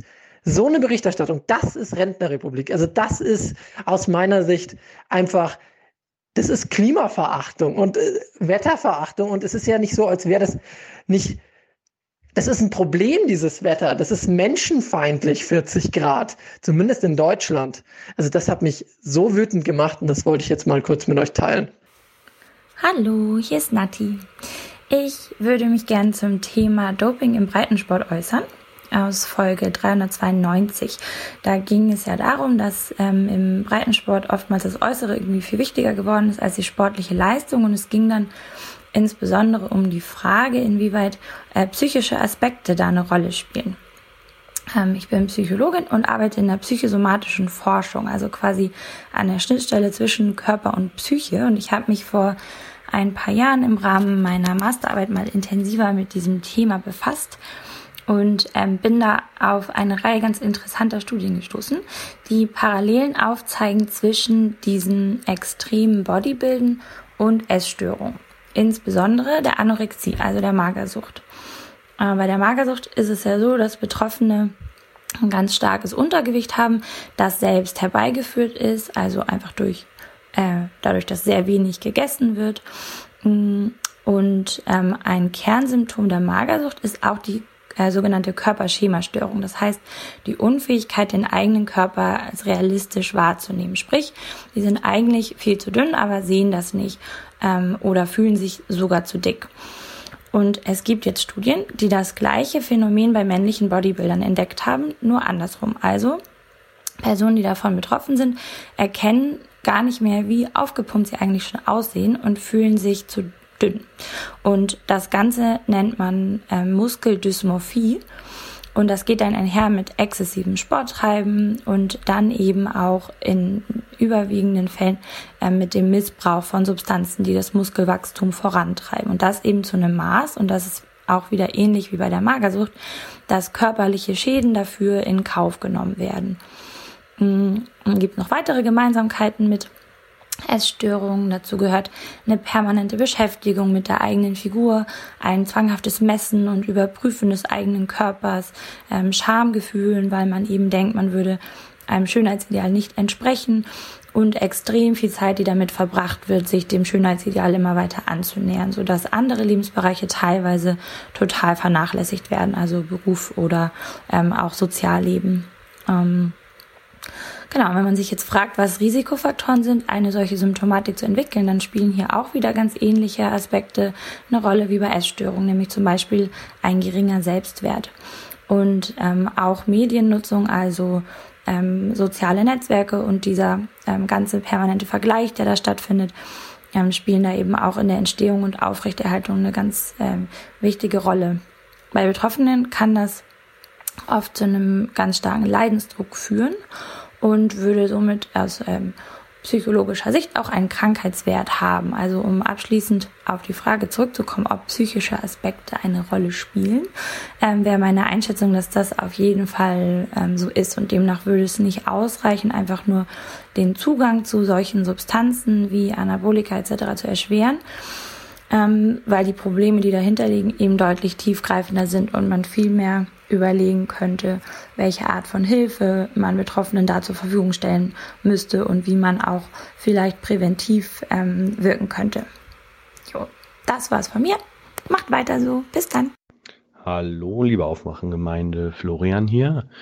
Ich wollte einfach mal, weil ich gerade in der Folge 391 die von der Leyen gehört habe, äh, nur einen Denkanstoß angeben, wie man vielleicht eher begeistert hätte thematisch hätte sie ja zum Beispiel Ziele nennen können, Visionen, die sie selber mitbringt.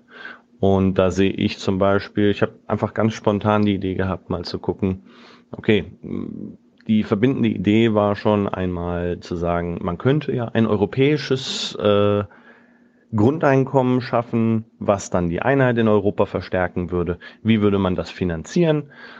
Und wir haben ja sowieso das Problem der Steuerflüchtlinge, also der steuerflüchtigen Konzernen, nicht der einzelnen Personen, die ja wirklich relativ klein dazu beitragen, auch wenn man die verstärkt äh, finden müsste.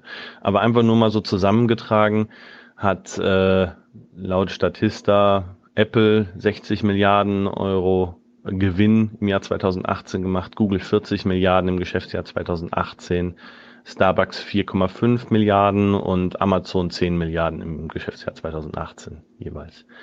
Äh, da habe ich mir dann nur gedacht, ja, was ist, wenn man sagt, okay, wir machen einfach alle Einnahmen, die in den entsprechenden Ländern der EU äh, vorgenommen werden, müssen gleich besteuert werden und müssen besteuert werden. Sprich, ich kann jetzt nicht sagen, irgendwie in Irland. Ich weiß, da scheitert die EU schon seit langem dran, aber das als Vision mal einzubringen, würde wahrscheinlich die Bevölkerung sofort für die EU begeistern. Und dann einfach noch eine Finanztransaktionssteuer und auch eine Zinseinnahmen höher als 1000 Euro vielleicht, äh, Versteuerung von drei Prozent einfach hm, vornehmen. Ich denke, das würde als Eingangsstatement, wenn man das ein wenig begeisterter vorträgt als äh, Miss von der Leyen, die ähnliches Englisch hat wie ich, also nicht besonders gut, wie es mir scheint. Äh, sie stottert ja ziemlich rum. Naja, äh, sie hätte einfach mehr begeistern können, sagen wir es so. Einen schönen Tag euch. Ja, hallo, liebes Rudel, hier ist Heike aus Hannover. Mir fällt gerade was ein zu dem, was Jonathan in der letzten Folge gesagt hat. Und zwar geht es um diese Lebensmittelverwertung. Also wenn abgelaufenes Zeug da ist, was macht man damit? Und ich möchte jetzt gerade auch mal ein bisschen ausholen. Ähm, in den 90ern, also bin ich zum ersten Mal damit in Kontakt gekommen und da war es eher so eine Kooperation, dass zum Beispiel man am Markt äh, mit den Stand abgebaut hat, dafür Lebensmittel geschenkt bekommen hat. Und mit diesen Lebensmitteln hat man eine sogenannte Volksküche unterhalten. Volksküche für wenig Geld kann jeder vorbeikommen und ein Essen genießen, was eben andere Leute gekauft haben. Und dann bin ich nochmal umgezogen. Ich bin ja auch Heike aus Hannover, also nach Hannover. Und auch dort gibt es ja Volksküchen.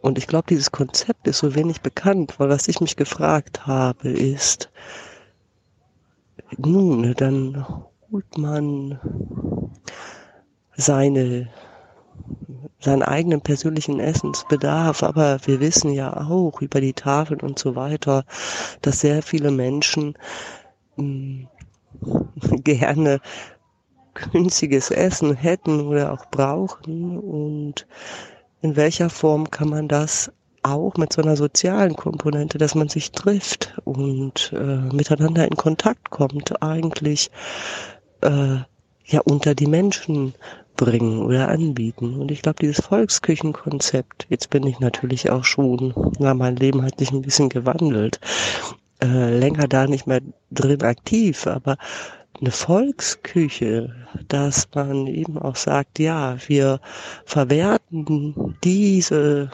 Naturalien so, dass andere Menschen sich begegnen können. Also dieses Konzept, das ist doch famos. Ja, und ich kenne es eher über Jugendzentren, ob das unabhängige oder autonome Jugendzentren sind, dass dort eben sowas noch angeboten wird. Und dieser Gedanke, wirklich, wenn man sich den Aufwand äh, macht, schon, schon zu kochen, dass man eigentlich einen, einen, Platz braucht, wo man das für mehrere Leute machen kann und damit auch einen Platz der Begegnung. Also Essen hat immer einen sozialen Charakter. Ja, und den nochmal damit einfließen zu lassen. Das ist so mein Anliegen. Leute, gründet Volksküchen. Und das muss nicht über die Tafel sein, das müssen nicht Abend Küchen sein. Darum geht's gar nicht, sondern trefft euch in der Gemeinschaft, kocht zusammen, wenn ihr mögt, oder auch, ich kann ja nur vom UJZ Korn sprechen, äh, das legendäre Spargelessen. Ja, also es gibt viele, viele, viele Möglichkeiten, dass Menschen sich einander begegnen können und man vielleicht auch nochmal einen anderen politischen Drive da reinbringt.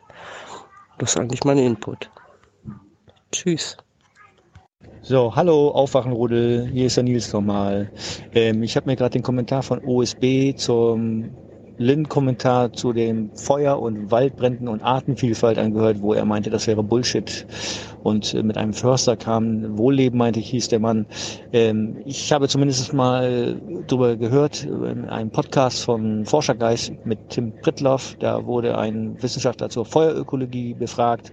Und da meine ich zumindest rausgehört zu haben, dass das schon irgendwo wichtig ist und äh, Feuer schon eine Bedeutung hat. Also nicht nur äh, zerstörerisch sein kann, sondern eben auch äh, für Artenvielfalt äh, irgendwas verändern kann und an, an sich gut für einen Wald ist. So, aber da bin ich eben kein Wissenschaftler. Da sollte vielleicht Lynn noch mal was zu sagen. Da bin ich mal drauf gespannt. Danke, ciao. Und liebe Aufwachengemeinde, hier ist Lars und ich habe einen kleinen Hinweis zu USBs Kommentar. Äh, USB behauptet, dass Linz äh, Argument, der Wald brauche Feuer, generell Unsinn sei. Ähm, das stimmt so nicht ganz. Also äh, das gibt da einen ganzen Fachbereich, der sich damit beschäftigt, die sogenannte Feuerökologie. Und ähm, also die pauschale Behauptung, dass es Unsinn sei, würde ich so nicht aufstellen. Ähm, macht vielleicht hier und da mehr Sinn, aber um sich mit dem Thema ein bisschen weiter auseinanderzusetzen, empfehle ich einfach mal den Podcast Forschergeist von Tim Pritlove. Folge 65, glaube ich, ist das Feuerökologie. Da wird das alles ein bisschen genauer erklärt, wo so, ja, warum der Wald Feuer braucht, warum Feuer in der Natur generell auch einfach eine wichtige Rolle spielt. Genau, so viel nur von mir. Schöne Grüße. Hallo zusammen, hier ist André. Thilo fragte vor ein paar Folgen, ob auch die anderen Familienmitglieder der dänischen Königin gesiezt werden. Und ich habe mich zur Sicherheit in der dänischen Bibliothek erkundigt und die Bibliothekarin kann euch beruhigen. Nur wir Deutschen sind versessen drauf. Die Dänen sind da wesentlich entspannter und sehen nicht wirklich einen Grund, jemand anderes außer der Königin zu siezen. Also, falls ihr mal zufällig auf königliche Familienmitglieder trefft, ihr dürft euch bedenkenlos in der Du-Form unterhalten. Und mit einem dänischen Hi Hi wünsche ich euch einen schönen, was auch immer zeitlich bei euch ist. Moin, äh, hier ist Jakob. Ähm, ich wollte ähm, was zu AfD und äh, Wolf sagen, vielleicht auch mit Hinblick auf die kommenden äh, Interviews, die Thilo mit den Flügelarschlöchern, ich finde das Wort durchaus angemessen, äh, führen wird.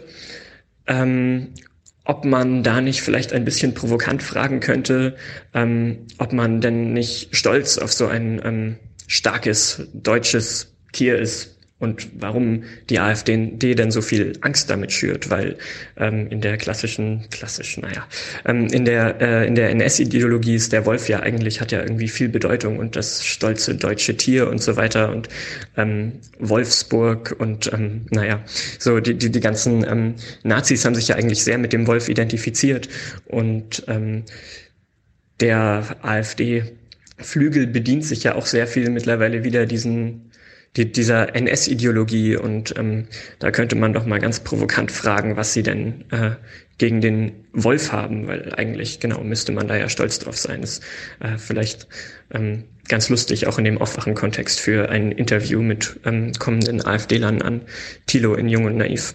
Ähm, ja, ich weiß nicht, ob's nicht vielleicht bisschen albern ist, aber ich fände auf jeden Fall lustig, ähm, die mal dazu Stellung beziehen zu lassen, ob sie denn nicht stolz auf so ein Tier sind und ähm, auf die Stärke dieses Tiers und warum sie sich da so anfeinden, weil eigentlich, ähm, ja, ich glaube, klar, was ich meine, äh, fände ich eine lustige Provokation gegenüber einem von diesen Idioten.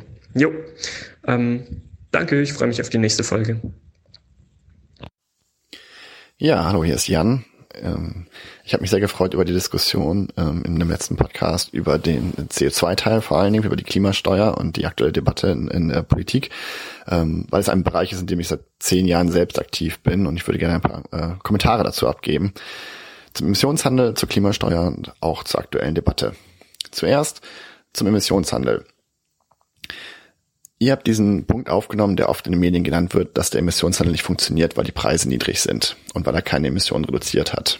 Und Das ist, denke ich, eine vereinfachte Sicht auf die ganze Lage. Der Emissionshandel meiner Meinung nach funktioniert sehr, sehr gut in Europa. Es ist das weltweit größte System, was sehr gut funktioniert hat. Denn der Emissionsrechthandel ist dafür da, ein von der Politik gesetztes Klimaziel möglichst kosteneffizient zu erreichen.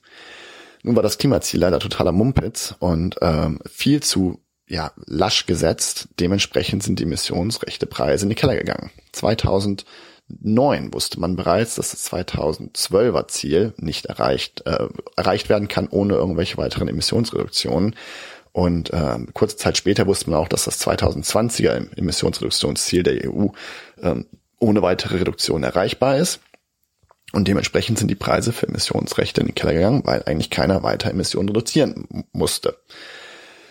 Der Emissionsrechtehandel hat also wunderbar funktioniert. Die Preise haben genauso reagiert. Es gab kleinere Probleme natürlich, aber im Prinzip hat das ähm, Instrument sehr gut funktioniert. Das Problem war das äh, Klimaziel der EU war bei weitem nicht ähm, ambitioniert genug gesetzt. Die äh, Emissionsreduktionen wurden erreicht ähm, und die EU hat dann einfach nicht äh, adäquat reagiert. Das lag vor allen Dingen an den sogenannten Visegrad-Staaten, also ein Block aus Osteuropa, der eine Sperrminorität verhindert hat, dass die Klimaziele weiter angehoben werden. Aber man muss auch sagen, auch progressivere Nationen wie zum Beispiel auch Deutschland haben da ähm, nicht wirklich immer ähm, positiv mitgespielt und die Debatte nicht immer positiv beeinflusst.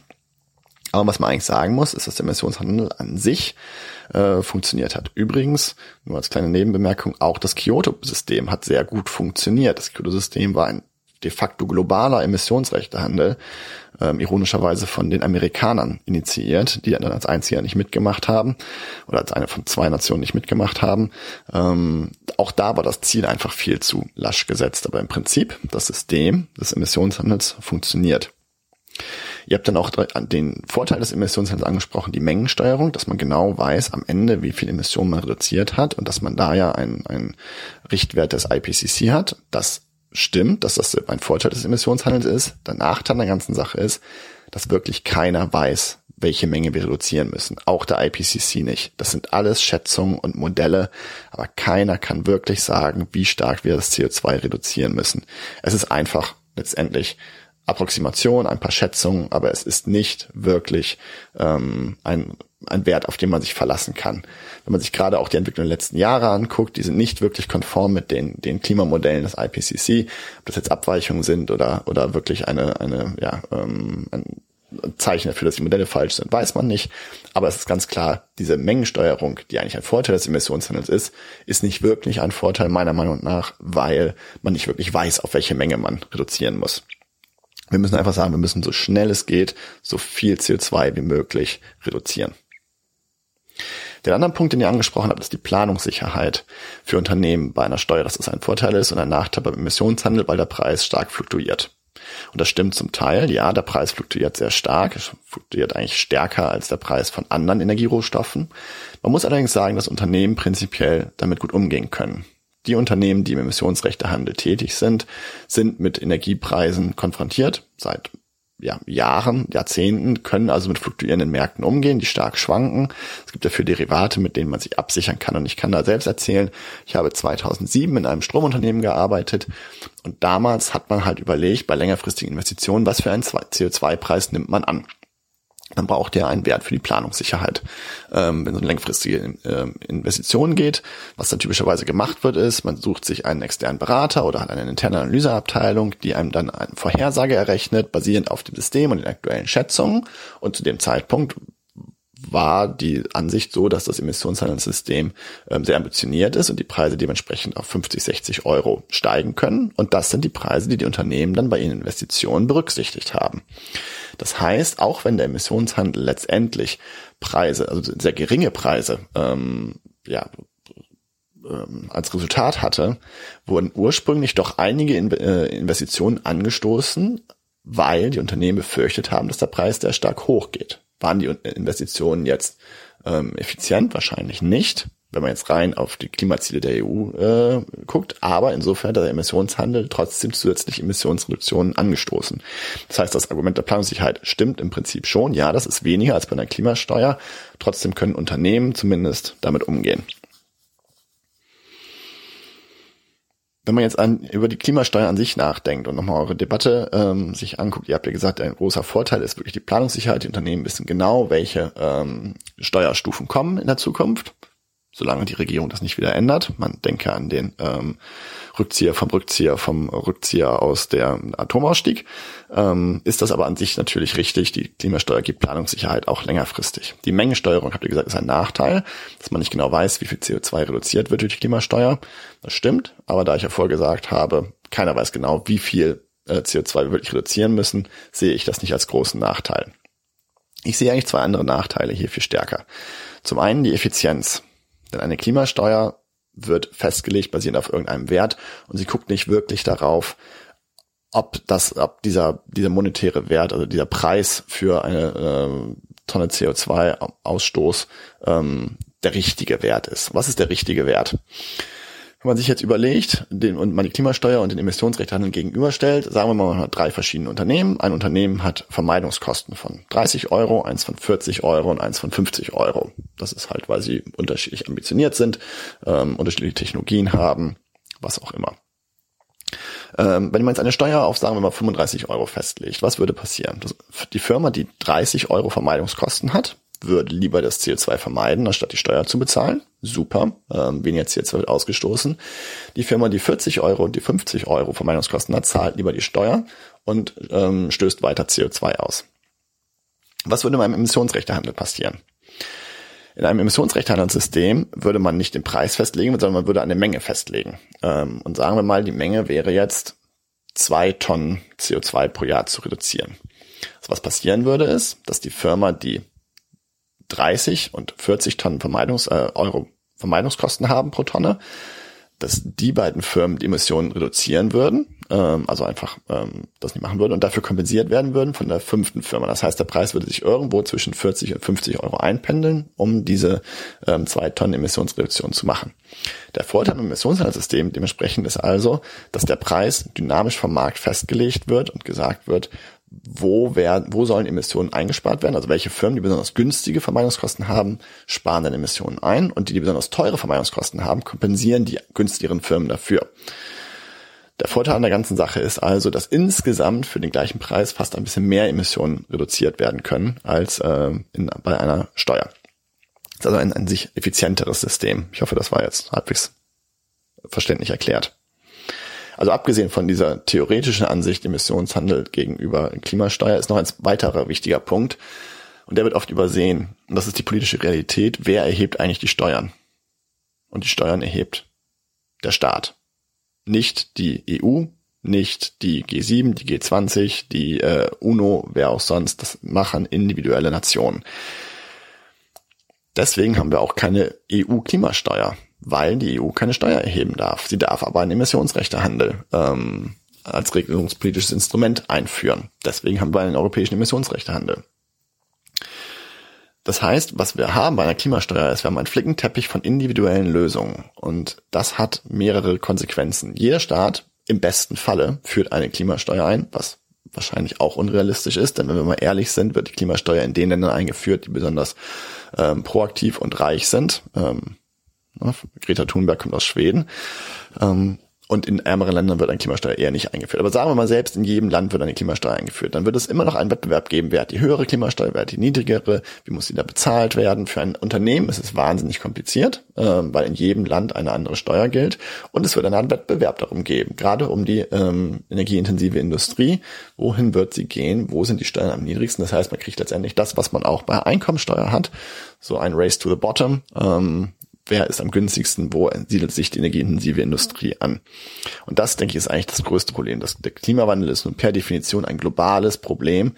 Das heißt, je einfacher wir ein, ein System schaffen können, was möglichst viele Emissionen abdeckt, äh, über die Nationen hinweg in einer optimalerweise globalen Welt, ähm, das äh, wäre deutlich besser als eine nationale Lösung. Das heißt, Meiner Meinung nach ist die Klimasteuer dem Emissionshandel deutlich unterlegen. Es ist natürlich ein sehr populistisches und schön und einfach zu erklärendes Instrument, ähm, aber es ist leider nicht wirklich effizient, wenn man sich überlegt, was wir wirklich re ähm, realisieren wollen. Und das ist den die CO2-Konzentration in der Atmosphäre deutlich reduzieren. Zur aktuellen Debatte noch zwei Punkte. Den ersten, ähm, ich finde es absolut ironisch und lächerlich, dass sich die Bundesregierung jetzt hinstellt und ein 2050er Klimaziel oder Klimaneutralität in der fernen Zukunft verspricht, wenn sie es nicht mal schafft, unser 2020er Ziel, was eigentlich nicht wirklich ambitioniert ist, ähm, einzuhalten. Und das könnte sie wir haben einige der in, äh, dreckigsten Kraftwerke ähm, Europas, die bei uns immer noch laufen. Wir haben in einigen Bereichen wirklich absolut nicht unsere Hausaufgaben gemacht, die wir theoretisch noch nachholen könnten. Aber wir werden unser Klimaziel wahrscheinlich in 2020 nicht erreichen, weil da die Bundesregierung einfach sich über Jahre nicht drum gekümmert hat. Sich jetzt hinzustellen und mit viel Tamtam ein 2050er Klimaneutralität oder eine Klimareduktion oder eine Treibhausgasemissionen ähm, hinzustellen, ist absolut unglaubwürdig und gebe ich persönlich gar nichts drauf, wenn die Bundesregierung nicht mal unser 2020er Klimaziel schaffen kann. Der anderen Punkt, und der ist damit drin, ist etwas, was ich jetzt schon wieder befürchte, was passiert ähm, um die aktuelle Kohlekommission.